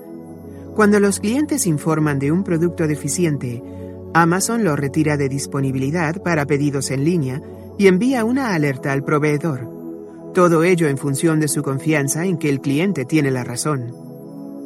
Esto le funcionó bien tanto a Amazon como a otros clientes, al evitarles el problema de recibir un producto defectuoso, lo cual resulta más fácil y económico para todos los involucrados. Táctica del niño de tres años. Los procesos parecen crecer con el tiempo. Se añaden nuevos detalles y todo se vuelve cada vez más engorroso. En nuestra experiencia, la mejor respuesta a esta complejidad es adoptar el mantra del niño de tres años y preguntar ¿por qué? hasta el cansancio. ¿Por qué se necesita este paso? ¿Por qué tenemos que hacerlo de ese modo? Con frecuencia, las razones se pierden a lo largo del tiempo. Algunas empresas limpian rutinariamente la información de sus bases de datos y embrollan el contenido, en tanto que los líderes Me2B desmantelan las bases de datos y las reemplazan con wikis dinámicas y fuentes de información basadas en redes sociales. Una vez observamos a una compañía de seguros de gastos médicos que insistía en que los clientes que querían suspender sus pólizas durante un viaje tenían que enviar una prueba de este Preguntamos por qué la gente tenía que enviar esos documentos. Los asegurados que suspenden sus pólizas no crean un riesgo de fraude o confusión. Están desistiéndose de su derecho a hacer una reclamación en ese periodo. Además, de todos modos, se ignoraban los itinerarios que se enviaban por fax y correo electrónico. Enfrentada con la pregunta, la aseguradora eliminó ese requisito. Era más fácil para los clientes y más económico para la compañía. ¿Por qué? Es una pregunta muy poderosa. Cuando las organizaciones se quedan estancadas en su propio modo de pensar y adoptan una actitud de control de riesgos, cuestionar la causa en cada interacción con el cliente representa una posible cura. Fundamento 3. Integración de canales. Integrar los canales es absolutamente esencial para las primeras tres necesidades de los clientes. Como señalamos antes, que no se les recuerde cuando pasan de un canal a otro es una de sus principales causas de frustración. Por ejemplo, imagina la irritación que sentirías al terminar un complicado formato en línea para que te digan que tienes que comenzar de nuevo cuando vas a una tienda. La tecnología necesita crear una memoria organizacional en todos los canales, o fallará la prueba de me conoces y me recuerdas. La integración de canales es igualmente esencial para me facilitas las cosas. Debería ser fácil cambiar de canales y las compañías deberían guiar, pero en última instancia, permitir que los clientes decidan qué canal les funciona mejor para un proceso determinado. Ahí es donde entra Me das opciones. Quizás sería más fácil firmar un formato en una sucursal, pero no es así cuando el cliente tiene que tomar dos autobuses o conducir 40 minutos en el tránsito para llegar. Dos minutos en un registro en línea será un esfuerzo mucho menor.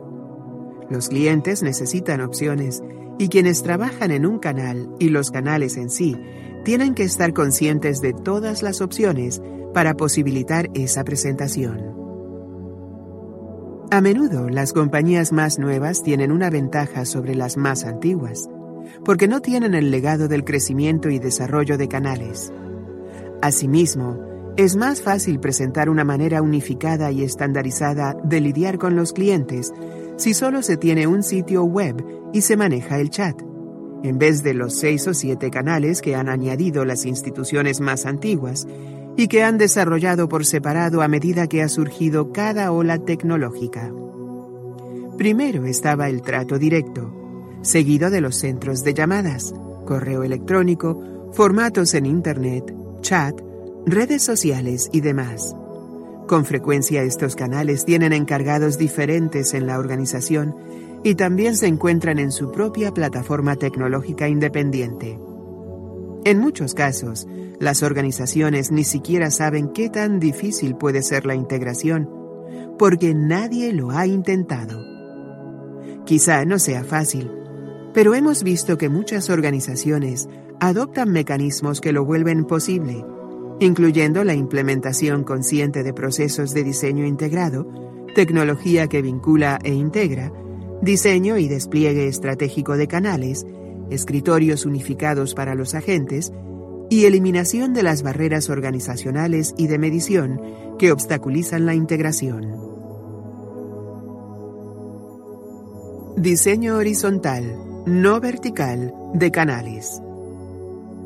Los procesos empresariales se diseñan por lo general dentro de canales, es decir, de manera vertical dentro de un silo, en lugar de hacerlo horizontalmente a través de toda la organización y de todas las opciones.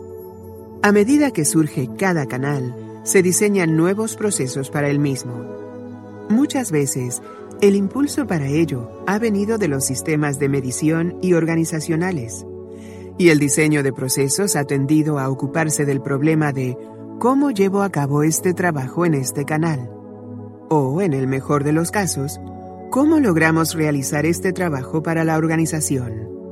Sin embargo, algunas empresas sí toman distancia y se preguntan, ¿cómo diseñamos este proceso en todos los canales posibles para ampliar la facilidad y opciones para el cliente? En nuestro primer libro destacamos al Departamento de Vehículos Automotores, DMV, de Nueva York, como una historia de éxito, y en la actualidad sigue distinguiéndose de los demás. Cuando los servicios por Internet empezaron a ganar impulso a principios de este siglo, la Autoridad de Registros y Licencias del Estado de Nueva York quería aprovechar el nuevo canal pero se dieron cuenta de que ciertas transacciones solo se podían manejar en sus oficinas, como las fotografías, firmas y recolección de placas. Esto significaba que el DMV estaba atascado en el manejo de este tipo de transacciones en su sitio, pero al integrar los dos canales podía acortar la longitud de las visitas de los clientes. Entonces, el DMV lanzó Easy Visit, visita fácil, que permitía a los conductores llenar sus formatos en línea y luego terminar las transacciones requeridas en sus oficinas. Como otras organizaciones, el DMV también alentaba a los clientes a manejar sus transacciones en la web, pago de renovación de registro, actualización de datos y obtención de respuesta a preguntas simples. Y promovió de manera intensa estos conceptos mediante la campaña Skip the Trip, ahórrate el viaje pero el concepto de Easy Visit fue lo que se destacó como un excelente ejemplo de cómo meditar con cuidado los procesos entre canales. Este tipo de interacción se refleja en la actualidad entre los minoristas omnicanal que permiten que los clientes hagan su pedido en línea y recojan o devuelvan la mercancía en tienda. En la otra cara de la moneda, existen otras organizaciones que aplican de manera ciega o insensata el razonamiento del legado de los viejos canales a los nuevos. Uno de los peores casos que hemos visto fue un sistema de boletaje electrónico que puso en práctica un servicio estatal de trenes en Australia. Con cierta ostentación, dijeron a los clientes que podrían reservar sus boletos en línea. Eso ocurrió alrededor de 2008, diez años después que las aerolíneas. Sin embargo, los clientes descubrieron que para usar el sistema tenían que reservar con cinco días de anticipación, porque la compañía seguía insistiendo en imprimir los boletos y enviarlos por correo. Esto fue asombroso en una época en la que las líneas aéreas estaban pasando a un sistema de viajes sin boletos. La verdadera ironía era que cada pasaje llevaba una referencia única de reservación que hubiera podido eliminar por completo la necesidad de éste al permitirle al guardia del tren que validara esa referencia contra una hoja de reservaciones. Ahora, seis años después, los clientes siguen teniendo que recoger sus boletos impresos para poder viajar. Increíblemente, ni siquiera tienen la opción de imprimir ellos mismos su boleto. Puentes tecnológicos, no barreras. Con demasiada frecuencia, la tecnología ha sido la barrera para el diseño eficiente dirigido a los clientes. Cuando se opera a través de múltiples productos, es común que eso signifique que el personal, y por extensión también los clientes, tenga que navegar por una infinidad de sistemas. Si cada conjunto de productos tiene su propio software, no es sorpresa que no puedan hablar entre sí. La tecnología también puede crear barreras entre canales. Si una sucursal, centro de contacto u oficina administrativa no puede ver las transacciones de los demás porque tienen sistemas independientes, no hay manera en que puedan colaborar con eficiencia. En una reciente tendencia positiva, algunas organizaciones han desarrollado solicitudes por Internet para los clientes y luego empezaron a usarlas internamente cuando se percataron de que eran superiores a aquellas con las que tenían que lidiar los empleados de contacto directo. Una de las principales empresas de tarjetas de crédito desarrolló una solicitud de autoservicio para sus clientes rápida y fácil de usar, y luego la utilizó también para reemplazar la interfaz en los centros de llamadas. Esta uniformidad entre el centro de llamadas y la aplicación para el cliente facilitó en mucho la labor del personal del centro. Posteriormente, esta misma interfaz se proporcionó al personal de la sucursal con lo cual se añadió un tercer canal común y unificado. También hemos visto cómo se integran obstáculos de modo consciente dentro del sistema. Una empresa de servicios públicos permitió que su departamento de manejo de riesgos tuviera el control de la configuración del nuevo sistema. A este grupo le preocupaba que el personal de soporte pudiera abrir una cuenta y mantenerla para beneficio económico de sus familiares o amigos, por ejemplo, al emitir un crédito de algún tipo. Como resultado, separaron el acceso al sistema, de manera que el personal de contacto directo con el público no tuviera acceso a las partes del sistema que controlaban los datos financieros.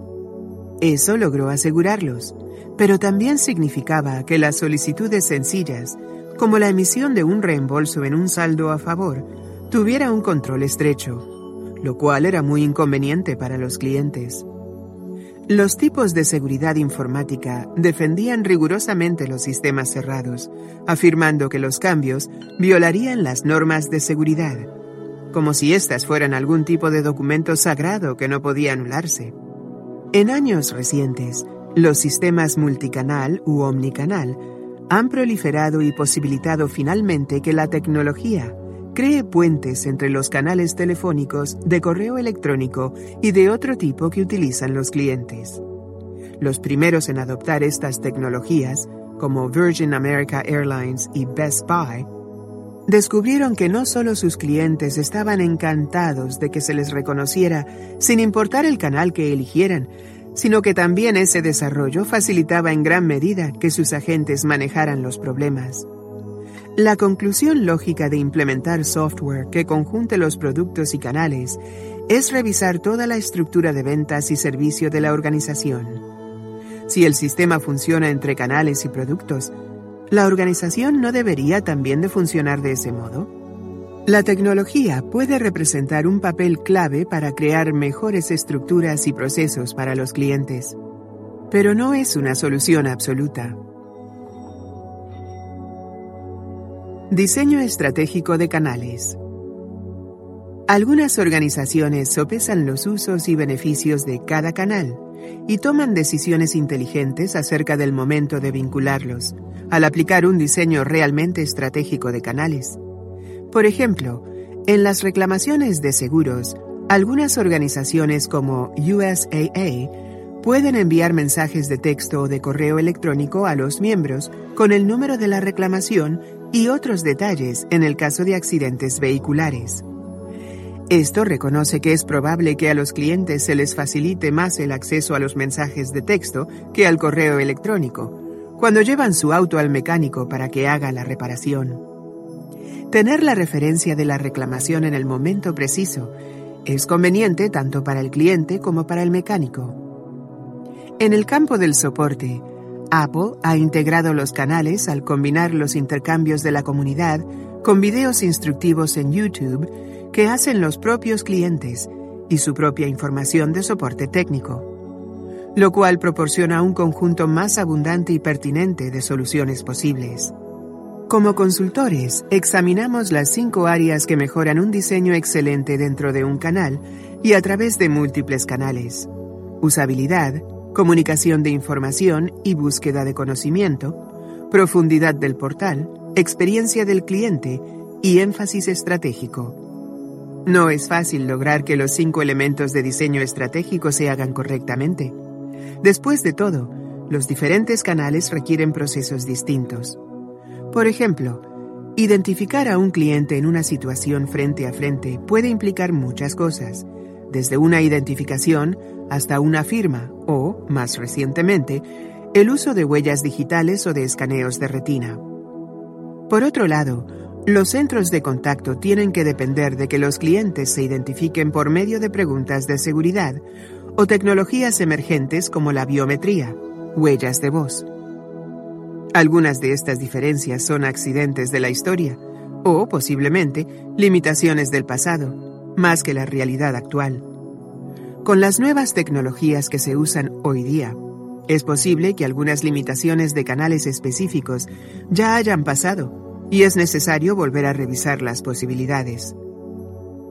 Lo que también nos resulta interesante es que no siempre se utilizan o vuelven a implementar los mecanismos dentro o entre canales. Por ejemplo, en la banca en línea se ha añadido seguridad adicional para prevenir el robo de identidad en ciertas situaciones, como cuando se vuelve a establecer una contraseña o se realiza una transacción de alto valor. A menudo esto se conoce como autenticación de dos factores. Algunos de estos mecanismos incluyen enviar al cliente un mensaje de correo electrónico que requiere de una respuesta. Pero pocos centros de contacto utilizan este tipo de tecnología, aunque pueda ser igualmente aplicable. Podrían solicitar que los clientes proporcionen su pregunta de restablecimiento de contraseña, del mismo modo que en el proceso en línea. De nuevo, esto parece ser producto de la manera en que se han desarrollado los canales por separado. Eliminación de las barreras organizacionales y de medición. Es típico que los canales nuevos e interesantes evolucionen en forma independiente de los canales existentes. En la década de 1990, a medida que empezaron a surgir los sitios web y el comercio electrónico, Muchas compañías formaron nuevas divisiones y nombraron ejecutivos para que manejaran por separado el canal electrónico. Se tenía la idea de que no debería contaminarse el nuevo mundo con los problemas del pasado. Aunque casi todas las empresas han reconocido el error de mantener independientes los canales por la web y por teléfono, algunos siguen planteando la misma pregunta simplona. ¿Quién se ocupa de las redes sociales? ¿Marketing o servicio al cliente? Nosotros pensamos que la respuesta tiene que ser, por supuesto que servicio al cliente. El director CEO de T-Mobile en Estados Unidos se hartó del conflicto y en un momento dado determinó que esta área debería tener el control de todo el desarrollo en Internet y del área de redes sociales y soporte comunitario para poder enfocarse de lleno en el diseño y envío de mensajes que beneficiarán a los suscriptores. A muchos empleados se les sigue recompensando por exhibir comportamientos diseñados para mantener la independencia en la organización y manejo de los canales, cuando esto ya no reporta ningún beneficio, y es probable que sea una desventaja. Trabajamos con una compañía que deseaba que la red de sucursales instruyera a los clientes acerca de lo que podían hacer en línea. Para posibilitarlo, tuvimos que reconstruir los estándares de medición de las sucursales, a fin de que dejaran de alentar al personal a conservar todas las transacciones dentro de la sucursal.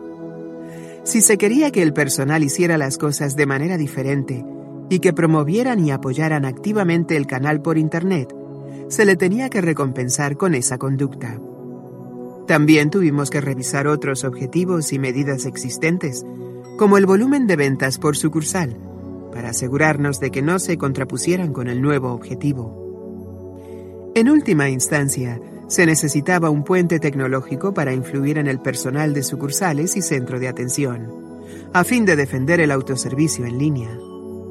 Con los sistemas de silo, no podían conseguir reconocimiento por los prospectos que exitosamente habían logrado pasar a los canales en línea, en los que se realizaba el cierre de la venta.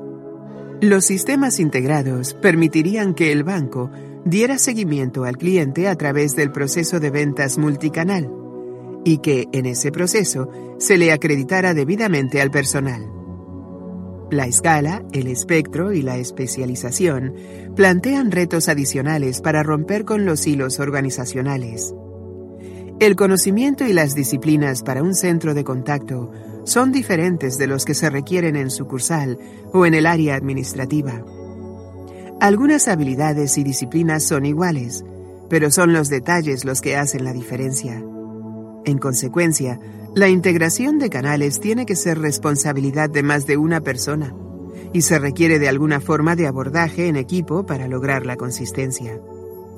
Los equipos específicos de diseño o mejoría de proceso pueden ser útiles, pero también se requiere de conocimientos específicos con respecto a cómo aprovechar las capacidades de cada canal y de cómo trabajar dentro de las limitaciones. Otro mecanismo consiste en tener un grupo de arquitectos de sistemas que integren todos estos conceptos. Estos grupos de enlace podrían informar a través de un ejecutivo que tenga la responsabilidad de los canales relacionados. Finalmente, las organizaciones progresivas como DirecTV y T-Mobile han tenido éxito en derribar las barreras organizacionales al crear grupos centrales de experiencia del cliente que se ocupan de principio a fin de este proceso. Lejos de mantener canales independientes, conjuntan a todos los encargados internos para garantizar que los mensajes y procesos se diseñan y apliquen consistentemente de manera general. Fundamento 4. Personas motivadas. Los empleados de contacto directo del negocio tienen un enorme impacto en satisfacer las siete necesidades Me2B del cliente, incluso las que la tecnología y los procesos parecen haber integrado en la organización. Por ejemplo, es posible que la compañía ponga a disposición del personal todos los datos para ayudarlos a conocer y recordar a los clientes. Pero siquiera los consultarán. Quizá un proceso ofrezca opciones, pero el personal siempre puede elegir si quiere tomarse la molestia de usarlas. Es posible que si están a punto de salir a comer o no les agrada el cliente, prefieran pasarlas por alto. Pero también podrían facilitarle la vida al realizar su trabajo con excelencia y tomar decisiones inteligentes. Eso no quiere decir que lo hagan. Los empleados motivados invierten tiempo en resolver los problemas y en lograr que los clientes se sientan apreciados. Escuchan con atención y evalúan correctamente cuándo deben confiar en el cliente. Hacen el esfuerzo de crear experiencias sorprendentes y a veces incluso invierten su propio tiempo y energía en lograr que éste haga más. El cuadro 10.2 describe las maneras en que la actitud del empleado interactúa con las necesidades Me2B. Cuadro 10.2. ¿Cómo se vincula la lealtad de los empleados con el cliente? Impulsor. Conducta motivada. Conducta mediocre. Impulsor. Me conoces y me recuerdas. Conducta motivada. Tomarse el tiempo de leer las anotaciones anteriores, verificar el historial de compra del cliente, hacerle preguntas y no suponer cosas, Recibirlos con qué gusto tenerlo de regreso, si ya ha estado ahí antes. Conducta mediocre. Empezar la llamada con un comentario casual como ¿en qué puedo servirle? sin reconocer los antecedentes ni la importancia del cliente. Preguntarle a todo el mundo ¿es la primera vez que nos visita? Impulsor. Me das opciones. Conducta motivada. Saltarse los guiones y ofrecer alternativas o reembolsos más generosos. Conducta mediocre. Aferrarse al guion y ofrecer precisamente lo que algún autómata pensaría que es mejor para el cliente. Impulsor. Me facilitas las cosas. Conducta motivada. Terminar la interacción, por teléfono o en la tienda, con consejos de cómo utilizar sistemas de autoservicio en la siguiente ocasión. Escuchar los términos importantes como es difícil hacer tratos con ustedes y sondear las maneras de facilitarle la vida al cliente. Conducta mediocre. Presentarle una batería de preguntas que ya respondió en línea o en el IVR para determinar que es merecedor de ayuda. Impulsor. Me valoras. Conducta motivada. Escuchar términos importantes como me gustaría que su compañía me proporcionara esto o tal cosa no funciona. Anotarlo y comentar lo que el cliente está diciendo. A esto le llamamos WOCAS. Conducta mediocre. Avanzar con prontitud a terminar la conversación y tomar la siguiente llamada o proceder con el siguiente cliente en la fila. Impulsor, confías en mí. Conducta motivada. Confiar en la palabra del cliente sobre lo que ha sucedido cuando sea apropiado. Conducta mediocre. Escudarse con el argumento de la política de la empresa. Impulsor. Me sorprendes con cosas que no puedo imaginar. Conducta motivada. Escuchar el sonido de fondo de una llamada, como el llanto de un bebé o un perro que ladra, y luego ofrecer algo significativo para estos proporcionar una bebida gratis en clase turista para los pasajeros leales sin que ellos pidan nada. Conducta mediocre. Leer el guion con actitud aburrida. Impulsor. Me ayudas a ser mejor y a hacer más. Conducta motivada. Pensar a futuro a nombre del cliente y explicarle qué debe esperar después. Conducta mediocre. Terminar con el asunto y seguir adelante. Los líderes Me2B se esfuerzan en crear el tipo de fuerza laboral con la que los clientes se sientan a gusto. Las siguientes secciones exploran cinco de sus enfoques clave. Reclutamiento por actitud. En muchas empresas que tienen tratos directos con el cliente, la actitud del personal es en verdad importante. Algo que han concluido algunas compañías es que es mucho más fácil enseñar habilidades que cambiar actitudes. Antes ya hablamos de la historia del empleado de Nordstrom, que fue a altas horas de la noche a llevarle diferentes pares de zapatos a un cliente que tendría una importante presentación en Dallas, Texas. No se puede inducir ese nivel de entusiasmo mediante la capacitación. La gente necesita contar con ello al momento de ingresar. Identificar a los candidatos con este tipo de actitud y descartar a quienes son perezosos o apáticos demanda precisión y destreza en el proceso de reclutamiento. En la actualidad, existen pruebas psicológicas y procesos de evaluación que le agregan cierto rigor científico. Las entrevistas conductuales, bien estructuradas, también son útiles. Los centros de evaluación en los que se coloca a los reclutados en situaciones de la vida real, como el manejo de quejas, también son importantes. Pero lo más importante es determinar que la meta del reclutamiento será enfocarse en encontrar personas que tengan la actitud correcta. Por supuesto que mantener una fuerza laboral motivada no termina en el reclutamiento. En Yamato Transport, los conductores experimentados se ocupan de tomar bajo su protección a los empleados recién contratados hasta por un periodo de seis meses, para asegurarse de que los nuevos conductores tengan una actitud enfocada en el cliente. Los trabajadores con una actitud negativa son malos para la moral y deben descartarse. Es necesario que dentro del ambiente laboral se midan y alienten constantemente las actitudes amigables con el cliente. Por desgracia, la mayoría de los sistemas de verificación de calidad no toman esto en cuenta. Pueden penalizar a un empleado por realizar mal un proceso, pero no reconocen a la persona que ha hecho algo inventivo para ayudar al cliente o que ha manejado con aplomo una situación difícil. Dar oportunidad a la gente. Darles oportunidades a las personas requiere de dos cosas. Primero implica empoderarlas. Este es un concepto que merece más atención de la que recibe en general. En segundo lugar, significa dar oportunidades a la gente más capaz para que ayude a mejorar los procesos más amplios que afectan su trabajo. Se habla mucho del empoderamiento como un antídoto para los regímenes de comando y control en los que el personal no se siente en libertad de hacer lo correcto por los clientes.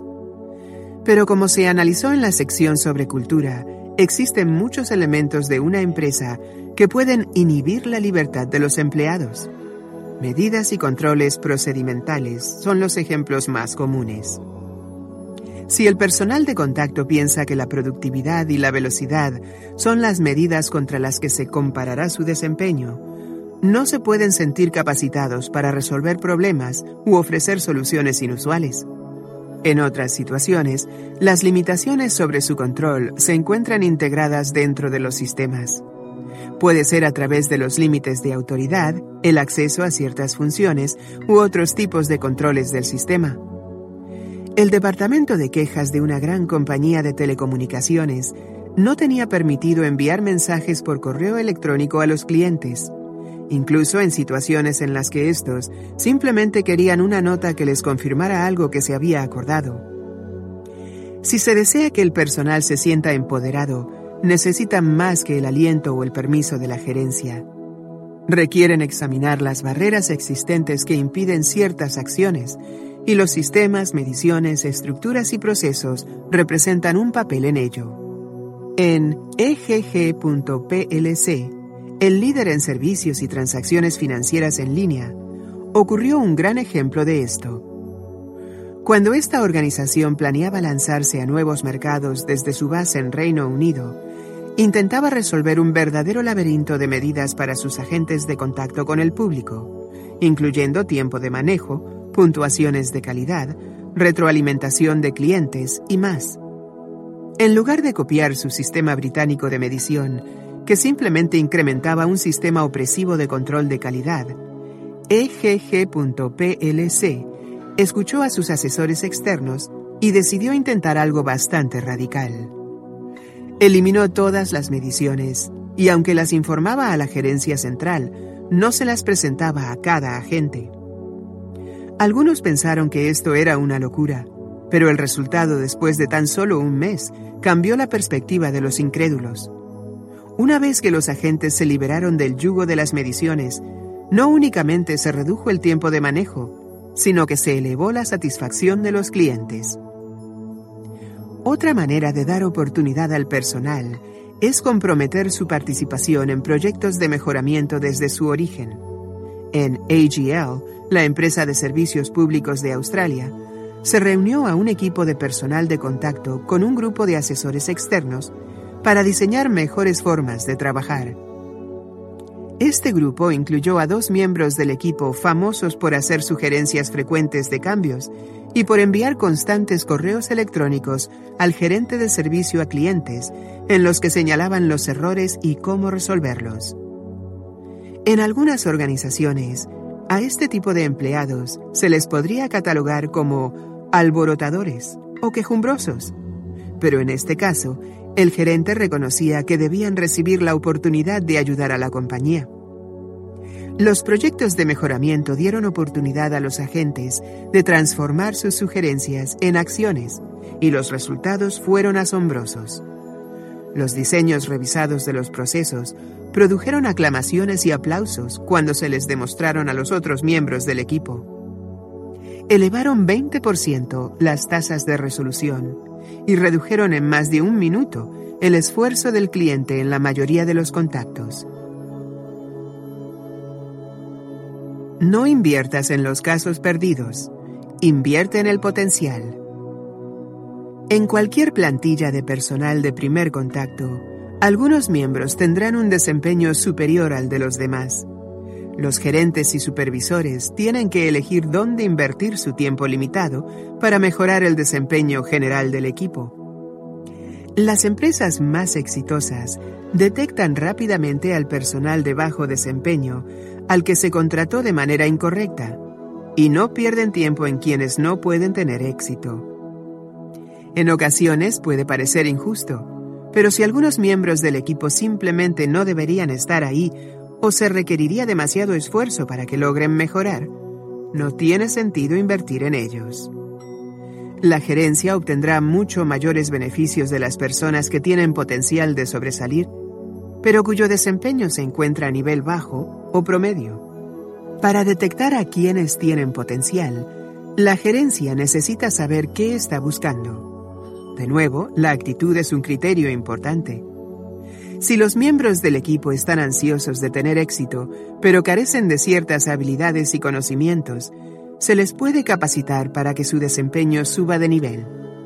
Estas son las personas que tienen el potencial de suministrar buenas experiencias. Recomendamos que las compañías hagan un perfil de su personal de más alto desempeño y que encuentren más empleados como estos. A esto le llamamos gestión del desempeño de los agentes o APM. Las compañías como Apple y JP Morgan Chase han adoptado este enfoque. En lugar de asesorar a tu personal con el peor desempeño y abandonar a quienes hacen el mejor trabajo, identifica a los mejores. Aprende qué les hace ser tan buenos. Obtén su perfil para optimizar el reclutamiento y nútrelos para que no se vayan. En cuanto a las personas con un desempeño deficiente, deja que se vayan por su propia voluntad o indícales el camino a la salida. Reparte más zanahorias. El reforzamiento positivo representa un papel crucial en el cambio conductual. Como vimos en la historia acerca de EGG.plc, los sistemas de calidad excesivos en muchos centros de contacto conducen a una manera cauta y conservadora de comportarse. Un centro que visitamos invertía mucho más tiempo discutiendo las puntuaciones de calidad y los resultados que analizando las cosas que la gente hacía bien.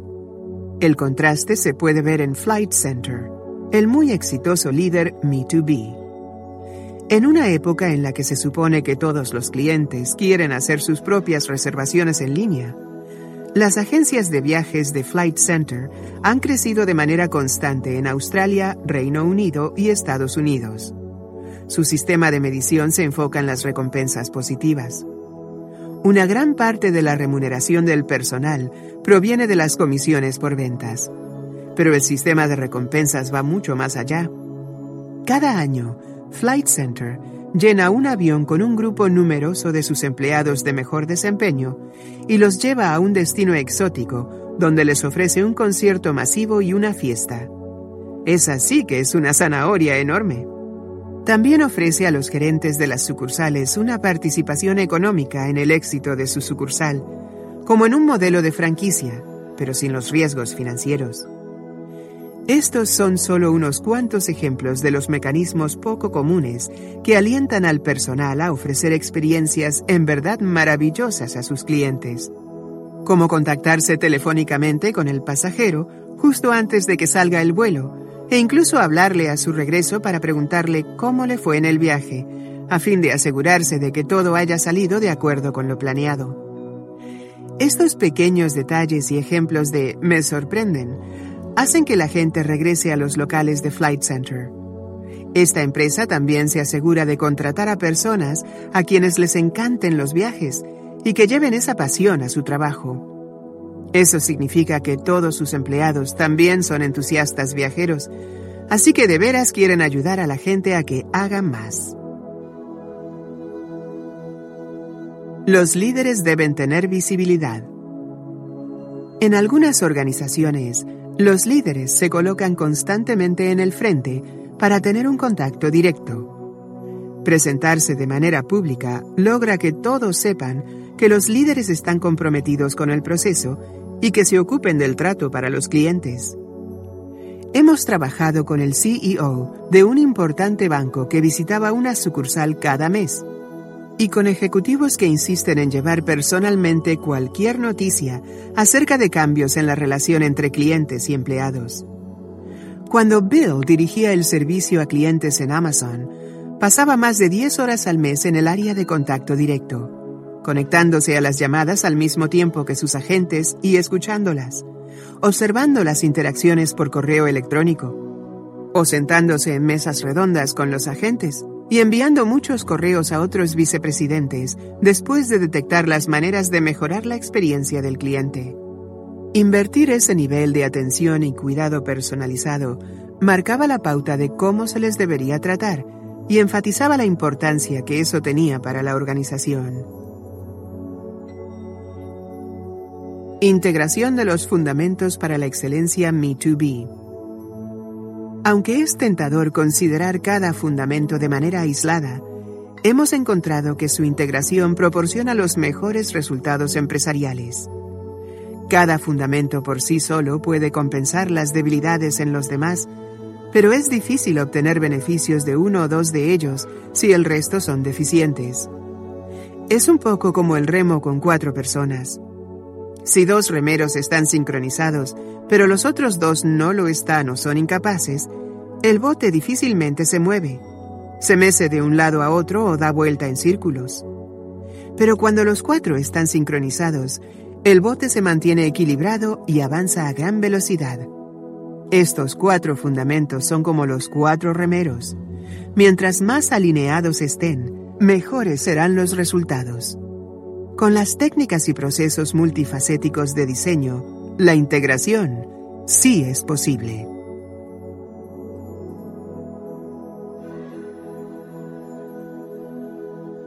Epílogo. No esperes para actuar. Cita de John F. Kennedy. El gran mariscal francés, Lyoté, le pidió alguna vez a su jardinero que plantara un árbol. El jardinero rebatió que el árbol crecería lentamente y que no llegaría a su madurez sino hasta 100 años después. El mariscal respondió, En ese caso, no hay tiempo que perder, plántelo esta tarde. Este libro ofrece una mirada detallada a la manera en que las principales organizaciones actuales están satisfaciendo siete necesidades fundamentales de los clientes y proporcionándoles con ello experiencias excepcionales. Esto aporta a nuestros lectores una herramienta para transformar sus propias organizaciones. Entonces, ¿cómo puedes comenzar?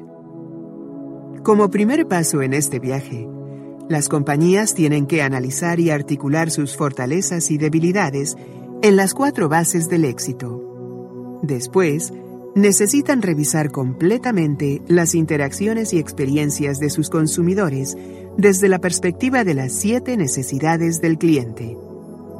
Debe analizarse toda interacción y contacto que se tenga con los clientes. ¿Se le reconoció e identificó cuando era importante? ¿Cuántas opciones tuvo disponibles? ¿La interacción fue fácil y podemos encontrar una manera de lograr que requiera incluso menos esfuerzo? Los gerentes y el personal deben entender qué cosas están mal y qué constituye el éxito. Al comunicar prioridades, resulta útil ser tan específico y apegado a los hechos como sea posible. Decir que nuestros procesos no sirven se vuelve más persuasivo cuando se presenta como 25% de nuestros procesos no logran la resolución de lo que nuestros clientes solicitaron. El riesgo del autodiagnóstico es que posiblemente todos los integrantes de la compañía están demasiado cerca de los procesos como para ver las oportunidades de cambio. También es posible que algunos no estén tan dispuestos a la autocrítica como sería necesario. Por último, los líderes, gerentes y personal que solo han trabajado en una industria quizá no estén familiarizados con la diversidad de soluciones posibles. No obstante, el mayor reto para los negocios actuales es que resulta difícil lanzar una renovación completa mientras sigues viviendo dentro de la estructura. No es imposible, pero requiere sacrificios y la disposición para realizar cambios fundamentales, además de que resulta esencial que las compañías encuentren la manera de lograrlo. Hemos visto que en todos los países se presenta una tasa sin precedentes de grandes alteraciones en los viejos modelos empresariales. Las organizaciones que siguen aferradas a una mentalidad B2C o B2B en lugar de Me2B son vulnerables y necesitan actuar ahora mismo, En lugar de esperar a que llegue una de esas experiencias cercanas a la muerte que describimos en el capítulo 9, muchas compañías en industrias como las telecomunicaciones, seguros, comercio minorista, aerolíneas, cómputo y servicios profesionales no lo han hecho a tiempo y se han ido a la bancarrota o se les ha adquirido a precios de rebaja. Las bases del éxito Me2B no se pueden establecer de la noche a la mañana, pero cuando ya se han implementado, los beneficios se multiplican con rapidez. Te invitamos a iniciar tu recorrido Me2B lo más pronto posible. Estamos convencidos de que las organizaciones que cultiven relaciones verdaderas con los clientes y que satisfagan de manera constante estas siete necesidades inmutables serán las que sobrevivan y prosperen en los siguientes años. Queremos saber qué te gustó más de este contenido. Déjanos tu opinión en la cajita de comentarios y si aún no estás suscrito, te invito a que lo hagas y activa la campana de notificación así cuando suba nuevo contenido seas de los primeros en verlo. Espero este contenido te ayude en tu formación personal, te motive en tu emprendimiento, porque la vida es mejor creando. Si quieres escuchar los audiolibros completos, puedes encontrarme en Spotify como Secretos de un Emprendedor. Gracias por ver Secretos de un Emprendedor. Bendiciones.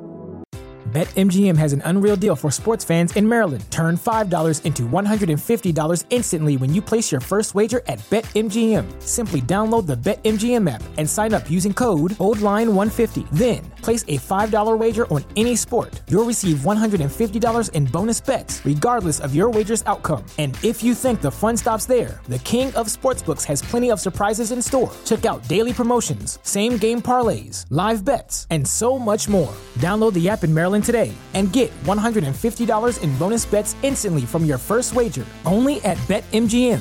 BetMGM and GameSense remind you to play responsibly. See BetMGM.com for terms. 21 plus only. Maryland only. New customer offer. Subject to eligibility requirements. Rewards are non withdrawable bonus bets that expire in seven days. From issuance, please play responsibly. For help, visit mdgamblinghelp.org or call 1 800 Gambler in partnership with MGM National Harbor. Promotional not available in Washington, D.C. ¿No se merece tu familia lo mejor? Entonces, ¿por qué no los mejores huevos? Ahora, Egglands Best están disponibles en deliciosas opciones. Huevos clásicos, de gallina libre de jaula y orgánicos de Egglands, que ofrecen un sabor más delicioso y fresco de granja que le encantará a tu familia. En comparación con los huevos ordinarios, Egglands Best contiene la mejor nutrición como 6 veces más vitamina D, 10 veces más vitamina E y el doble de omega 3 y B12. Solo Egglands Best. Mejor sabor, mejor nutrición, mejores huevos. Visita egglandsbest.com para más información.